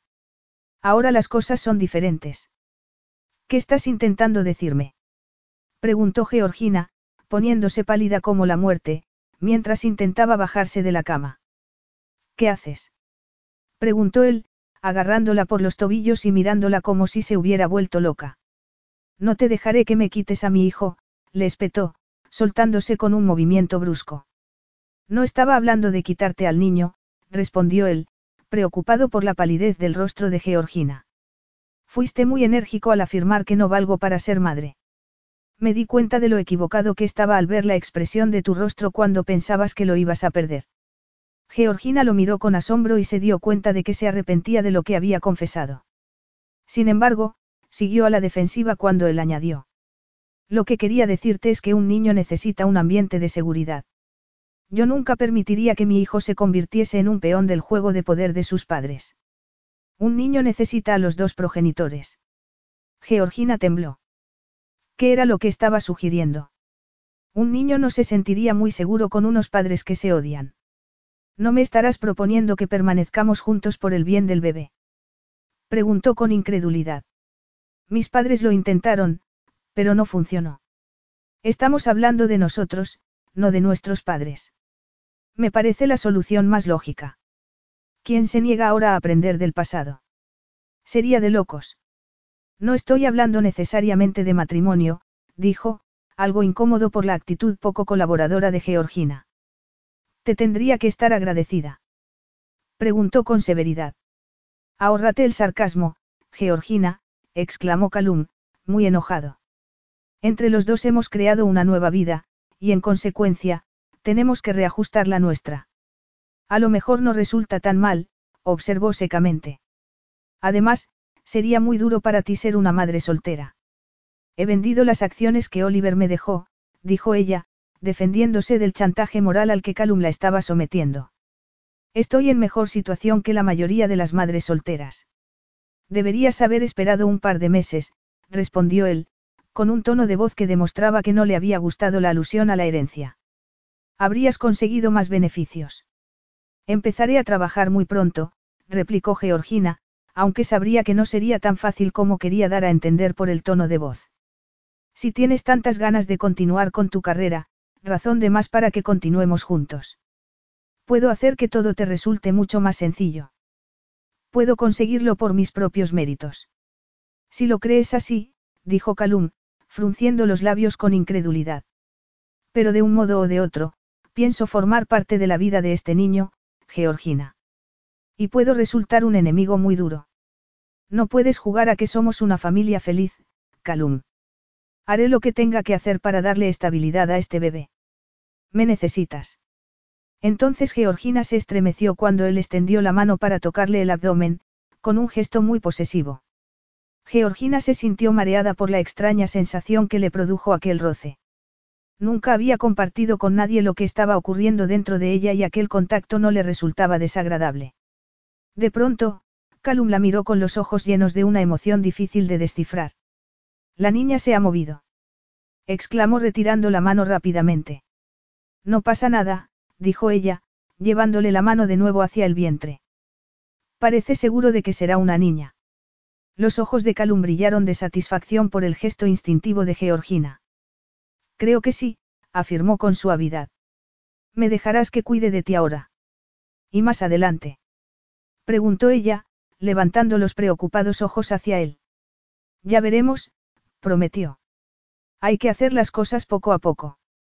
Seguro que dos personas inteligentes pueden llegar a un acuerdo. El problema era que una de esas dos personas estaba enamorada, se dijo Georgina. Pero, a pesar de ello, asintió. ¿Qué alternativa tenía? Calum tenía razón, debía pensar en el bebé. ¿Cuánto tardaría Calum en descubrir lo que ella sentía? Tembló cuando se dio cuenta que sus sentimientos la hacían muy vulnerable. Bueno, tendré que hacer lo posible para que nunca los descubra, se dijo. Capítulo 9. Cuando Calum decidió llevársela a Francia, Georgina opuso resistencia, pero Calum parecía tener respuestas para todo. El problema era que él tenía razón, ella necesitaba cuidados. El tocólogo la había autorizado para que viajara y, además, le había recomendado personalmente un médico de Montpellier, echándole así por tierra la última excusa que le quedaba. Por consiguiente, los preparativos del viaje empezaron enseguida. Parece que soy la única que hace concesiones, comentó Georgina, mientras hojeaba el menú de un pequeño café en el que Calum había insistido en detenerse. Ni siquiera sé hablar francés. Algunas veces pareces tan británica, comentó Calum, con una leve sonrisa. Claro, Porque lo soy. Estrecha de miras e intransigente, replicó ella, pidiendo la comida en un torpe francés. ¿Quién soy yo para decirte lo contrario? Sin embargo, veo que no te vas a morir de hambre, dijo él mientras hacía lo propio de modo mucho más fluido. Encargar la comida es una cosa, pero tener un hijo mientras nadie sabe lo que estás diciendo es otra muy distinta. Una buena parte del personal de la clínica habla inglés. Ya hemos hablado de todo eso antes. Además, una comadrona vivirá con nosotros las dos semanas antes del parto. No tendré a nadie que conozca, se quejó. Ya te he dicho que puede venir tu madre. Además, me conoces a mí. Eso no me consuela, lo siento. Mi madre es la última persona a la que yo querría allí. Lidia ya le había aconsejado a Georgina que eligiera la más alta tecnología para el parto y se había encargado de explicarle lo horripilante que había sido su propia experiencia. Todas aquellas explicaciones no habían servido precisamente para aplacar sus temores. En ese caso, como ya te dije, te tendrás que conformar conmigo. Vas a asistir al parto. Georgina no se había esperado eso. Calum era tan posesivo sobre la vida que crecía dentro de ella que algunas veces se sentía celosa. Sin embargo, no pudo evitar preguntarse cómo sería sentirse cobijada por él. Era tan protector, aunque solo era porque ella llevaba dentro un niño, su hijo. Georgina no quiso admitir la emoción que la embargaba. Claro que sí. Pero es muy íntimo. Me da vergüenza. También fue muy íntimo cuando concebimos al bebé, si recuerdo bien. ¿O necesitas que te refresque la memoria? Georgina, no estoy jugando a hacer de padre. Estoy comprometido hasta el fin. Pero no conmigo, pensó ella. Recordar eso era la única manera en la que podía aceptar la situación en la que se encontraban. Se sonrojó al recordar todos los detalles de aquella noche. No creo que te gustara repetirlo en mi estado actual. Al contrario, pero el médico me ha dicho que, por el momento, debo abstenerme. ¿Por qué te lo dijo? Preguntó Georgina, escandalizada. ¿Por qué se lo pregunté? ¿Qué? Se sofocó Georgina, agradecida por la llegada de la comida. Prueba esto. Es como un puré de castañas, una especialidad de la zona, explicó mientras se lo daba a probar con su propio tenedor. ¿Te gusta? Está muy bueno, afirmó ella mientras se preparaba para tomarse el pollo que había pedido y pensaba lo íntimo que le habría parecido a todo el mundo aquel gesto. Y lo había sido. Pero no tenía que hacerse ilusiones. Pero todavía no entiendo por qué no me podía quedar en Inglaterra. Podrías haberme visitado allí. ¿Estás realmente de mal humor? ¿Te ha cansado demasiado el viaje? Preguntó con ansiedad. Candal te está solo a una hora de camino, pero podemos pasar aquí la noche si quieres. Estoy bien, le aseguró. El vuelo a Toulouse había sido bueno y no se había cansado por el viaje en coche porque Calum había parado con frecuencia para que estirara las piernas. Para responder a tu pregunta de antes, te diré que quiero estar comprometido con este niño desde el principio. No quiero ser un padre de fin de semana. ¿Qué pasa conmigo? No importa lo que yo quiera. Preguntó con frustración. Necesitas a alguien que te... Que me regañe, le interrumpió Georgina. Me parece que todo lo que habrías hecho hubiera sido volver con Mai cuando se te hubieran curado los hematomas. Eso es asunto mío, replicó, echando chispas por los ojos. Háblame de él. No sé qué quieres decir, respondió ella, perpleja. ¿Acaso tiene una serie de características ocultas que solo se descubren en una relación más íntima? Y tú las conoces todas, ¿verdad? ¿O es que tienes una vena masoquista y te atraen los brutos? Preguntó Calum con frialdad. Yo nunca te dije que tuviera una aventura con Simon. Lo dijiste tú. Me vas a decir que no era así. ¿Por qué otra razón te veías con él en el aparcamiento? Aquello no fue un encuentro casual. ¿Qué te pasa? ¿Te hizo daño pensar que salté de tu cama a la de otro? Preguntó con dureza. Pensé que estaba seguro de que me había acostado con todos los empleados de Mayoris. Aunque ahora no te tendrás que preocupar de eso. Estoy tan atractiva como una ballena, añadió, acariciándose el vientre. Te enfadaste conmigo cuando te enteraste. Enfadarme. Tenías tu futuro cuidadosamente planeado. Un hijo no era lo que habías planeado. Lo lógico sería que me echaras la culpa. Estás intentando que te diga que no quiero tener un hijo para que te puedas hacer cargo de él. Ya sé que quieres tener el niño. Exclamó con impaciencia. Sé que es a mí a quien no quieres, pero no es de eso de lo que estamos hablando. En circunstancias ideales, un niño no vendría a este mundo por un descuido, pero no estamos viviendo en un mundo ideal. Qué profundo. Le espetó. Dice también en tu libro de frases sabias que se hace cuando el padre de tu hijo no existe. Callum Smith nunca ha existido. Y yo pasé la noche en cuestión con él. Si lo miramos de este modo, mi hijo no tiene padre. Pues no fue concebido por obra del Espíritu Santo, le contestó secamente, con un brillo frío en los ojos. Debería haberte dicho quién era, deberíamos haber tomado precauciones. Yo debería haberte cerrado la puerta en las narices la primera vez que te vi. Pero no lo hiciste, yo no lo hice, no lo hicimos. Aunque, para ser sincero, pensé que llevarías algún tipo de protección. No me pareció justo pedirte responsabilidades, explicó Georgina, sorprendida por la manera en que se recriminaba por lo ocurrido. Dios mío, ¿por qué? Es culpa mía. Casi somos unos completos desconocidos, tú me desprecias. ¿Cómo podía decirte que estaba embarazada y que tú eras el padre? Pensé que no me creerías. ¿De verdad es eso lo que pensaste? Sí, Calum, respondió ella suavemente. La verdad es que no sé cómo habría reaccionado, pero no me diste oportunidad de comprobarlo. No nos diste la oportunidad ni a ti ni a mí. Sé que no tenías buena opinión de mí, pero, ¿de verdad pensaste que no aceptaría mi responsabilidad? No me gusta ser una complicación en la vida de nadie. Para mí, este niño no es ninguna complicación, es una bendición, dijo Georgina con voz ronca. No quiero que te sientas obligado hacia mí, quiero que me ames, fue lo que en realidad le quiso decir. ¿Y tu ambición? Preguntó Calum mientras observaba la expresión del rostro de Georgina con gran interés. Sé que me tienes encasillada en la imagen de una fulana malvada, pero, si te hubieses molestado alguna vez en preguntarme, te habría dicho que mis ambiciones no van más allá de lo normal. Nunca sacrificaría mi vida personal para conseguirlas. No fue eso lo que hiciste cuando tu novio te abandonó por una mujer más complaciente. Eso, respondió ella con firmeza, fue su problema, no el mío. Puedo pasar sin un marido que se siente amenazado por las habilidades de su mujer. Me encanta tu modestia, musitó Calum, reclinándose más en la silla para contemplarla mejor. Hacía muy bien mi trabajo, protestó Georgina. Incluso tú tienes que admitir eso. Tu devoción para el trabajo no es fácil de encontrar, asintió Calum. Pero Mayoris no es el único lugar donde se podrían utilizar tus energías.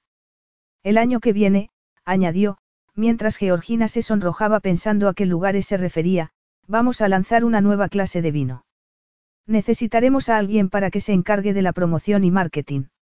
¿Me estás ofreciendo trabajo?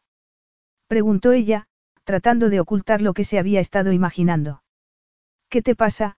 ¿Crees que no vas a estar a la altura? Dijo Calum, con un brillo en los ojos que daba a entender que sabía en lo que había estado pensando. No me asusta tu talento, si es eso lo que te preocupa. Ya me has despedido una vez. Si recuerdo bien, presentaste tú la dimisión y, cuando se te dio la oportunidad de continuar, la rechazaste. ¿Cómo sabes todo eso? Peter lo mencionó. Por casualidad. Puede que yo preguntara. Si quieres que admita que me causaste una gran impresión, ya lo has conseguido. ¿Qué dices? Yo. Tartamudeó Georgina. Me sería más fácil de aceptar si creyera que me intentaste seducir deliberadamente. Pero no creo que, aquella noche, tuvieras más control de la situación que yo. Que si me causaste sensación. Añadió con voz insinuante, mientras Georgina temblaba. Eras la personificación de mis fantasías eróticas. Eras cálida y sensual, pero me devolviste a la realidad de un golpe cuando me desperté a la mañana siguiente y ya no estabas. Cometí la misma equivocación que mi padre y confundí el deseo por otra cosa. Tú no fuiste una víctima pasiva, Calum, respondió Georgina temblando, mientras asimilaba las palabras que acababa de pronunciar. Supongo que, dadas las circunstancias, piensas que tú eres la víctima. No merece la pena buscar culpables. Estamos esperando un hijo, dijo ella con voz muy tranquila, y supongo que eso es lo único que importa. Si no fuera así, no estaríamos aquí, juntos. ¿Por qué te fuiste con Mai, y no conmigo? Yo no me fui con él. Simplemente estaba allí cuando. No importa, eso ya no cambia nada, la interrumpió bruscamente. Georgina lo miró con frustración y retiró el plato. Pensó que, algunas veces, actuaba como si estuviera celoso, lo que era ridículo. La casa era una granja rehabilitada construida en piedra de una tonalidad rosada. Estaba situada en las laderas de una colina, dominando las fértiles llanuras del valle. Te quedaste dormida de repente, dijo Calum mientras ella se frotaba los ojos y parpadeaba. No, le contradijo ella. Bueno, tal vez un poquito, pero nada más, admitió, estirándose con fruición. No está tan aislada como parece, añadió Calum, mientras la ayudaba a salir del coche. La otra carretera lleva a una ciudad que está solo a unos pocos kilómetros. Matilde, mi ama de llaves, ha accedido a vivir con nosotros al menos hasta que nazca el bebé, así que no estará sola. Habla inglés mejor que tu francés, añadió en un tono de guasa. Así que tengo una carcelera. Qué bien. Le espetó, mientras aceptaba de mala gana la ayuda para salir del coche. Si Georgina se sintió torpe al salir del coche, aquello no fue nada en comparación a cómo se sintió cuando una figura alta y esbelta salió de la casa como una exhalación y fue corriendo hasta los brazos de Calum. Ella le besó en los labios afectuosamente y dio un paso hacia atrás, sonriendo. Cuando aquella mujer la miró, Georgina se sintió como una ballena. ¿Cuándo has llegado, José? preguntó Calum, sin parecer sorprendido por la efusión del saludo. El sábado pasado. Greg me pidió que echara una mano ya que tú estabas, retenido en Londres, dijo la esbelta y atractiva morena, echándole una rápida mirada a Georgina. Qué amable. ¿Qué tal ha estado el tiempo? preguntó Calum, mirando las oscuras nubes que había en el cielo. Lo suficientemente frío como para hacerme sentir en casa, comentó ella, riendo. El viento era gélido y Georgina sentía que le cortaba a través de la ligera tela de la chaqueta. Ella no se sentía en casa. Más bien se sentía como una intrusa. Si no os molesta, voy a entrar en la casa, dijo Georgina con sequedad. Perdona, no os he presentado. Georgina, esta es Josie Dupont, la hermana de mi socio Greg. Georgina respondió con una ligera inclinación de la cabeza al saludo de la otra mujer. Tenía que admitir que Josie era muy atractiva, con rasgos delicados como los de una virgen y extremidades largas y atléticas. Sabía que Calum la encontraba atractiva. No sabía que tuviera un socio, pero entonces se dio cuenta de que había muchas cosas de Calum que no conocía. Ten cuidado, porque el acceso a la entrada está empedrado con guijarros y se ponen muy resbaladizos después de la lluvia, advirtió Calum. Georgina estaba sin aliento cuando entró en el cálido y amplio salón y se quitó la capucha que le protegía la cabeza. La cocina era enorme y ocupaba todo el lateral de la casa. Las paredes era de piedra vista y el techo era muy bajo, con vigas oscuras, de las que colgaban manojos de hierbas. Había un antiguo fogón en la chimenea, pero al ver todos los modernos electrodomésticos, Georgina asumió que era solo un mero elemento decorativo. Matilde. Gritó Calum cuando llegó a donde ella estaba. Te podrías haber roto la cabeza ahí fuera, regañó a Georgina. Matilde. Oh. Cal, le di el día libre. Su sobrina se casaba hoy y tenía muchas ganas de ir. Le dije que no te importaría. ¿Hice bien? Preguntó Josie, haciéndole gestos coquetos mientras lo miraba. Claro que sí, respondió Calum. Necesito ponerme al día y ver a Greg. Ha estado llevando él solo durante demasiado tiempo el peso de todo esto. Supongo que eso es culpa mía también, pensó Georgina, embargada por una terrible sensación de soledad. Debo estar loca por haber permitido que me traiga aquí. ¿Qué es lo que te detiene? Preguntó José. No puedo dejar a Georgina sola. No seas ridículo, le espetó Georgina, ruborizándose al captar la mirada de desdén que le estaba dirigiendo la otra chica. ¿Es que no está el lagar aquí? Preguntó, echando una mirada a los demás edificios. No, está al otro lado del valle, explicó José, con una mezcla de superioridad y burla que hizo que le hirviese la sangre a Georgina. Estoy segura de que Georgina entiende que tienes otros compromisos. Y tú eres uno de ellos, supongo, se dijo Georgina, viendo cómo la chica le sonreía a Calum. No voy a discutir sobre eso, dijo Calum con firmeza. Dile a Greg que venga a cenar. Y tú también, desde luego. Así nos pondremos al día. Josie tuvo que contentarse con eso, a pesar de que Georgina sospechaba que sus planes eran muy diferentes. Lo que hubiera querido habría sido llevarse a Calum y no le gustaba ver que las cosas no salían como ella había pensado. Te enseñaré tu habitación para que puedas descansar un poco, comentó Calum. No necesito una niñera. Yo opino lo contrario, respondió él con sequedad. Y si no fueras tan testaruda, tú misma lo reconocerías. Georgina admitió que tenía razón y subió las escaleras. Calum la llevó a una habitación amplia y ventilada, decorada con antigüedades. La cama tenía un cabecero de latón y estaba cubierta con un edredón.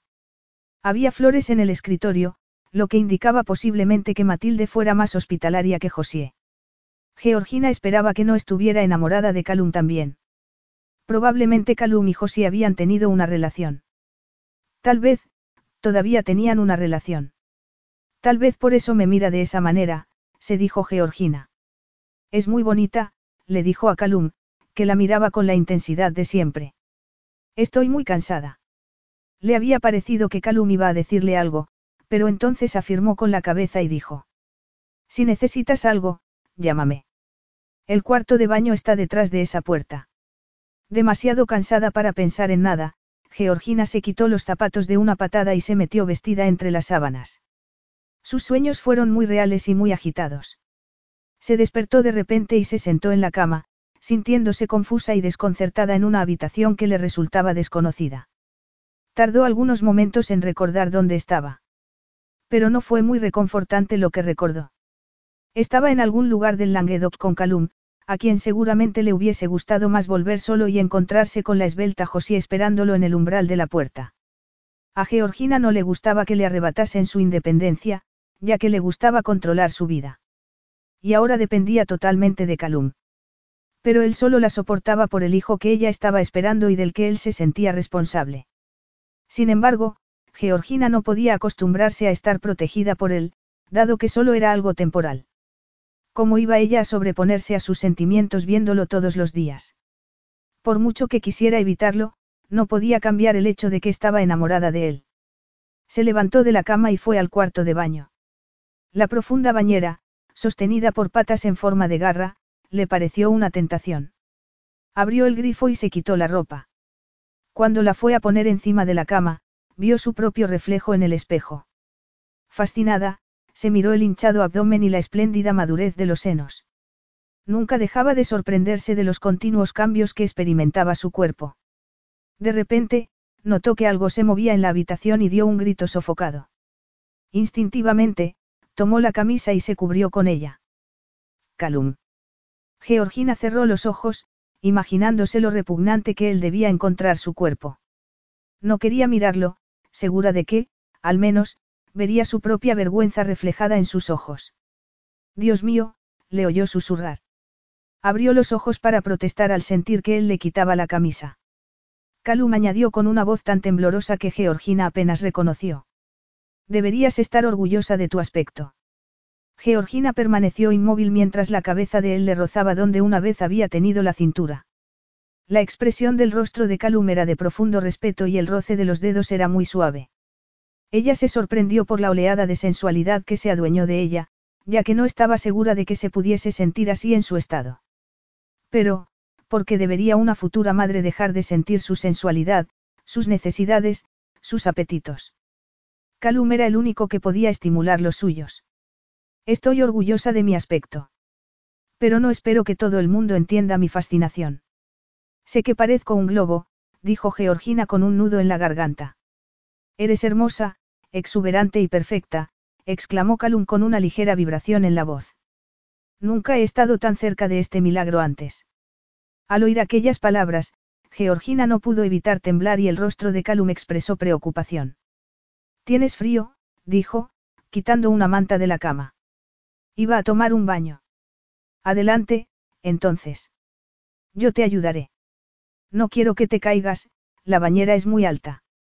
Georgina no protestó aunque las razones le parecieron poco convincentes. Pero era como llevar a cabo una de sus fantasías, la de tenerlo cerca, cuidándola como lo haría un amante, en el sentido estricto de la palabra.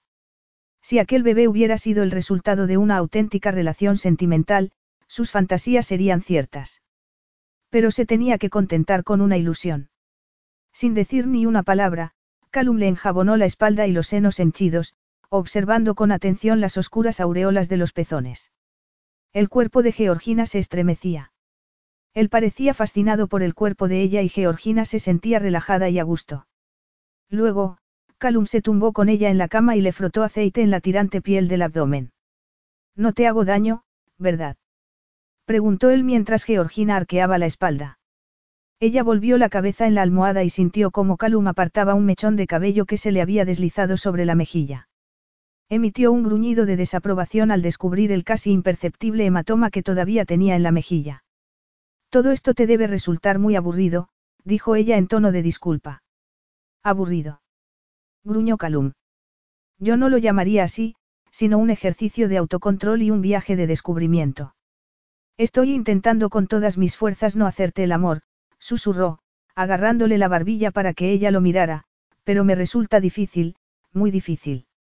Georgina no podía creer que estuviera diciendo eso. La encontraba atractiva, así. La manera en la que le recorrió todo el cuerpo con la mirada acabó con cualquier duda al respecto.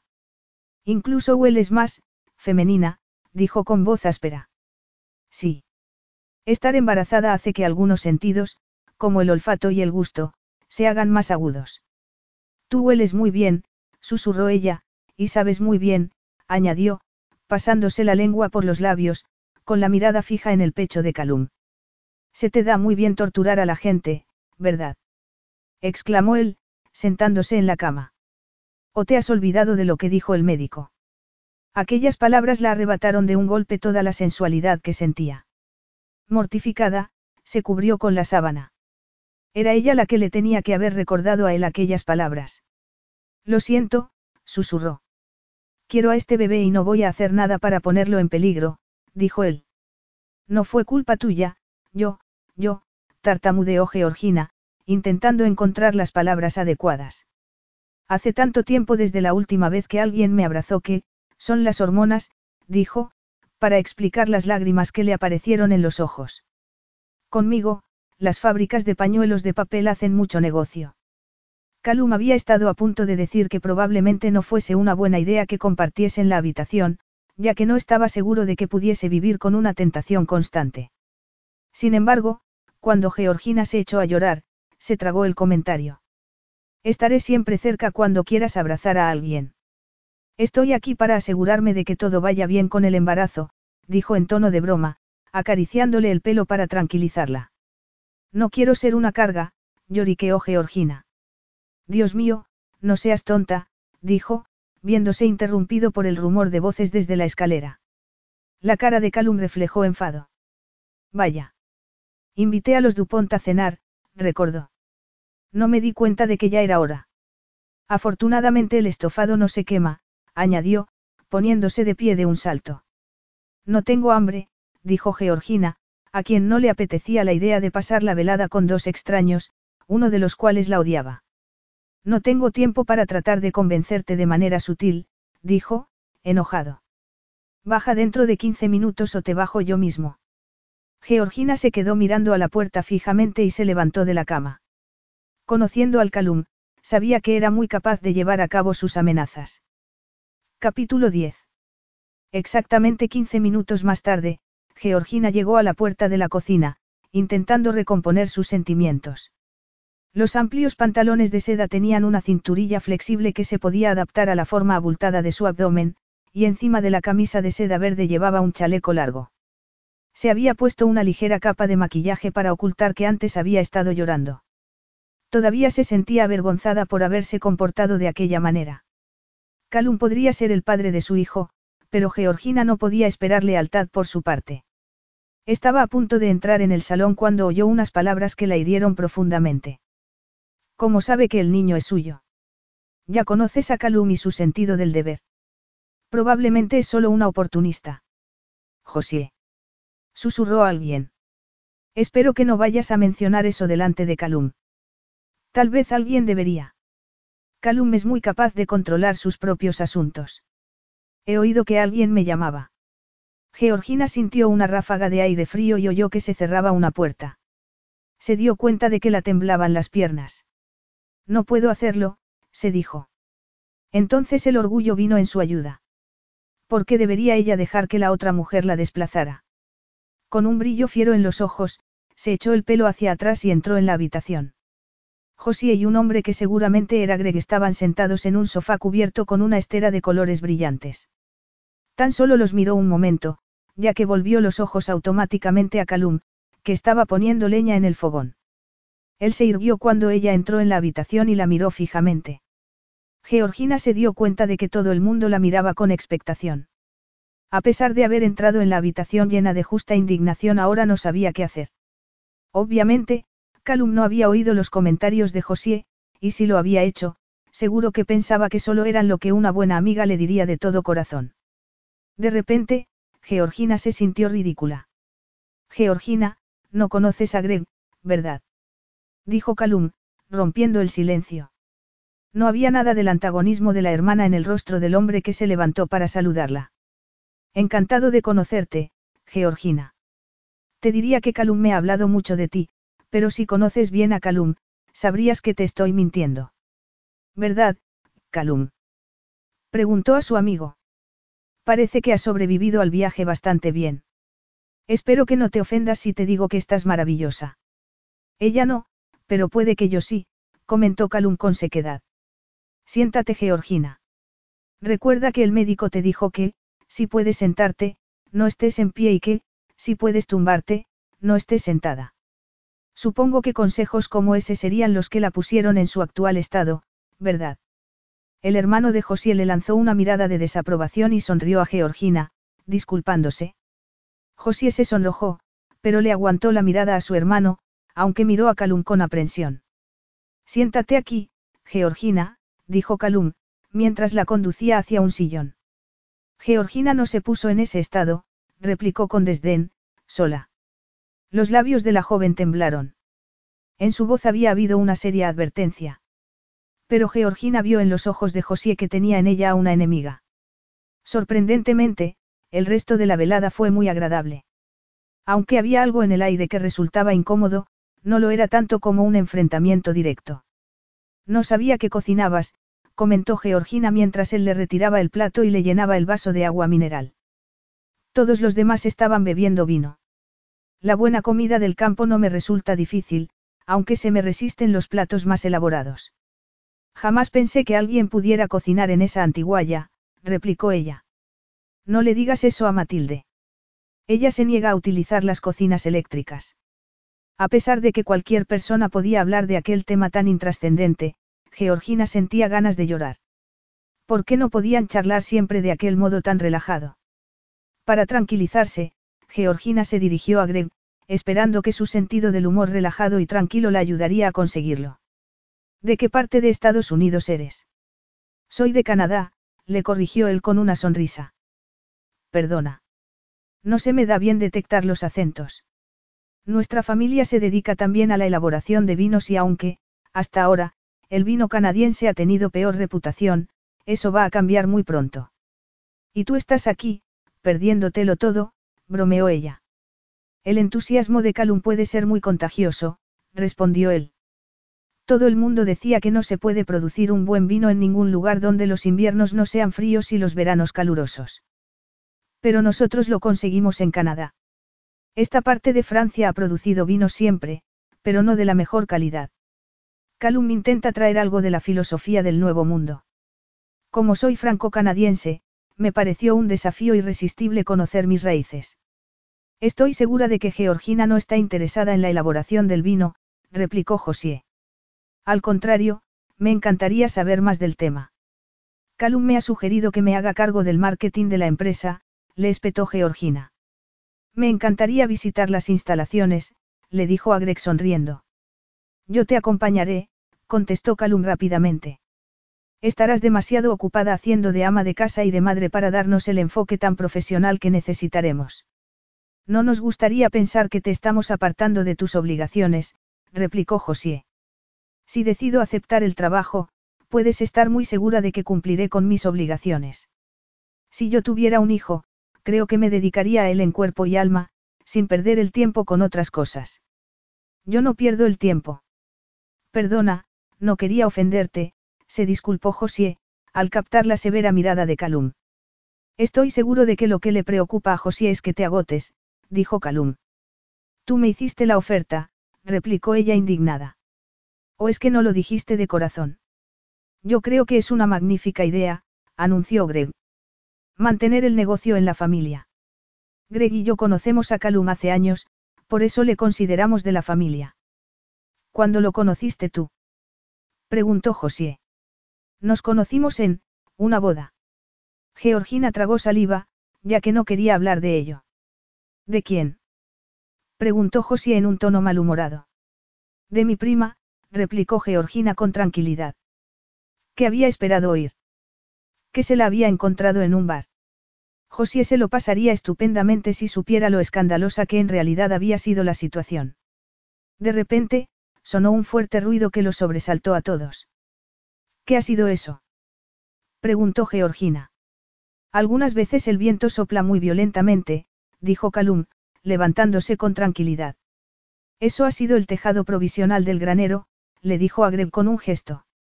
Tenía que haberlo reforzado antes del invierno. Es mejor que vayamos a comprobar los daños, añadió, agarrando una chaqueta. No, José. Tú te quedas con Georgina. La expresión de la chica y el gesto de mala cara que puso revelaba claramente que no le gustaba mucho la idea. Yo puedo ayudaros, murmuró, mirando a Georgina, que obviamente no podía. No es muy peligroso. Dijo ella, preocupada por el ruido feroz del viento. Me halaga tu preocupación, respondió Calum. ¿No sería mejor esperar a que amainara el viento? Insistió Georgina, realmente preocupada por malos presentimientos. No te preocupes, Georgina. Yo me volveré si se le ocurren ideas heroicas, afirmó Greg. Supongo que puede cuidarse él solo, murmuró Georgina con tristeza. Pero se estremeció cuando Calum, inesperadamente, se acercó a ella y la besó en los labios.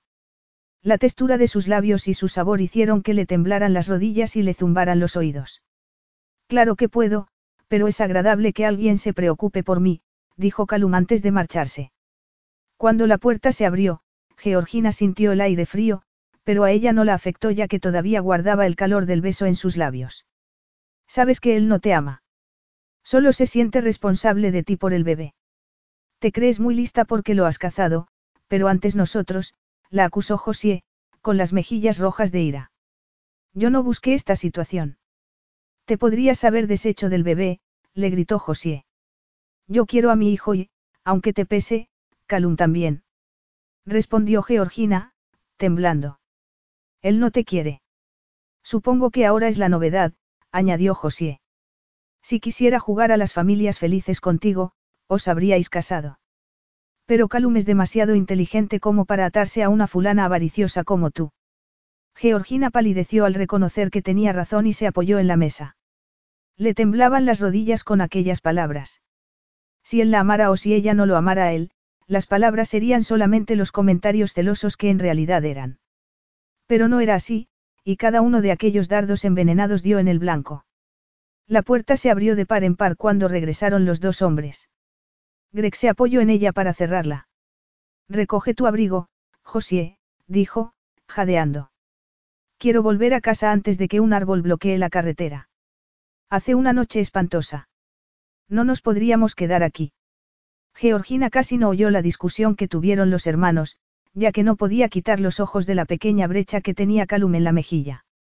Se sintió destrozada solo con pensar que podría haber resultado herido, o algo peor.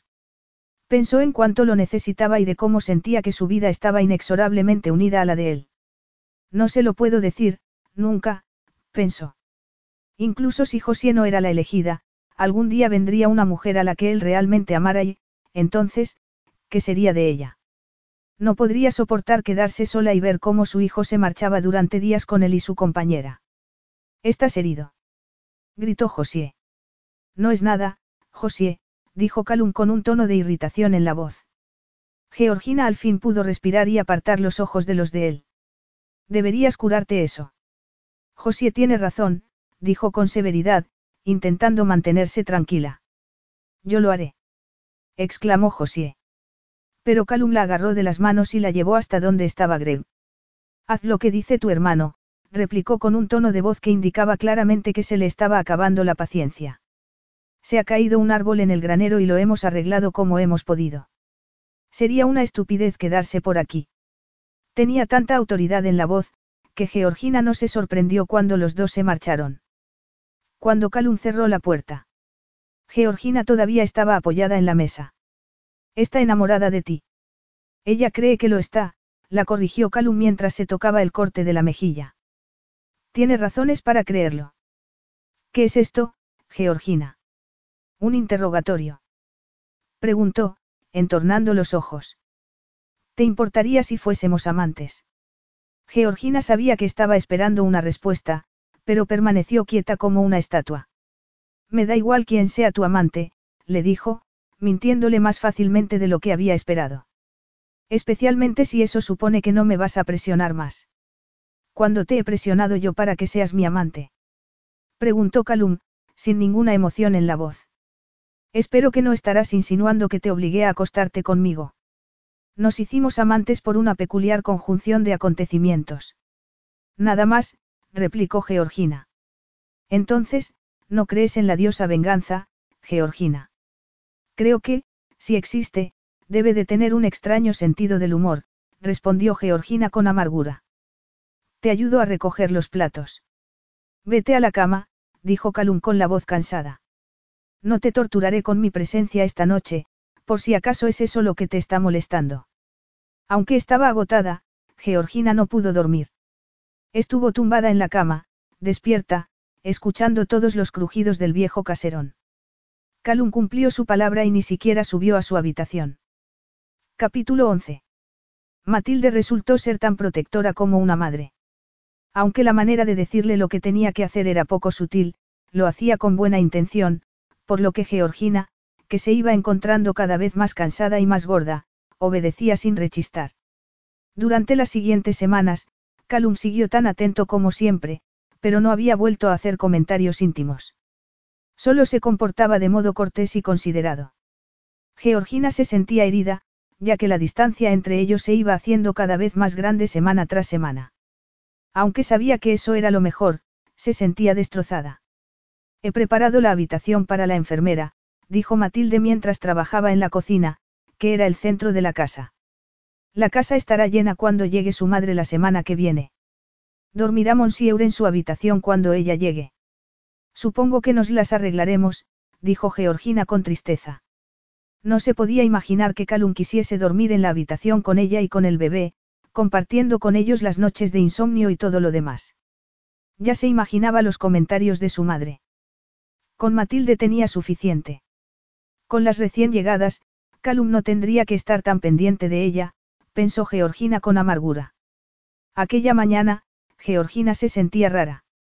Algo era diferente.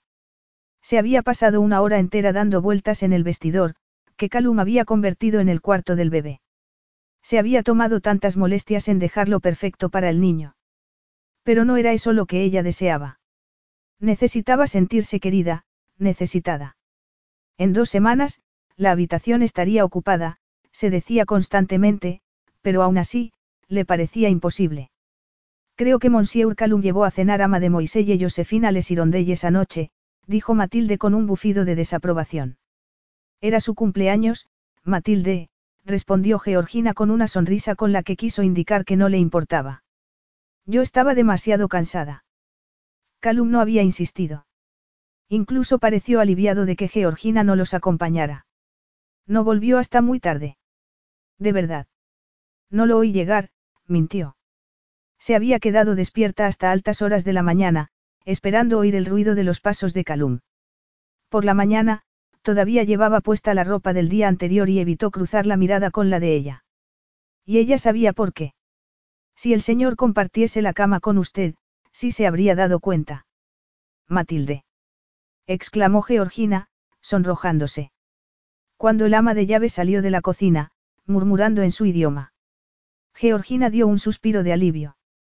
Calum cada vez pasaba menos tiempo en la casa e incluso, algunas veces, le parecía que no soportaba su compañía. Aunque si Georgina se miraba en el espejo y comparaba su figura con la de José, entendía por qué. Mádame. Georgina se puso en pie torpemente. La mujer insistió. ¿Qué pasa?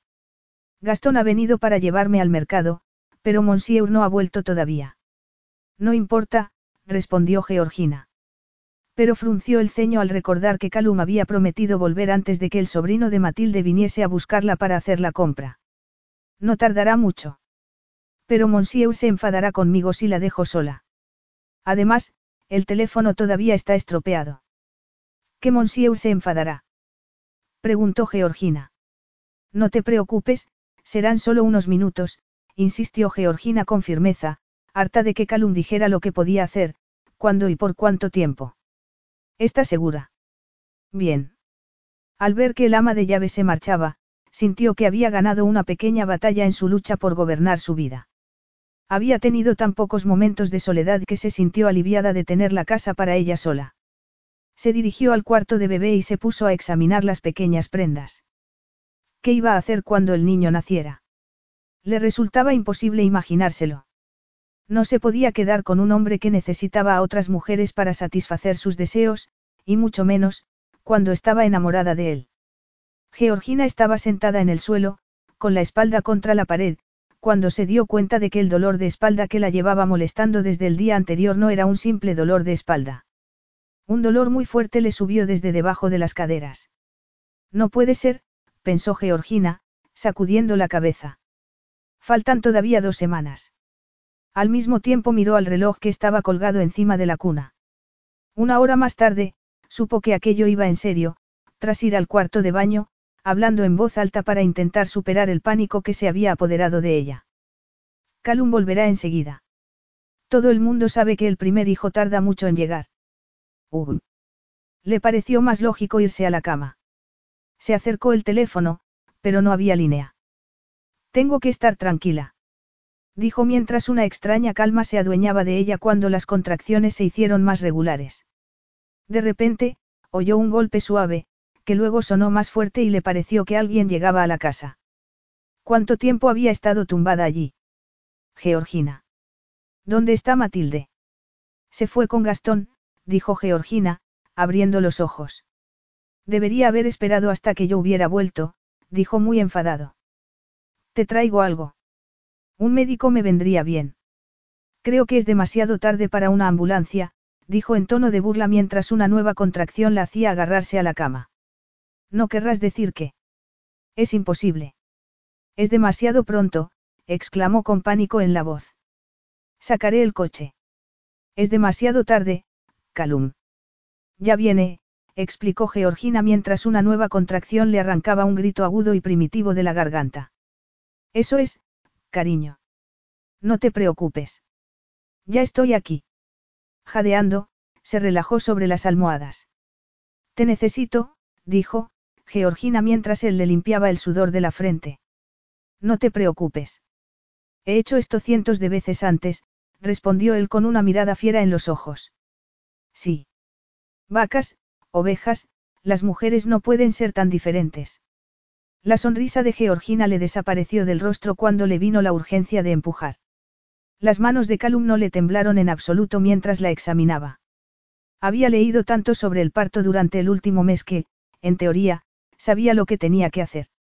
Pero, por si acaso, estaba rezando para sí, prometiendo cualquier cosa para que todo fuese bien. Tenía dos vidas en sus manos y la responsabilidad le pesaba.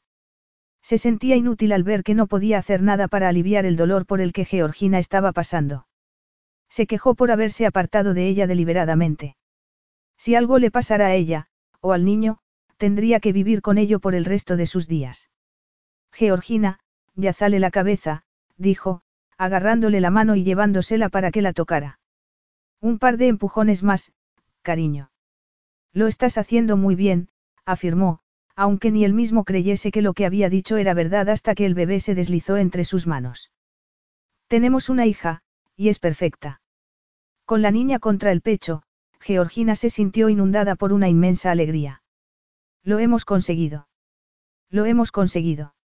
exclamó, jadeando, tocando los deditos de la niña, maravillada por el milagro de la nueva vida que tenía entre los brazos. Tú lo has conseguido. Con sus pocos conocimientos sobre el parto, Calum se las arregló para cortarle el cordón umbilical y después contempló a su hija, a la hija de ambos, perfecta y hermosa. Matilde regresó una hora más tarde. Cuando abrió la puerta, los ojos se le salieron de las órbitas. Gastón. Gritó. Le docteur. Ya es tarde para eso, Matilde, observó Georgina, mirando el rostro de su hija. Llámalo de todas maneras, Matilde, dijo Calum. No tengo que ir al hospital, ¿verdad? ¿Por qué no dejamos que sea el médico quien lo decida? Es preciosa, ¿verdad? Es maravillosa. Mel, me la dejas. Claro. Es tu hija. No sé qué habría hecho si no hubieras llegado. Supongo que te las habrías arreglado, respondió él, tomando al bebé entre sus brazos. Había algo en aquella mirada tan inquisitiva que hizo que a Georgina se le encogiera el corazón. Estaba tan orgulloso, todavía tan aturdido por la nueva vida que había traído al mundo, Georgina se dio cuenta de que no podía quitarle a su hija, era parte de él, parte de los dos.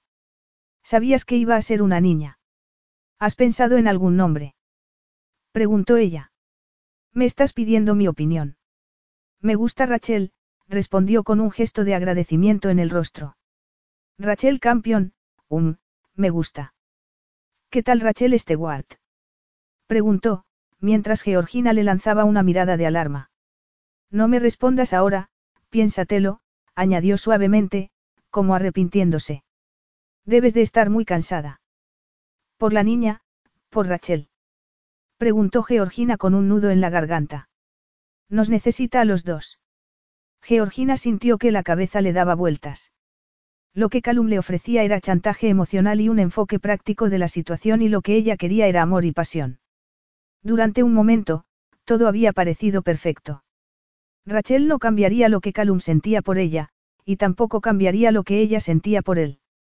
Pero ¿cómo podía rechazar lo que él le ofrecía? La niña empezó a llorar y Calum se la devolvió a Georgina y observó fascinado la fuerza con la que se agarraba al pecho de la madre. Se sentó en una silla, pero se sintió como si sobrara, como si estuviera fuera de todo lo que estaba ocurriendo. Por eso, se levantó, y sin que Georgina se diera cuenta, salió de la habitación. Se sentía más capacitado para los asuntos prácticos. Había gente a la que informar y un teléfono que arreglar. ¿Estás intentando apartar a ese hombre de tu lado? Preguntó Lidia.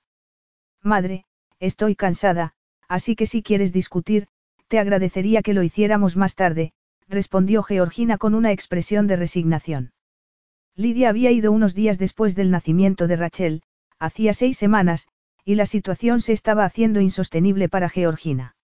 Sabía que debería sentirse agradecida, y lo estaba, pero a Lidia no le gustaba la relación que tenía con Calum y no tenía reparos en que se supiera lo que pensaba.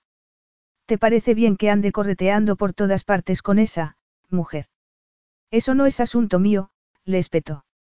No tengo el monopolio de su tiempo. Calum me ayuda con Rachel cuando lo necesito. Y eso te basta. Me tendré que conformar, dijo Georgina muy abatida. La expresión de Lidia se suavizó, pero no por ello cejó en su empeño. ¿No te parece que podría ser un poco más, amable con él? ¿Qué me estás sugiriendo? preguntó Georgina con exasperación. Que baile la danza de los siete velos encima de la mesa. Si funciona, ¿por qué no? Madre. Y podrías preocuparte más de tu aspecto. Gracias por el apoyo moral, madre. No puedo soportar que seas tan obstinada. Si quieres a ese hombre, ¿qué hay de malo en demostrárselo? Georgina se sonrojó y salió pensativa de la habitación. Mientras se marchaba, Lidia añadió. Y tú quieres a Calum, ¿verdad?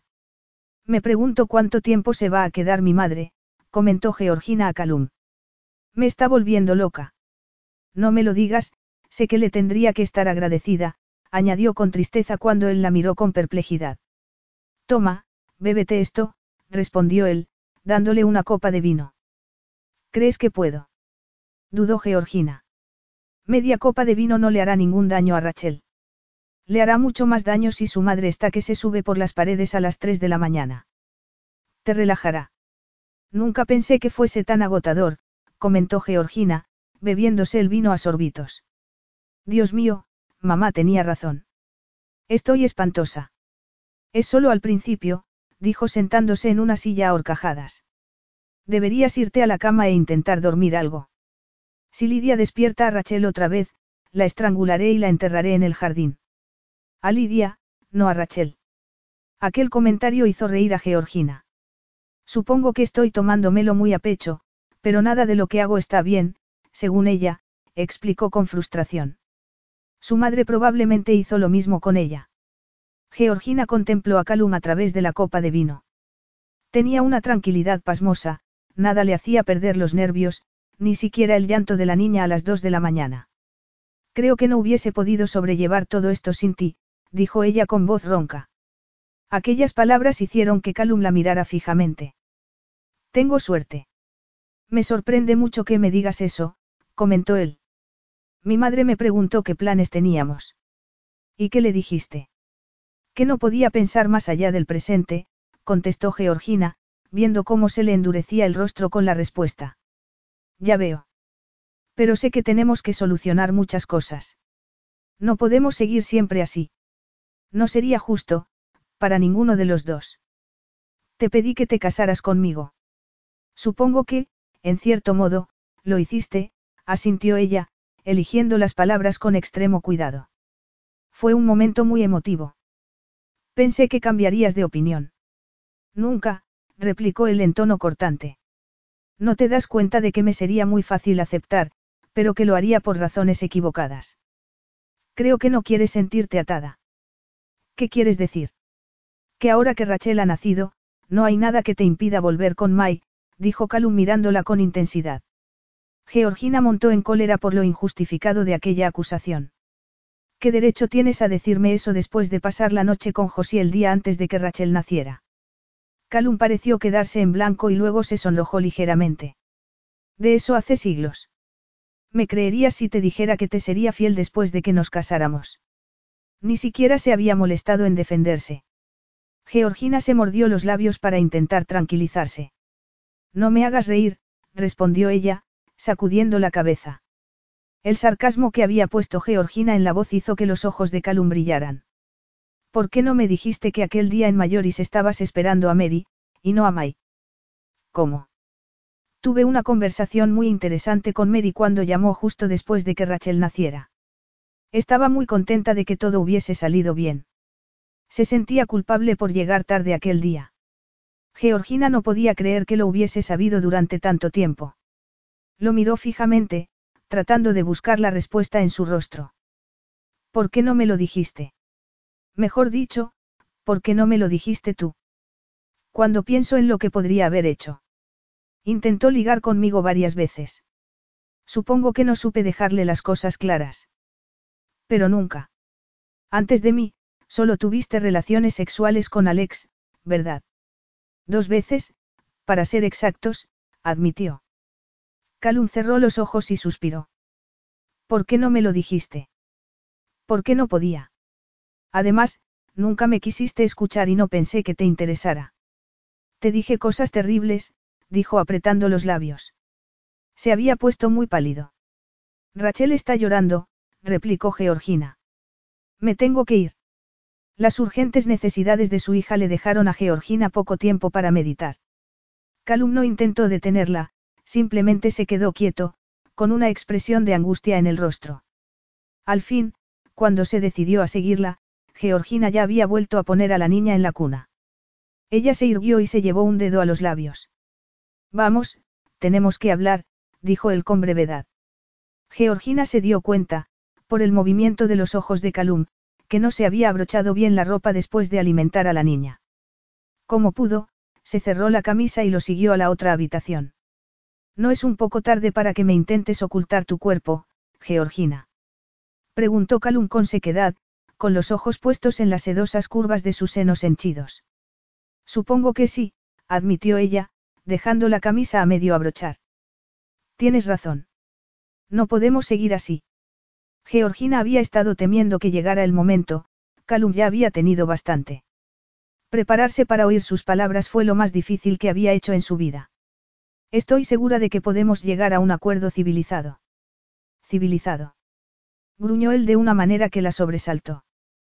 ¿Quién quiere un acuerdo civilizado? No lo quieres así. Ya conozco tu idea del matrimonio, pero a mí no me vale. Ahora deberíamos estar disfrutando de los mejores momentos de nuestras vidas. Dime lo que quieres. Venga, dime lo que quieres, insistió cuando vio que una lágrima recorría la mejilla de Georgina. Te quiero a ti y a Rachel, dijo apretando los puños, arrepintiéndose inmediatamente de lo que había dicho. No, no. Olvídate de lo que he dicho. Georgina se dio la vuelta, pero Calum la agarró por un hombro y la obligó a mirarlo. Dilo otra vez. No hagas esto más difícil de lo que ya es, suplicó Georgina. Más difícil para ti. ¿Sabes el tormento por el que he pasado? Preguntó, señalando la cama con la cabeza. Todas las noches, sin poder tocarte, cielos. No me atormentes con comentarios como ese y te des la vuelta. No te estoy atormentando, Calum, protestó Georgina, sorprendida por la reacción. Lo siento, pero estoy enamorada de ti. ¿Entiendes ahora por qué no me puedo casar contigo? Calum se quedó completamente quieto y Georgina pudo apreciar cómo un temblor le recorría todo el cuerpo.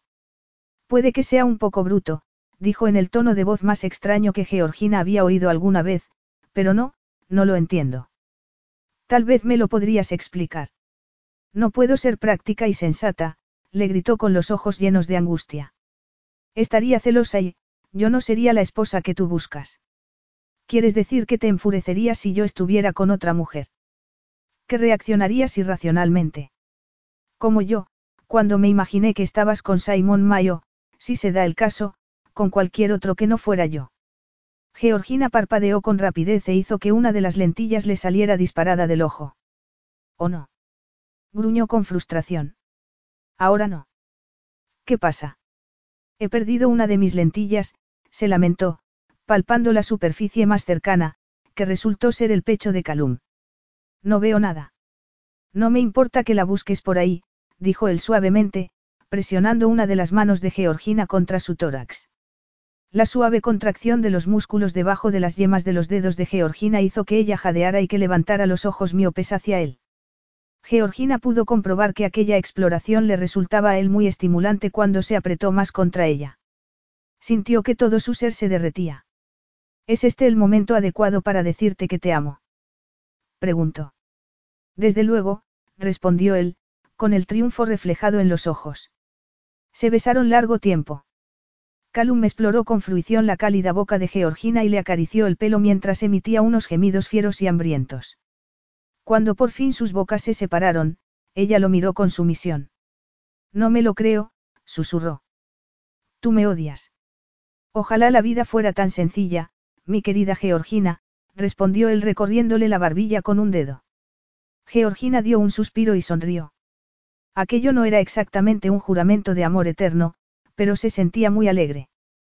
Con una sonrisa como esa nunca hubiese resistido las pasadas semanas, admitió.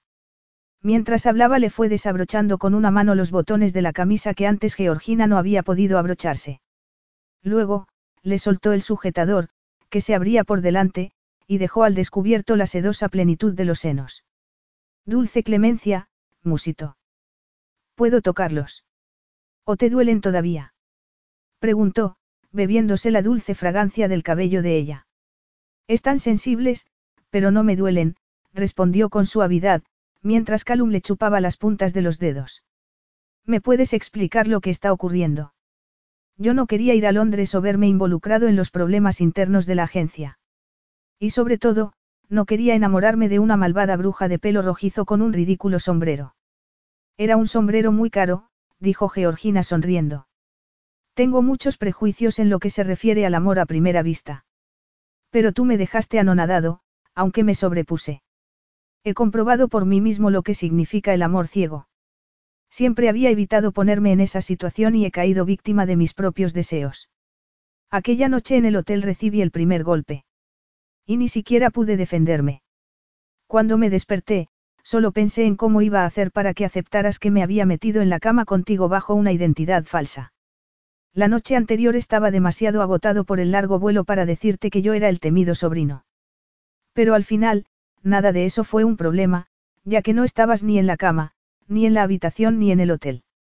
Pensaba que te sentirías aliviado cuando vieras que me había ido, explicó ella con ansiedad. Me pareció lo más sensato, ya que no podía actuar como si aquello no hubiese significado nada para mí. Así que te escapaste. Ella asintió, preguntándose lo diferentes que habrían sido aquellos meses si se hubiera quedado. Pensé que te morirías de miedo si me encontrabas allí a la mañana siguiente, hablando con efusión de lo maravilloso que había sido. Me gusta bastante que me lo digan. Tú me resultabas odioso. Y con razón. Exclamó Calum con los ojos brillantes. Había sido lo suficientemente estúpido como para romper mis reglas y enamorarme de un cuerpo sexy y un par de ojos inocentes. Quería creer todo lo peor de ti. Quería ver cómo te arrastrabas. Pero me gustó que no lo hicieras, admitió, acariciándole un pecho mientras gemía de placer al ver que era más grande que su mano. Me gustaron muchas cosas de ti. Lo ocultaste muy bien. Pero yo también lo pasé muy mal, si eso te ayuda. Me asusté tanto cuando supe que estaba embarazada. No, no me ayuda. Cuando pienso en ti, sola, embarazada de nuestra hija. Me habría gustado decírtelo. Pero pensé que creerías que era solo otra de mis tretas. Estaba segura de que, si aceptabas la situación, sería solo porque te sentirías obligado. Y no era eso lo que yo quería. Me imagino que no puedo echarte la culpa por pensar que yo te rechazaría. Quise matar a Mai cuando pensé que el bebé era suyo. Y cuando supe que era mío, me odié a mí mismo por haber permitido que pasaras por todo tú sola. No puedes echarte la culpa, protestó ella. Calum miró con cariño la cara indignada y sonrió. Me acostumbraría muy fácilmente a tenerte a mi lado, confesó. Nunca me lo hubiese creído. Siempre estabas con José. En parte era inevitable. Pero no tanto como te hice creer. Por cierto, no la engañé. La dije que estaba enamorado de ti. Pero pensé que darte celos estaría justificado, teniendo en cuenta lo que te necesitaba. Eres una rata sin corazón. La noche antes de que Rachel naciera, estuve conduciendo toda la noche. Aparqué en algún lugar alejado de la mano de Dios. No podía estar seguro de que no iba a tocarte cuando estuviésemos juntos y me dejaste muy claro que querías que fuera así. Pensé que me resultaría más fácil cuando naciera nuestro hijo, pero fue peor. Me ibas alejando más y más. Dijo, mirándola con reproche. Pensé que era a Rachel, y no a mí, a quien querías. Necesitaba que me amaras. Resulta muy irónico si te paras a pensar en todo esto. Nos hemos alejado uno del otro. Si hubiésemos dicho lo que sentíamos, nos habríamos ahorrado meses de angustia. Quería hablar de lo de Simon May contigo tan pronto como Mary me lo dijo, pero estabas tan dedicada a nuestra hija, que decidí esperar a que no estuvieses tan cansada. ¿Y cuándo hubiese sido eso? Dentro de 18 años. Me han dicho que es entonces cuando empiezan los problemas. Sobre el legado de Oliver, dijo Georgina, intentando no distraerse por los movimientos eróticos de sus manos. ¿Qué? preguntó él de mala gana. No pareces muy interesado. Hace mucho tiempo desde que logré convencerme a mí mismo de que no eras más que una egoísta. Cuando supe que tuviste que superar tus fuertes convicciones morales para acostarte conmigo, me dije que al menos sentías una fuerte atracción sexual por mí. Estoy seguro de que Oliver tenía sus propias razones para darte el dinero, pero no me quitan el sueño. He estado más ocupado en convencerte de que me deseabas tanto como yo a ti. Él fue un antiguo amante de mi madre antes y después de que se casara. También intentó que mi madre dejara a mi padre y contribuyó a que finalmente rompieran su matrimonio. Creo que el dinero fue su manera de compensarme. Viejo egoísta, murmuró Calum. Debes esperar lo mismo cuando mi madre te conceda audiencia. Me muero de ganas de presumir de ti en Boyundra y Rachel podrá conocer a su primo. Tricia había tenido un niño ocho semanas antes de que naciera Rachel. Tu madre fue muy amable al enviarnos una tarjeta, dijo Georgina cuidadosamente. Sabía que tenía que tener cuidado al hablar de la madre de Calum y de la relación de este con ella. Se morirá antes de admitir que es abuela, dijo sonriendo. No te pongas tan seria. Dejé de permitir que las carencias de mi madre me afectaran cuando me enamoré de ti. Fuiste una revelación. Cuanto más intentaba alejarte de mis pensamientos, más te recordaba. Espero que no te importe que hayamos sido padres antes de la boda. No te estás adelantando un poco a los acontecimientos. Se burló ella, feliz. He sido increíblemente paciente y no voy a seguir siéndolo, avisó, besándola. ¿Te vas a casar conmigo?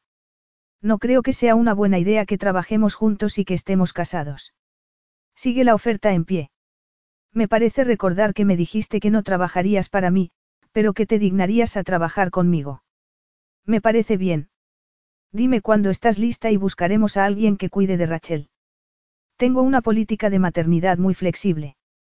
Hablaste de paciencia, dijo Georgina, con una ligera sonrisa en los labios. Sí, respondió Calum. Georgina sentía que le palpitaba el cuerpo. Me siento un poco impaciente, replicó insinuante, mirándolo con los ojos medio cerrados. He leído en alguna parte que los padres deberían tomarse tiempo para relajarse y descansar de vez en cuando. Me parece un buen consejo. No quiero parecer impaciente, pero los bebés no duermen durante mucho tiempo. Al menos, la nuestra no. Eres una pícara juguetona, replicó Calum, tomándola en brazos para tumbarla en la cama. Podría serlo, si tú me enseñas, dijo ella cuando él se tumbó a su lado. Con un poco de ayuda. Y Calum, como pudo comprobar, podría ser muy generoso con sus consejos. Fin.